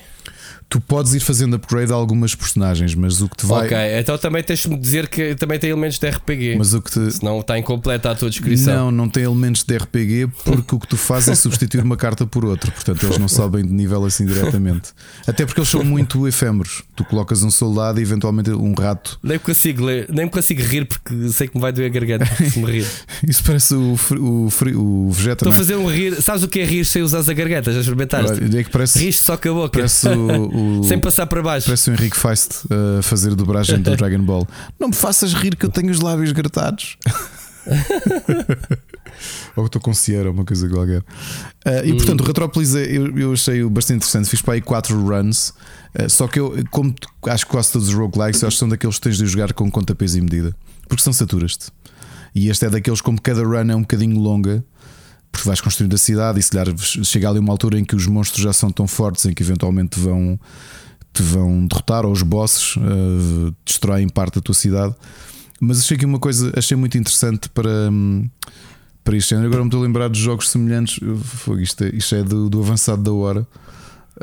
Hum, Se não sabes jogos semelhantes é porque é uma pedrada no charco. não é, não, não, Eh, porque ainda há pouco tempo fresco. falámos de coisas de jogos com mecânicas Ah. semelhantes. Depois, eh, outro jogo que também já tinha na minha wishlist há um tempo e decidi comprá-lo é o Galactic Mining Corp, eh, que é eh, um jogo de exploração espacial, mas como o próprio nome indica, nós temos uma empresa de, de exploração de minério e aquilo que vamos fazendo é temos um mapa. eh, o jogo é todo bidimensional, temos um mapa da galáxia, mas nós precisamos de recursos para ir revelando, eh, desve- desvendando a quadrícula que, que vai destapando o mapa. E o que temos de fazer é que dentro de cada segmento nós po- tem- controlamos uma espécie de nave com broca e, e temos, de ir, temos de ir esburacando e recebendo recursos. Portanto, e são nessas runs que tu vais tentando fazer upgrades à tua própria empresa. Portanto, tens uma componente de gestão da empresa espacial e depois uma componente mais da ação em que vais perforando um- uma grelha com, com blocos e tentando recolher o máximo de recursos possíveis. Eh, e portanto, é esta parte mais casual da, da parte da ação, e depois tens a parte mais de gestão que eu também acho interessante. E depois, como o jogo é todo feito com. é 2D, mas tem ilustrações tradicionais, acabou por ser muito eye-catchy. Admito que eu, eu- ele ficou debaixo do meu radar por o achar muito bonito. Voltando aqui para, para aquilo que tu sabes que eu, que eu tenho estado a investir, que é o Play Pass, eh, e não novamente a Google não nos está a pagar para fazer publicidade, mas tenho dado a, Ainda, ainda, mas tenho ainda, estado a ainda. jogar uns quantos jogos. eh, tenho jogado o Card Thief, que, eu- que é um jogo muito bem pensado. O Card Thief é um sistema, eh, como o nome indica, tu és um ladrão, e agora a parte mecânica interessante é que cada ecrã tem nove cartas. E o que tu tens de fazer, tu tens de, de te esgueirar eh, até chegar à saída. E para isso, por exemplo, imagina que tens uma carta ao lado que é um, sol, é um guarda e há uma carta por cima que é uma, uma tocha. Tu tens de conseguir, tens de fazer o caminho, não podes repetir o caminho, ou seja, tens de traçar o caminho do teu ladrão para apanhares o tesouro, apagares as tochas, abrires as portas, ou abrires os, os baús, saíres, sendo que aquilo tem um valor de stealth. Tu começas com 10 e à medida que vais passando por cartas de guardas e eles têm uma direção para onde estão a olhar, e, e como se, não sei se estás a ver o aspecto do jogo, que é muito bonito, Tô- mas tô- são só cartas. Só que é um jogo, o desafio é muito grande porque é um puzzle, essencialmente. Ou seja, tu tens de pensar, ok, eu ganho dois pontos de stealth se apagar a tocha e depois passar por trás do guarda, mas depois vou ter de passar pela frente do outro guarda e ele tem um valor de 5 de visão, então isso vai subtrair ao meu valor de stealth e eu tenho de chegar lá pelo menos com zero à saída. É um jogo muito desafiante, muito bem pensado. Essencialmente é um puzzle game, ok? Uh, de furtividade, só que jogado. Tu tens nove cartas e tens de fazer o caminho através dessas nove cartas. Muito bem pensado, está incluído no Play Pass. Portanto, se já, se já subscreveram, se estão a fazer o mês de teste, é um dos meus jogos aconselhados. Outro é o jogo mais jogado no Play Pass, está em primeiro, tem milhares e milhares de, de downloads, chama-se My Museum. É um jogo em pixel art muito giro. Uh, na prática é daqueles jogos de incremento de números. Porquê? Tu tens um museu e tens de ir escavando fósseis e expô-los aos, aos visitantes. E tens duas mecânicas: tens a mecânica de andar a recolher dinheiro na vista do museu quando eles visitam os teus fósseis, eles deixam dinheiro no chão, e depois pegas nesse dinheiro e abre-se um mapa tipo de puzzle game em que tu tens. Uh, um, tens ações limitadas e tens de conseguir escavar e encontrar dois ossos em cada segmento. E se juntares, à medida que vais juntando os ossos todos, faz uma percentagem do, do, do dinossauro e ele fica completo e está disponível para exibição e as pessoas vão pagar para o ver. É claro, como se espera, à medida que vai avançando o jogo, tu podes fazer level up às tuas ferramentas, level up ao número de visitantes que o teu museu recebe. Este jogo é free to play, mas como muitos dos jogos que estão no Play Pass, o que eles fazem é retiram as ads todas e há muita coisa que está por trás daqueles modelo que eu não gosto muito dos mobile games, que é tu tens de ver um anúncio para receber determinada recompensa e também tem um sistema que é como tu pagas o Play Pass, de 12 em 12 horas eles dão-te uh, aquelas currencies normalmente que tu só ganhas com dinheiro, que é para poderes uhum. avançar o jogo um bocadinho mais rápido se quiseres. É um jogo divertido, um jogo muito casual. Eu às vezes dou por mim um, fica ali a jogar até conseguir uh, escavar o, o, o, dinossauro todo, mas admito que o jogo já está tão lento porque é daqueles jogos de incremento de números, ou seja, as coisas cada vez ficam mais caras, demoras mais tempo a conseguir dinheiro para fazer uma escavação e acho que já estou a chegar àquele ponto em que provavelmente vou, vou abandoná-lo, ok? A seguir, uhum. o Tiny Gardens, que eu já o tinha no, já tinha comprado no PC, mas ainda não tinha jogado, e acho que e, e vê-se que foi um jogo feito principalmente para o telemóvel. Visualmente é muito bonito. Na altura, quando o comprei, foi porque fiquei também muito conquistado com, com a direção de arte do jogo todo ilustrado. É, mas eh, em que aspecto é que é um, é um, é um jogo que se nota que é para mobile? Tu tens uma, uma princesa que, que, que é uma feiticeira ao mesmo tempo e o teu objetivo é levá-la até ao final do, do nível. Portanto, o nível é um, é um mapa horizontal e tens o ponto de chegada. Só que à medida que ela vai avançando, vêm grupos de inimigos. E o que tu tens de fazer é fazer summon de 3 uh, eh, até 3 uh, eh, Guardians à volta dela e tu consegues controlar para onde, é que, para onde é que eles vão. Tu não controlas o ataque, tu podes é carregar no ecrã e deslocá-lo por uma direção ou para a outra, que é para fazer. Uh, para fazer tanque, por exemplo, se tiveres os soldados para tancarem o dano e para eles não passarem por eles e atacarem a princesa. Portanto, é aqui um jogo bastante tático. A dificuldade, como em muitos destes jogos, é chegar às 3 estrelas o que significa não só chamares as waves mais cedo, mas também impedires que a princesa receba dano. E para isso tens mesmo de gerir muito bem o posicionamento tuas, dos teus três Guardians ou que classe é que compras. Um, e olha, achei piada, já o tinha no PC, está incluído também no Play Pass. Depois, para fãs de City Builders, era o jogo que eu estava a jogar uh, ainda quando estava à tua espera, já o tinha começado no sábado. O Pocket City é um City Builder em visão isométrica para telemóvel que tá, faz muito lembrar. Um, ou seja, apesar de ser um jogo simples para telemóvel, o tipo de City Builder que é é daqueles como o City Skylines ou o City XXL, em que tu tens de criar zonas. Ou seja, em vez de dizeres assim, em vez de criares um prédio, o que tu dizes é tu pintas uma parte da quadrícula, porque o jogo é isométrico, não é? o ecrã é relativamente pequeno, esta zona é para casas e ali vão crescer casas. Esta zona é para a indústria, ali vão, vai crescer a indústria. E essa gestão dos passos e do trânsito tens de fazer. E lá está um City Builder de bolso, literalmente, Pocket City, também está no Play Pass. Muito bem. É tudo? Já vi, oh, Rui, acho que e, e espero que continuemos isto. Espero que tu também comeces a mergulhar. Eu, eu, eu, admito que, e olha, no outro dia levei, levei aqui uma, uma boca da Ana porque um, ela não só ela trabalha no mercado mobile, não é? Como sabes, não é? Trabalha na Marmalade, mas já há muito tempo que ela muitas vezes joga, joga muitos free to plays, não só às vezes por, por investigação, não é? Que ela gosta de ver como é que Certo. alguns colegas estão a resolver determinadas questões de UX e UI, eh, mas também pela parte de diversão, ou seja, é mais fácil para ela, ela já não consegue sentar-se ao computador a jogar. ok? Nem pegar numa consola ou pegar na Switch. Não- é mais fácil para ela sentar-se, instalar um, um, um mobile game depende, com vários temas diferentes e jogá-los. E há um, eu lembro, foi no início da pandemia dizer, pá, lá, nós temos tudo, temos os serviços todos, temos PlayStation, temos. E tu, tu a jogar mobile games? Ou seja, era aquele tom um bocadinho de. com aquela mania, não é? Olha, estamos a falar de tipos de jogadores, não é? Eh, e eu acho que há, há um grande preconceito com mobile games dos, vou-lhe chamar true gamers, estou a dizer isso com, com um tom de gozo. E eu acho que eu próprio também sempre tive aquela coisa de, ia mobile games, quer dizer, se quer jogar, jogo no PC ou não. Epá, é diferente. Eu outro dia expliquei-te porque é que eu não jogo mais jogos eh, de telemóveis, porque lá está. Eu- o jogo de telemóvel está-me a roubar eh, tempo de ter nas séries.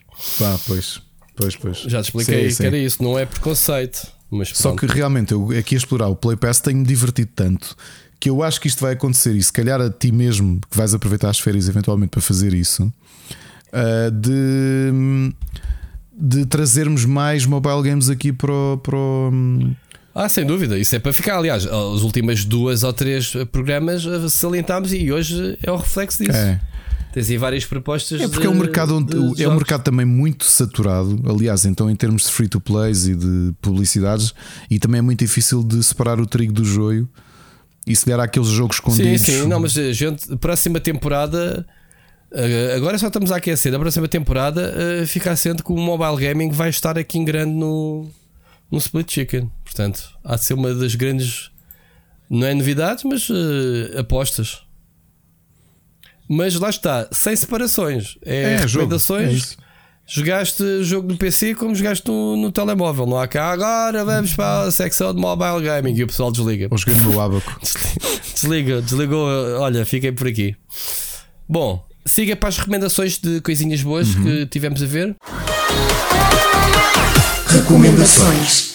Então, hum, isso sim, eu tive a ver mais coisas porque passámos mais tempo no sofá. Também não quis nunca deixar a Mónica sozinha. Eh, consigo jogar lá Stark lá e ver as nossas séries e não sei o quê. E então, um filme que eu vi que saiu nesta semana no Netflix chamado Man from Toronto é que o nosso grande amigo e ator que a gente respeita muito, Ricardo, tu gostas muito, sabes quem? Nicolas Cage. Woody Warrelson, Woody Warrelson, parecido, quase estavas lá. E com o Kevin Hart, em que basicamente o Man from Toronto é um motherfucking eh, daqueles assassinos que tu telefonas para vir resolver a cena. Tipo um interrogatório de um gajo que não quer contar um segredo. E tu chamas o Man from Toronto. Só ouvires o nome do Man from Toronto já te estás a bufar todo. Tipo, esquece. Que é o Woody Warrelson. O Kevin Hart é um desgraçado de um youtuber. um youtuber que não tem audiência nenhuma, tem 7 views no, no vídeo, no único vídeo que ele meteu no canal dele, o que é que é. Que resolve fazer uma surpresa à namorada ou à mulher de levá-la para uma cabana.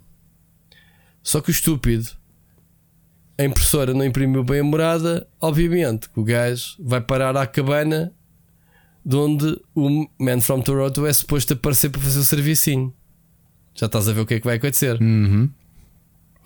Kevin Hart é confundido como o Man from Toronto. E pronto. E depois é, um, é uma comédia gira. uh, vê-se, não é nada de especial. Mas pronto, vê-se Netflix. Aqueles filmes estavam em primeiro lugar, no, se calhar pelo, também pelo elenco. Uh, giro ver, ver o, o assassino ao lado do, do youtuber. e vês a, a dinâmica e química entre os dois. Pronto, é isto. Uh, é, é giro, vê-se. Podem vê-lo.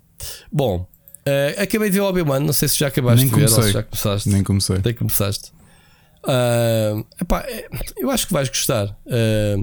O exercício é simples: é epá, na tua cabeça, o que é que se passou entre o episódio 3 e o 4? Aqueles 20 anos, não é? Há muita coisa que pode acontecer. O Obi-Wan pode ter arranjado namoradas e não sei o quê, não é? Ou, ou simplesmente pode ter encontrado o Darth Vader A gente não tem. Quando eles se encontram no 4, não quer dizer que não tenham se encontrado dentro. Né? Claro. É esse exercício, giro. Uh, a Marvel, a Marvel, uh, a Disney, a LucasArts tem todo a imaginação que pode. Quais são as personagens cronologicamente que ali pode colocá-las e brincar um bocado com isso. Uh, e, e sim, toda a gente sabe que aparece o Darth Vader, portanto, sim, ele vai encontrar o Darth Vader. Um, e se não sabias disso, olha, foste spoilado, a culpa é tua, já tivesses visto. Exato. Uh, e é isso. Uma curiosidade é que o, que o James Earl, uh, como é que é? James Earl Jones. uh, Earl, Earl, Earl Jones faz a voz outra vez Excelente. do Vader. Ainda bem. Uh, e o outro dá o corpo, mas tipo, ninguém quer saber do corpo, né? O Hayden Christensen, não é? Não, no original. O, o que faz mesmo de. Então é como ele se chama, não é? Como é que ele se chama? Como é que é? Hay- Como é que tu disseste? Hayden Christensen, é isso? É O Waitson Christian. Sim, sim, sim. Desculpa, nem percebi o que é que tinhas dito. Pensei que estavas a dizer o nome, ou tentar dizer o nome do, Não, o não do ator lembro, não original lembro. que só deu Não, o corpo não. à palmatória. Que ninguém se conhece, ninguém sabe quem é. Só se- o pessoal sabe que o Obi-Wan, o, Obi o Darth Vader é a voz, portanto. Até podia ser o Jason do Sexta-feira 13 lá dentro. Um deles. Cares. Exato. Ah, e pronto. Ah, olha, vimos de rajada, foi a nossa cena do fim de Olha, semana. ainda não vi. Flight Attendant 2. Está boa a segunda temporada? Não, eu gostei muito mais da primeira. A segunda já é tipo, pá, o que é que tu. Maluquice é que tu te vais meter desta vez? E passas o tempo todo. E aquele não desenrola, é muito. Pá, ela é parvinha até dizer chega. Olha, então deve sofrer Ah, do mas síndrome- continua. Deve sofrer do Mas síndrome continua. de muitas séries que eu tenho visto e já falei aqui, que é é, séries que notoriamente deviam ter-se ficado pela primeira temporada e acabam, porque É, a é? segunda já perdeu É. fogo. Ah, perdeu, porque depois tens que arranjar uma história que faça sentido ser a continuação. E depois precisas ter algumas das bengalas da primeira season. Por exemplo, uma da- qual foi a principal bengala da primeira temporada? Assim que tu te lembras. Era o, as conversas que ela tinha com o tipo. Ora, até agora como é que vais fazer isso para uma segunda season, não é? Pois. Não te vou contar, mas tiveram que arranjar essa, essa bengala, vês como foste buscar e bem. Pronto, é isso. Não te vou, não te vou contar, mas, eh, mas é. Mas, epá, mas vê-se, atenção, se gostaste da primeira, vais gostar da segunda. Ah, acho é que não é tão fixe. Não é tão fixe. Ah, epá, aquela amiga dela enjoada, para caraças, continua mais enjoada ainda. Sabes, a amiga Sim, advogada? sim, sim. a cara dela de enjoada a série toda, tipo, ai, tu bem de enjoada, man, estar aqui, ser isto, Jesus. Pronto, coitado. Ahm, ela continua uma maluquinha, mas epá, vê, vê, não, não deixe de ver. Agora, se é mais fixe que a primeira, não é? A primeira foi bem fixe. Esta segunda não é tão, não é tão fixe. Pronto, que é para não dar spoiler. Ah, pá, e por fim, acho que tu queres falar sobre o Stranger Things, né? que estavas um bocado assim, falar mal. n- Ias fazer um rant. Epá, é porque eh, primeiro eh, nota-se que passou bastante tempo entre a gravação do volume 1 e o volume 2. Nota-se porque toda a gente está muito diferente, ok? Achaste? Achei. Olha, não dei conta. Achei muito diferentes. Aliás, nós vimos em grupo e estávamos só a rir-nos do quão porque nós ainda por cima acabámos de ver o volume 1 na sexta-feira à hora do almoço. Ah, eu tive aqui os 15 dias à espera, portanto. Pronto. Ou mais. E então ainda estava bem fresquinho assim. Epá, isto eles estão um bocadinho diferentes. Quer dizer que o coisa estava mais magrita ainda do que aquele que estava na primeira, primeira O volume. Hopper, não? de longe eles fazem brincam, piadas com isso. Magro. Yeah. E tu tens alguns atores. Há, há dois atores em que eu acho que se nota muita diferença: é o Will e é o Lucas. Os dois ficaram muito diferentes de um volume para o outro. Portanto, nota-se que passou muito tempo. Epá, o Lucas já estava diferente de uma season para a outra. Não, mas mudou, mas Lucas. mudou. E o Will, só. Nós até estávamos a brincar. Como eu disse, nós até quando combinámos este fim de semana com o Johnny, a ideia era vermos o, o segundo volume juntos. E estávamos todos a rir, porque o Will no primeiro volume ainda era parecia o único que não tinha dado o salto, tirando o Dustin, não é? Pronto, o Dustin também continua pequenote. Mas quando tipo, o Will aparece. Pequenote, o gajo também cresceu. Depois meu. cresceu, mas o, o, o Will é uma diferença muito grande. Bem, o que é que eu. Sem fazer spoilers, o que eu te digo é. E foi consensual. Ficámos todos muito indignados. Eu acho que a série toda é excelente. Talvez seja a melhor eh, temporada, uma das melhores temporadas. Sem dúvida, sim. Uh, o tom é muito bom, está mesmo. Ou seja, estão. uh, uh, se a, terce- a segunda e a terceira temporada para mim foram um bocadinho mesh. A quarta, como foi buscar mesmo aquele tom de filme de terror dos 80s, de Pesadelo em Elm Street, puro e duro, acho que foi muito, muito boa. os últimos segundos, os últimos, os últimos minutos da série são um balde de água fria. Sem fazer. Anticlimático. Sim, completamente. Sem, sem fazer spoiler, no momento em que aquilo. Mas foi ao contrário dos outros. Os outros eh, acabaram sempre em cliffhanger Não, e este dá uma, uma aparente Houve- resolução. É, é mas, mas desnecessária, porque dois dias depois, e tu, hã? Aliás, nós passámos aquele tempo, a dizer- tempo todo a dizer: Ah, isto deve ser a sonhar, deve ser não sei o quê. Porque o tom era tão. Ou seja, está a acontecer aquela tensão toda e de repente, dois dias depois. E pronto, é isto. Olha, é, as pessoas estão aqui e. ah, o cliffhanger para a temporada seguinte, digo-te, aquilo não é cliffhanger nenhum, aquilo até dá pouca pica, não tens aquela. hum, Uh, sabes onde é que eu acabava a série? Antes deles dizerem dois dias depois. Era aí. Yeah, E tu, e agora? O que é acontece? Estás a perceber? yeah, yeah, Até aí, acho que. Mas, acho, mas era demasiado badalhoco. acho que a fazer isso. temporada foi espetacular. Se eu esque... Olha, é um bocadinho.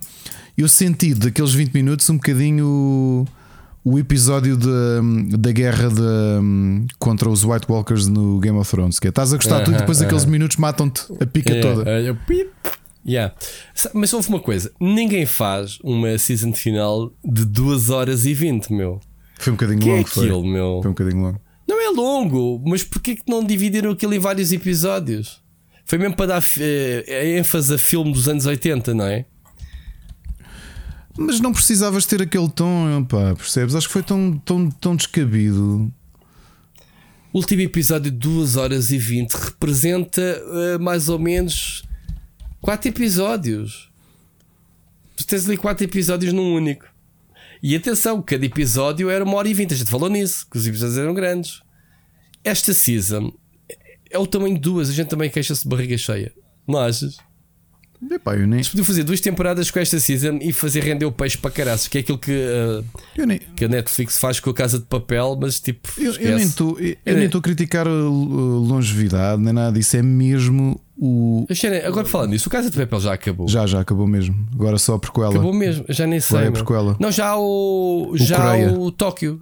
Ou oh, Coreia. Coreia, yeah. Saiu este fim de semana. O Coreia. Estou curioso para ver. Eu vou, vou experimentar. É.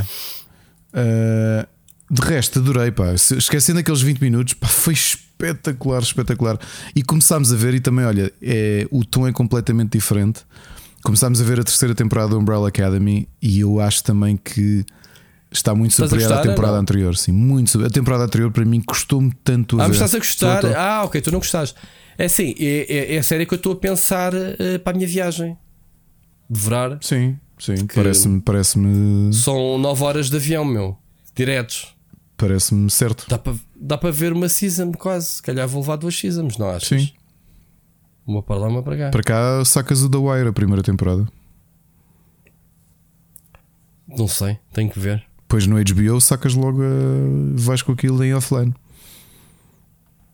A aplicação da HBO é tão Pois mazinha, meu. é, é sim senhor. Ei, é tão horrível. A gente pensa que eles tinham corrigido os bugs. Ah, HBO Max, vamos corrigir a app. É a pior de todas as É sim apps. senhor. Todas elas são más. Menos a Netflix não. Todas elas têm problemas. Epá, a Netflix é a melhor, É. é, que tem mais experiência. A, a- a Disney é boeda lenta. É, a Amazon não memoriza as tuas definições. Eu, em todas as, todos os episódios que eu vejo, Pois tenho não. que ir E a alterar. Netflix é mais rápida a fazer cache a- do- da versão HD. de- do- Sim. do- E o HBO é. é cometi o mesmo erro que a última série que vi lá foi o We Want This City. Comecei a ver pelo último episódio. Rui, Ah, como aparece o primeiro. Eu assim, e, e estar a, Ganda spoiler, comecei a ver o último episódio da season. e estar a conversar com a Ana, que é UX e UI designer, é logo aquelas coisas básicas. Não sei se já reparaste num um pormenor muito básico que falha por completo a HBO Max. Tu, estás a- tu, tu já estás a ver a série.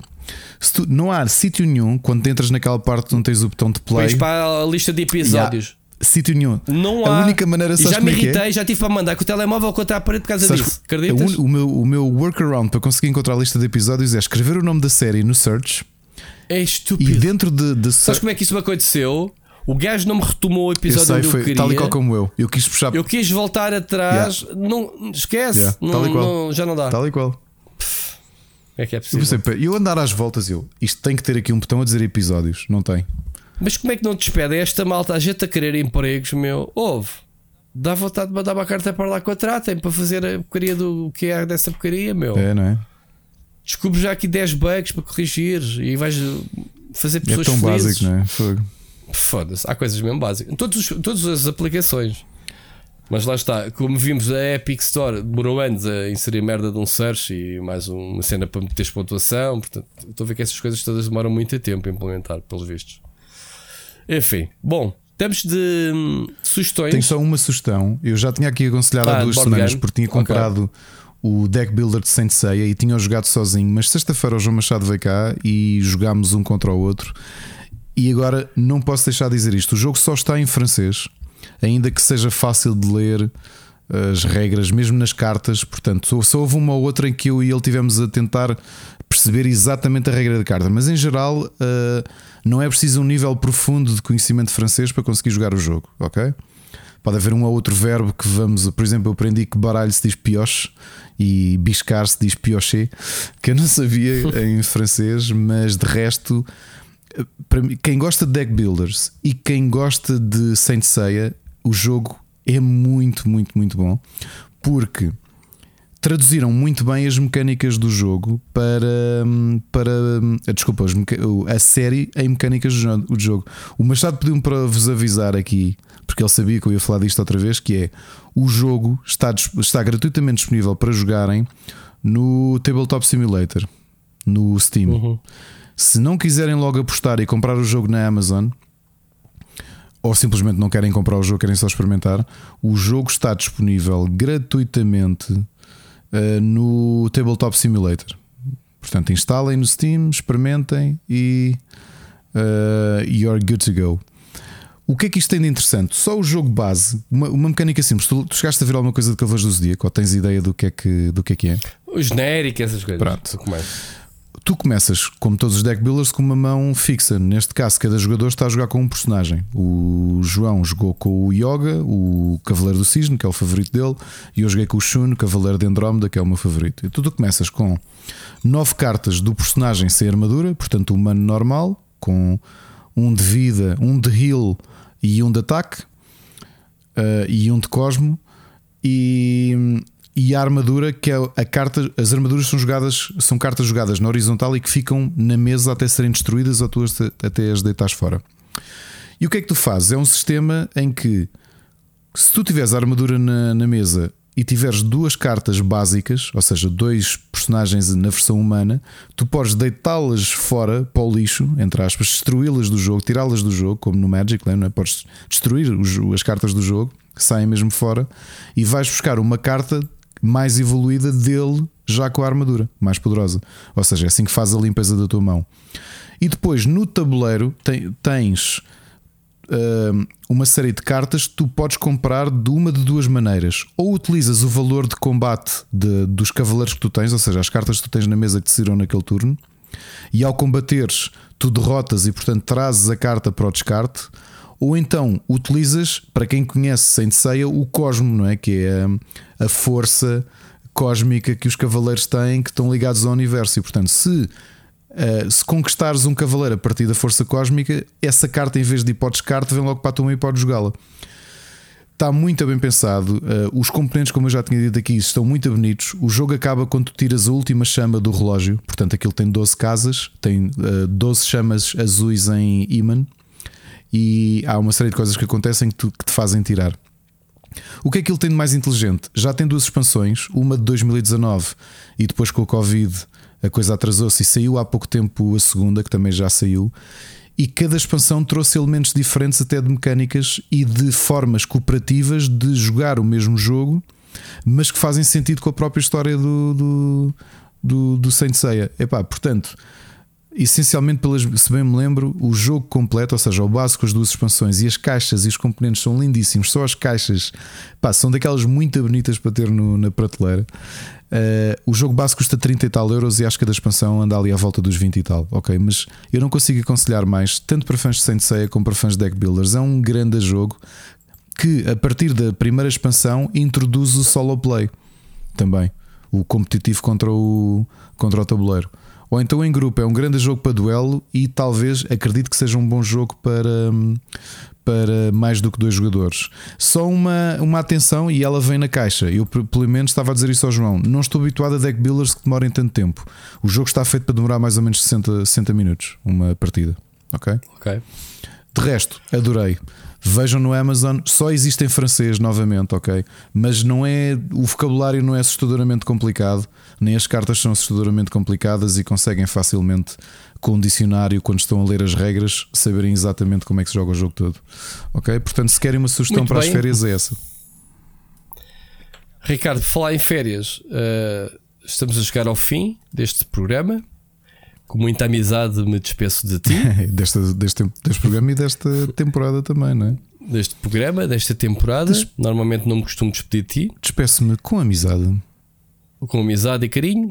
Espero que venhas ter muitas saudades e que ressaques e que, que às nossas segundas-feiras graves qualquer coisa para a Se malta. ainda me passa aí, tipo, segunda-feira sento-me aí e gravo o Split Chicken Ainda intermédio, aí? como foi o, o especial de Rock in Rio. o Split Chicken de Rebelde, que é acabámos a season, mas eu não acabei. Exato. E pronto, fazes, fazes isso, fazes o que tu quiseres. Tens a chave da, da casa, sabes onde é que está a comida no frigorífico. Uh, portanto, estás à vontade, ok? Um, é isto. Olha, um grande abraço. Vou ter saudades uh, das nossas conversas. Uh, saudades tuas não vou ter, porque a gente vai se encontrar entretanto aí presencialmente. Agora que eu já não tenho Covid, já estou vacinado. Já vou, vou uh, queimar as máscaras todas que eu tiver ali em casa. Portanto, ouvi dizer que não se apanha durante algum tempo. Yeah, vou, vou me tornar rebelde agora que já me lixaram. Portanto, eu estava virgem. O meu corpo agora, pronto, já não serve para, para nada. Ricardo, para ti também, grande das férias. Igualmente. Um abraço. Um abraço. E ouvimos, Ouvimos em agosto, mais tardar. agosto, mais tardar. Grande abraço, Um abraço. amigo. Okay.